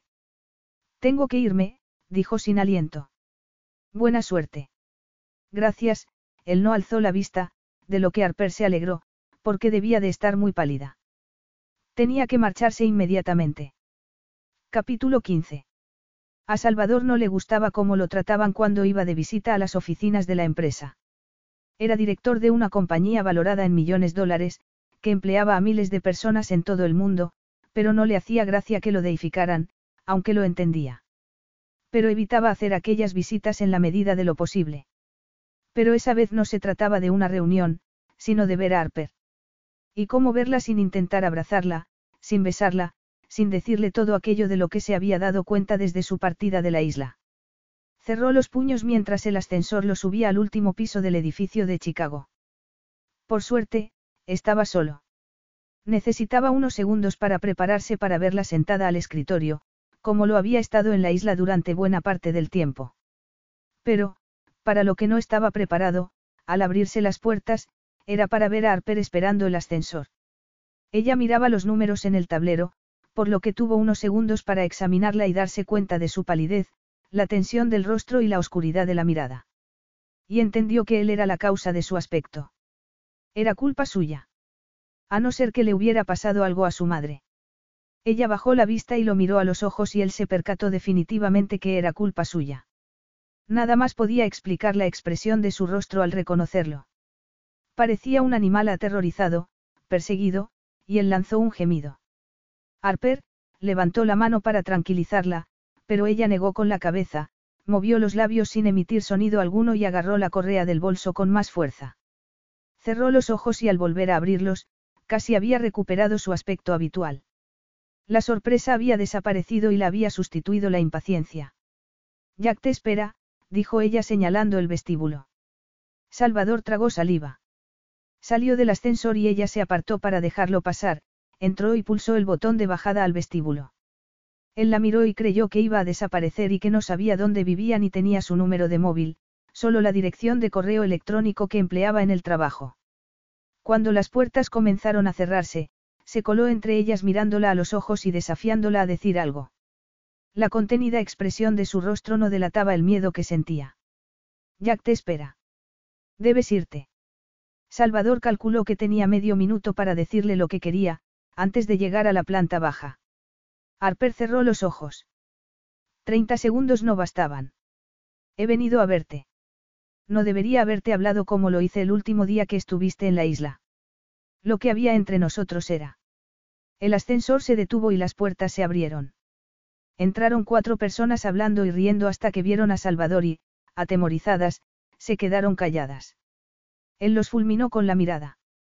Se hacían idea de lo que habían interrumpido. Miró a Harper, pero ella tenía los ojos fijos en las puertas del ascensor. Llegaron al vestíbulo, sin hacer más paradas, y Harper salió delante de él y echó a andar a toda prisa. Él la siguió sin hacer caso de las miradas ajenas ni de quienes se acercaban a hablarle. Ella se despidió de los guardas de seguridad y salió. Una vez en la calle, Salvador la llamó. Harper no se volvió. Había mucha gente que salía de las oficinas para irse a casa. Asustado ante la posibilidad de volver a perderla, la agarró de la muñeca y la obligó a pararse. Ella no se resistió, pero él tuvo que tirarla de la muñeca para que se volviera a mirarlo. Y cuando lo hizo, él se sintió morir. Tenía los ojos llenos de lágrimas y parecía tan dolida e inconsolable que él gimió. Lo siento, fue lo único que se le ocurrió decir en ese momento y lo dijo con total sinceridad. No tenía derecho a hablarte como lo hice. Nada de lo que te dije era verdad. Lo sabes, Harper. En el fondo de tu corazón lo sabes. Ella parpadeó intentando dominarse, sin conseguirlo. Suéltame.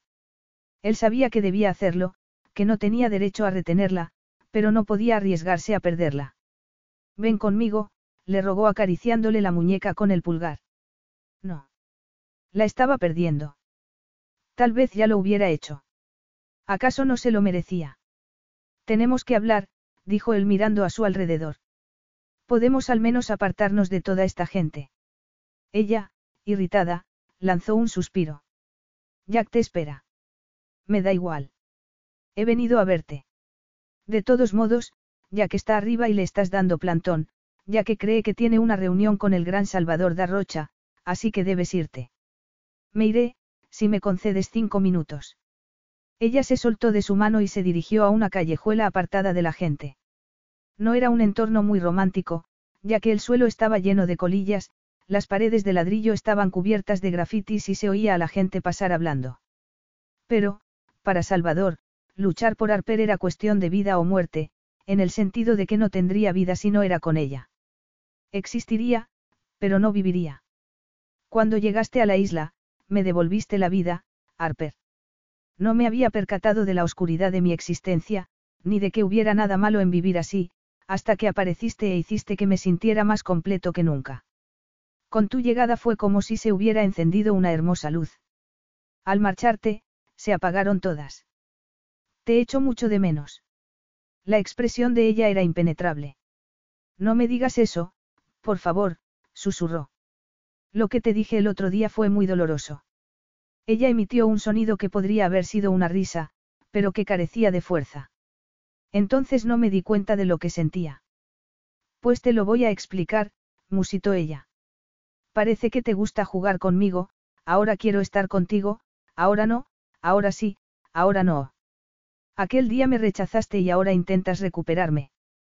Pero ya me he cansado de jugar, Salvador. Se acabó, dijo temblando al tiempo que rompía a llorar. Furiosa, se secó las lágrimas, mientras él se limitaba a mirarla. Lo acusaba justamente, pero era doloroso. No quería sentir lo que sentía por ti. Ella apartó la mirada. Y tienes razón, pero no era un juego, Harper. Te deseé desde que te conocí y te he querido casi desde entonces. No te rechazaba para atormentarte, sino porque estaba luchando contra mis sentimientos hacia ti, pero eran demasiado intensos y no podía vencerlos. Estabas aquí, se llevó la mano al corazón. Vives en mí, en mi corazón, y siempre será así. Ella volvió a mirarlo, sobresaltada. Palideció y negó con la cabeza. Ahora subes la apuesta. Es el intento definitivo para volver a atraerme, decirme que me quieres. Pero ningún enamorado diría, diría. Fue una tortura decirlo. Estaba muy enfadado por quererte, cuando no había sido capaz de querer a mi esposa. Cada día contigo me parecía una traición, mis sentimientos hacia ti me demostraban mi fracaso como esposo. Nada de eso excusa mi comportamiento, pero quiero explicarte. Ella tragó saliva. Jack te está esperando. La había perdido. La pesadilla se había hecho realidad. Me da igual. Te quiero, dijo mirándola a los ojos con la esperanza de que ella viera que era sincero. Te amo con todo mi ser. Ya no voy a luchar ni a huir. Durante el resto de mi vida, quiero luchar por ti. Te quiero tanto que no me imagino la vida sin ti. Pero, si no me correspondes, tendré que hacerlo, aunque siempre serás el centro de lo que soy. Te querré, a pesar de que no estemos juntos. No tengo elección. Una lágrima se deslizó por la mejilla de ella. No se trata de si te quiero o no, sino de si puedo volver a estar contigo. Era un rayito de luz en medio de la oscuridad. Se trata de si puedo confiar en ti. No eres el único que ha sufrido, Salvador. Para mí fue difícil aceptar lo que sentía por ti y decirte que me quería quedar contigo. Lo sé. Sin poder evitarlo, le secó una lágrima con el pulgar y le acarició la mejilla. Y me quedé todo el día porque tenía que acabar el trabajo y también porque creía que te disculparías, que te darías cuenta de que había sobrado mal. Quise hacerlo. Pero no lo hiciste. Me quedé destrozada y no sé si podré recuperarme. Me apartaste de ti, igual que mi padre y que Peter. Me demostraste que carezco de valor alguno para ti, igual que para ellos. Eres lo único que valoro en este mundo, respondió él, furioso consigo mismo. ¿Cómo puedo demostrártelo? Ella lo miró en silencio. Él le acarició la otra mejilla y le tomó el rostro entre las manos. Te quiero. Y no voy a marcharme. Vives en una isla, muy lejos de aquí. Quiero vivir donde tú lo hagas. Ella puso los ojos en blanco.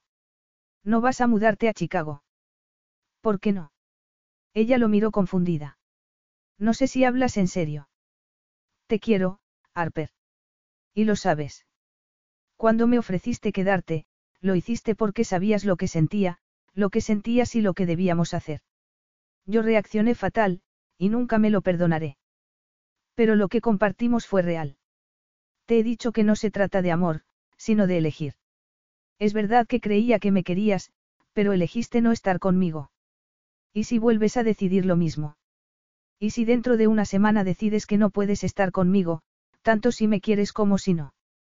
No puedo rehacer mi vida cada vez que nuestros mutuos sentimientos te asusten. Estaba asustado, aterrorizado por lo que pasaría si te perdía. Y te perdí.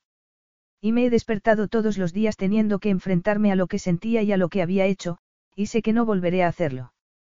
Siguió hablando sin apartar la vista de sus ojos. En la vida, nada está garantizado. He visto lo que puede pasar, lo que se nos arrebata sin que nos demos cuenta, pero solo un completo imbécil renunciaría a la felicidad que compartimos cuando estamos juntos, sin temor a lo que pueda pasar. No sé si tendremos el privilegio de envejecer juntos, pero quiero hacer lo posible por intentarlo. Tú no. Dime lo que quieres. Ella cerró los ojos para no verlo, y él gimió. Esperó con el alma en vilo. Ella siguió callada unos segundos, hasta que abrió los ojos y frunció el ceño. Quiero eso. Él no estaba seguro de haberla entendido. ¿Quieres? Quiero que envejezcamos juntos, con muchos nietos y recuerdos, buenos y malos, con los recuerdos que se guardan a lo largo de la hermosa vida que habremos tenido. Quiero empezar a vivir. Como has dicho, cuando estamos juntos, me siento viva, respiró hondo y añadió, te quiero. Él apoyó la frente en la suya. Y cuando se besaron fue como si el cielo estallara y se recompusiera en el interior de ambos. A cualquiera que pasara por allí le habría parecido una pareja que se besaba apasionadamente, pero para Salvador y Arper era una promesa tan verdadera como los votos matrimoniales, estaban juntos de verdad y para siempre, porque era como debían estar. En el último piso del edificio de Darrocha Industries, Jack Botton tamborileaba en el escritorio con el ceño fruncido. Salvador Darrocha era famoso por su puntualidad. Volvió a mirar el reloj. ¿Dónde estaría? Le sonó el móvil. Soy Salvador, parecía contento, se reía. Me ha surgido un imprevisto. No pasa nada. ¿Quiere que programemos la reunión para otro día? Sí, lo llamaré el lunes. ¿Hay algo concreto de lo que quiera hablar? No, solo un cambio de impresiones. Todo va bien. Que pase un buen fin de semana. Antes de colgar, a Jack le pareció oír una voz femenina que se reía y gemía. Se encogió de hombros y decidió tomarse una cerveza de camino a casa. Todo iba bien. Epílogo.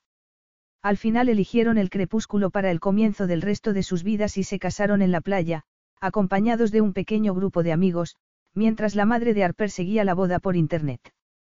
Fue perfecta, aunque eso le dio igual a Harper, ya que era solo un único día de todos los que los esperaban juntos. Desde que, hacía un año, había aceptado casarse con Salvador, no se había arrepentido en ningún momento. Era su media naranja. Y además, era el viento que impulsaba sus alas para hacer realidad sus sueños. Al insistir en pagar los cuidados médicos de su madre, ella, por fin, pudo estudiar, lo que hizo a distancia. Al principio vivieron en la isla, donde Salvador construyó una instalación médica con todos los adelantos para la madre de Harper. La mujer ahora sonreía, aunque no supiera quién era ni dónde estaba. Pronto llegaron los nietos, que Harper le llevaba para que los viera. Al principio fueron unos gemelos, dos varones con el cabello y los ojos de su padre, después, dos niñas, nacidas con un año y medio de diferencia, y otra niña, cinco años después, que llegó por sorpresa. Sofía también formaba parte de la familia. Solían hablar de Anna María y de ella con frecuencia y llevaban a los niños a visitar sus tumbas el día de su cumpleaños. Cuando la madre de Harper murió, se entristecieron, aunque sabían que se había liberado. El dolor por la pérdida fue más tolerable para Harper al sentirse arropada por el amor de Salvador y sus hijos. Cuando los gemelos tuvieron que ir a la escuela, decidieron que lo más práctico era marcharse de la isla. Se trasladaron a Nueva York y Harper consiguió un puesto en un importante bufete. Al cabo de cinco años se convirtió en socia y, dos años después, en socia principal. Salvador estaba orgullosa de ella. La familia siguió yendo a la isla durante muchos años, para que formara parte de la vida de los hijos, y fue allí donde la hija mayor decidió casarse. Mientras el sol se ponía en ese hermoso día, y Salvador observaba a su esposa con el cabello plateado y rodeada de sus hijos, ya adultos, sonrió al tiempo que reflexionaba sobre lo cerca que había estado de rechazar el maravilloso regalo que era su vida, de perder a Harper por miedo a sufrir. Pero había tenido una segunda oportunidad para vivir y cumplir las promesas hechas a su madre y a Anna María. Se había dedicado todos los días a aprovecharla y lo seguiría haciendo hasta el final. Fin. BetMGM has an unreal deal for sports fans in Virginia. Turn $5 into $150 instantly when you place your first wager at BetMGM. Simply download the BetMGM app and sign up using code Champion150. Then, place a $5 wager on any sport. You'll receive $150 in bonus bets, regardless of your wager's outcome. And if you think the fun stops there, the King of Sportsbooks has plenty of surprises in store. Check out daily promotions, same game parlays, bets, and so much more. Download the app in Virginia today and get $150 in bonus bets instantly from your first wager only at BetMGM. BetMGM and GameSense remind you to play responsibly. See BetMGM.com for terms. 21 plus only, Virginia only. New customer offer, subject to eligibility requirements. Rewards are non withdrawable bonus bets that expire in seven days. Please gamble responsibly. Gambling problem? Call 1 800 Gambler. Promotional offer not available in Washington, D.C.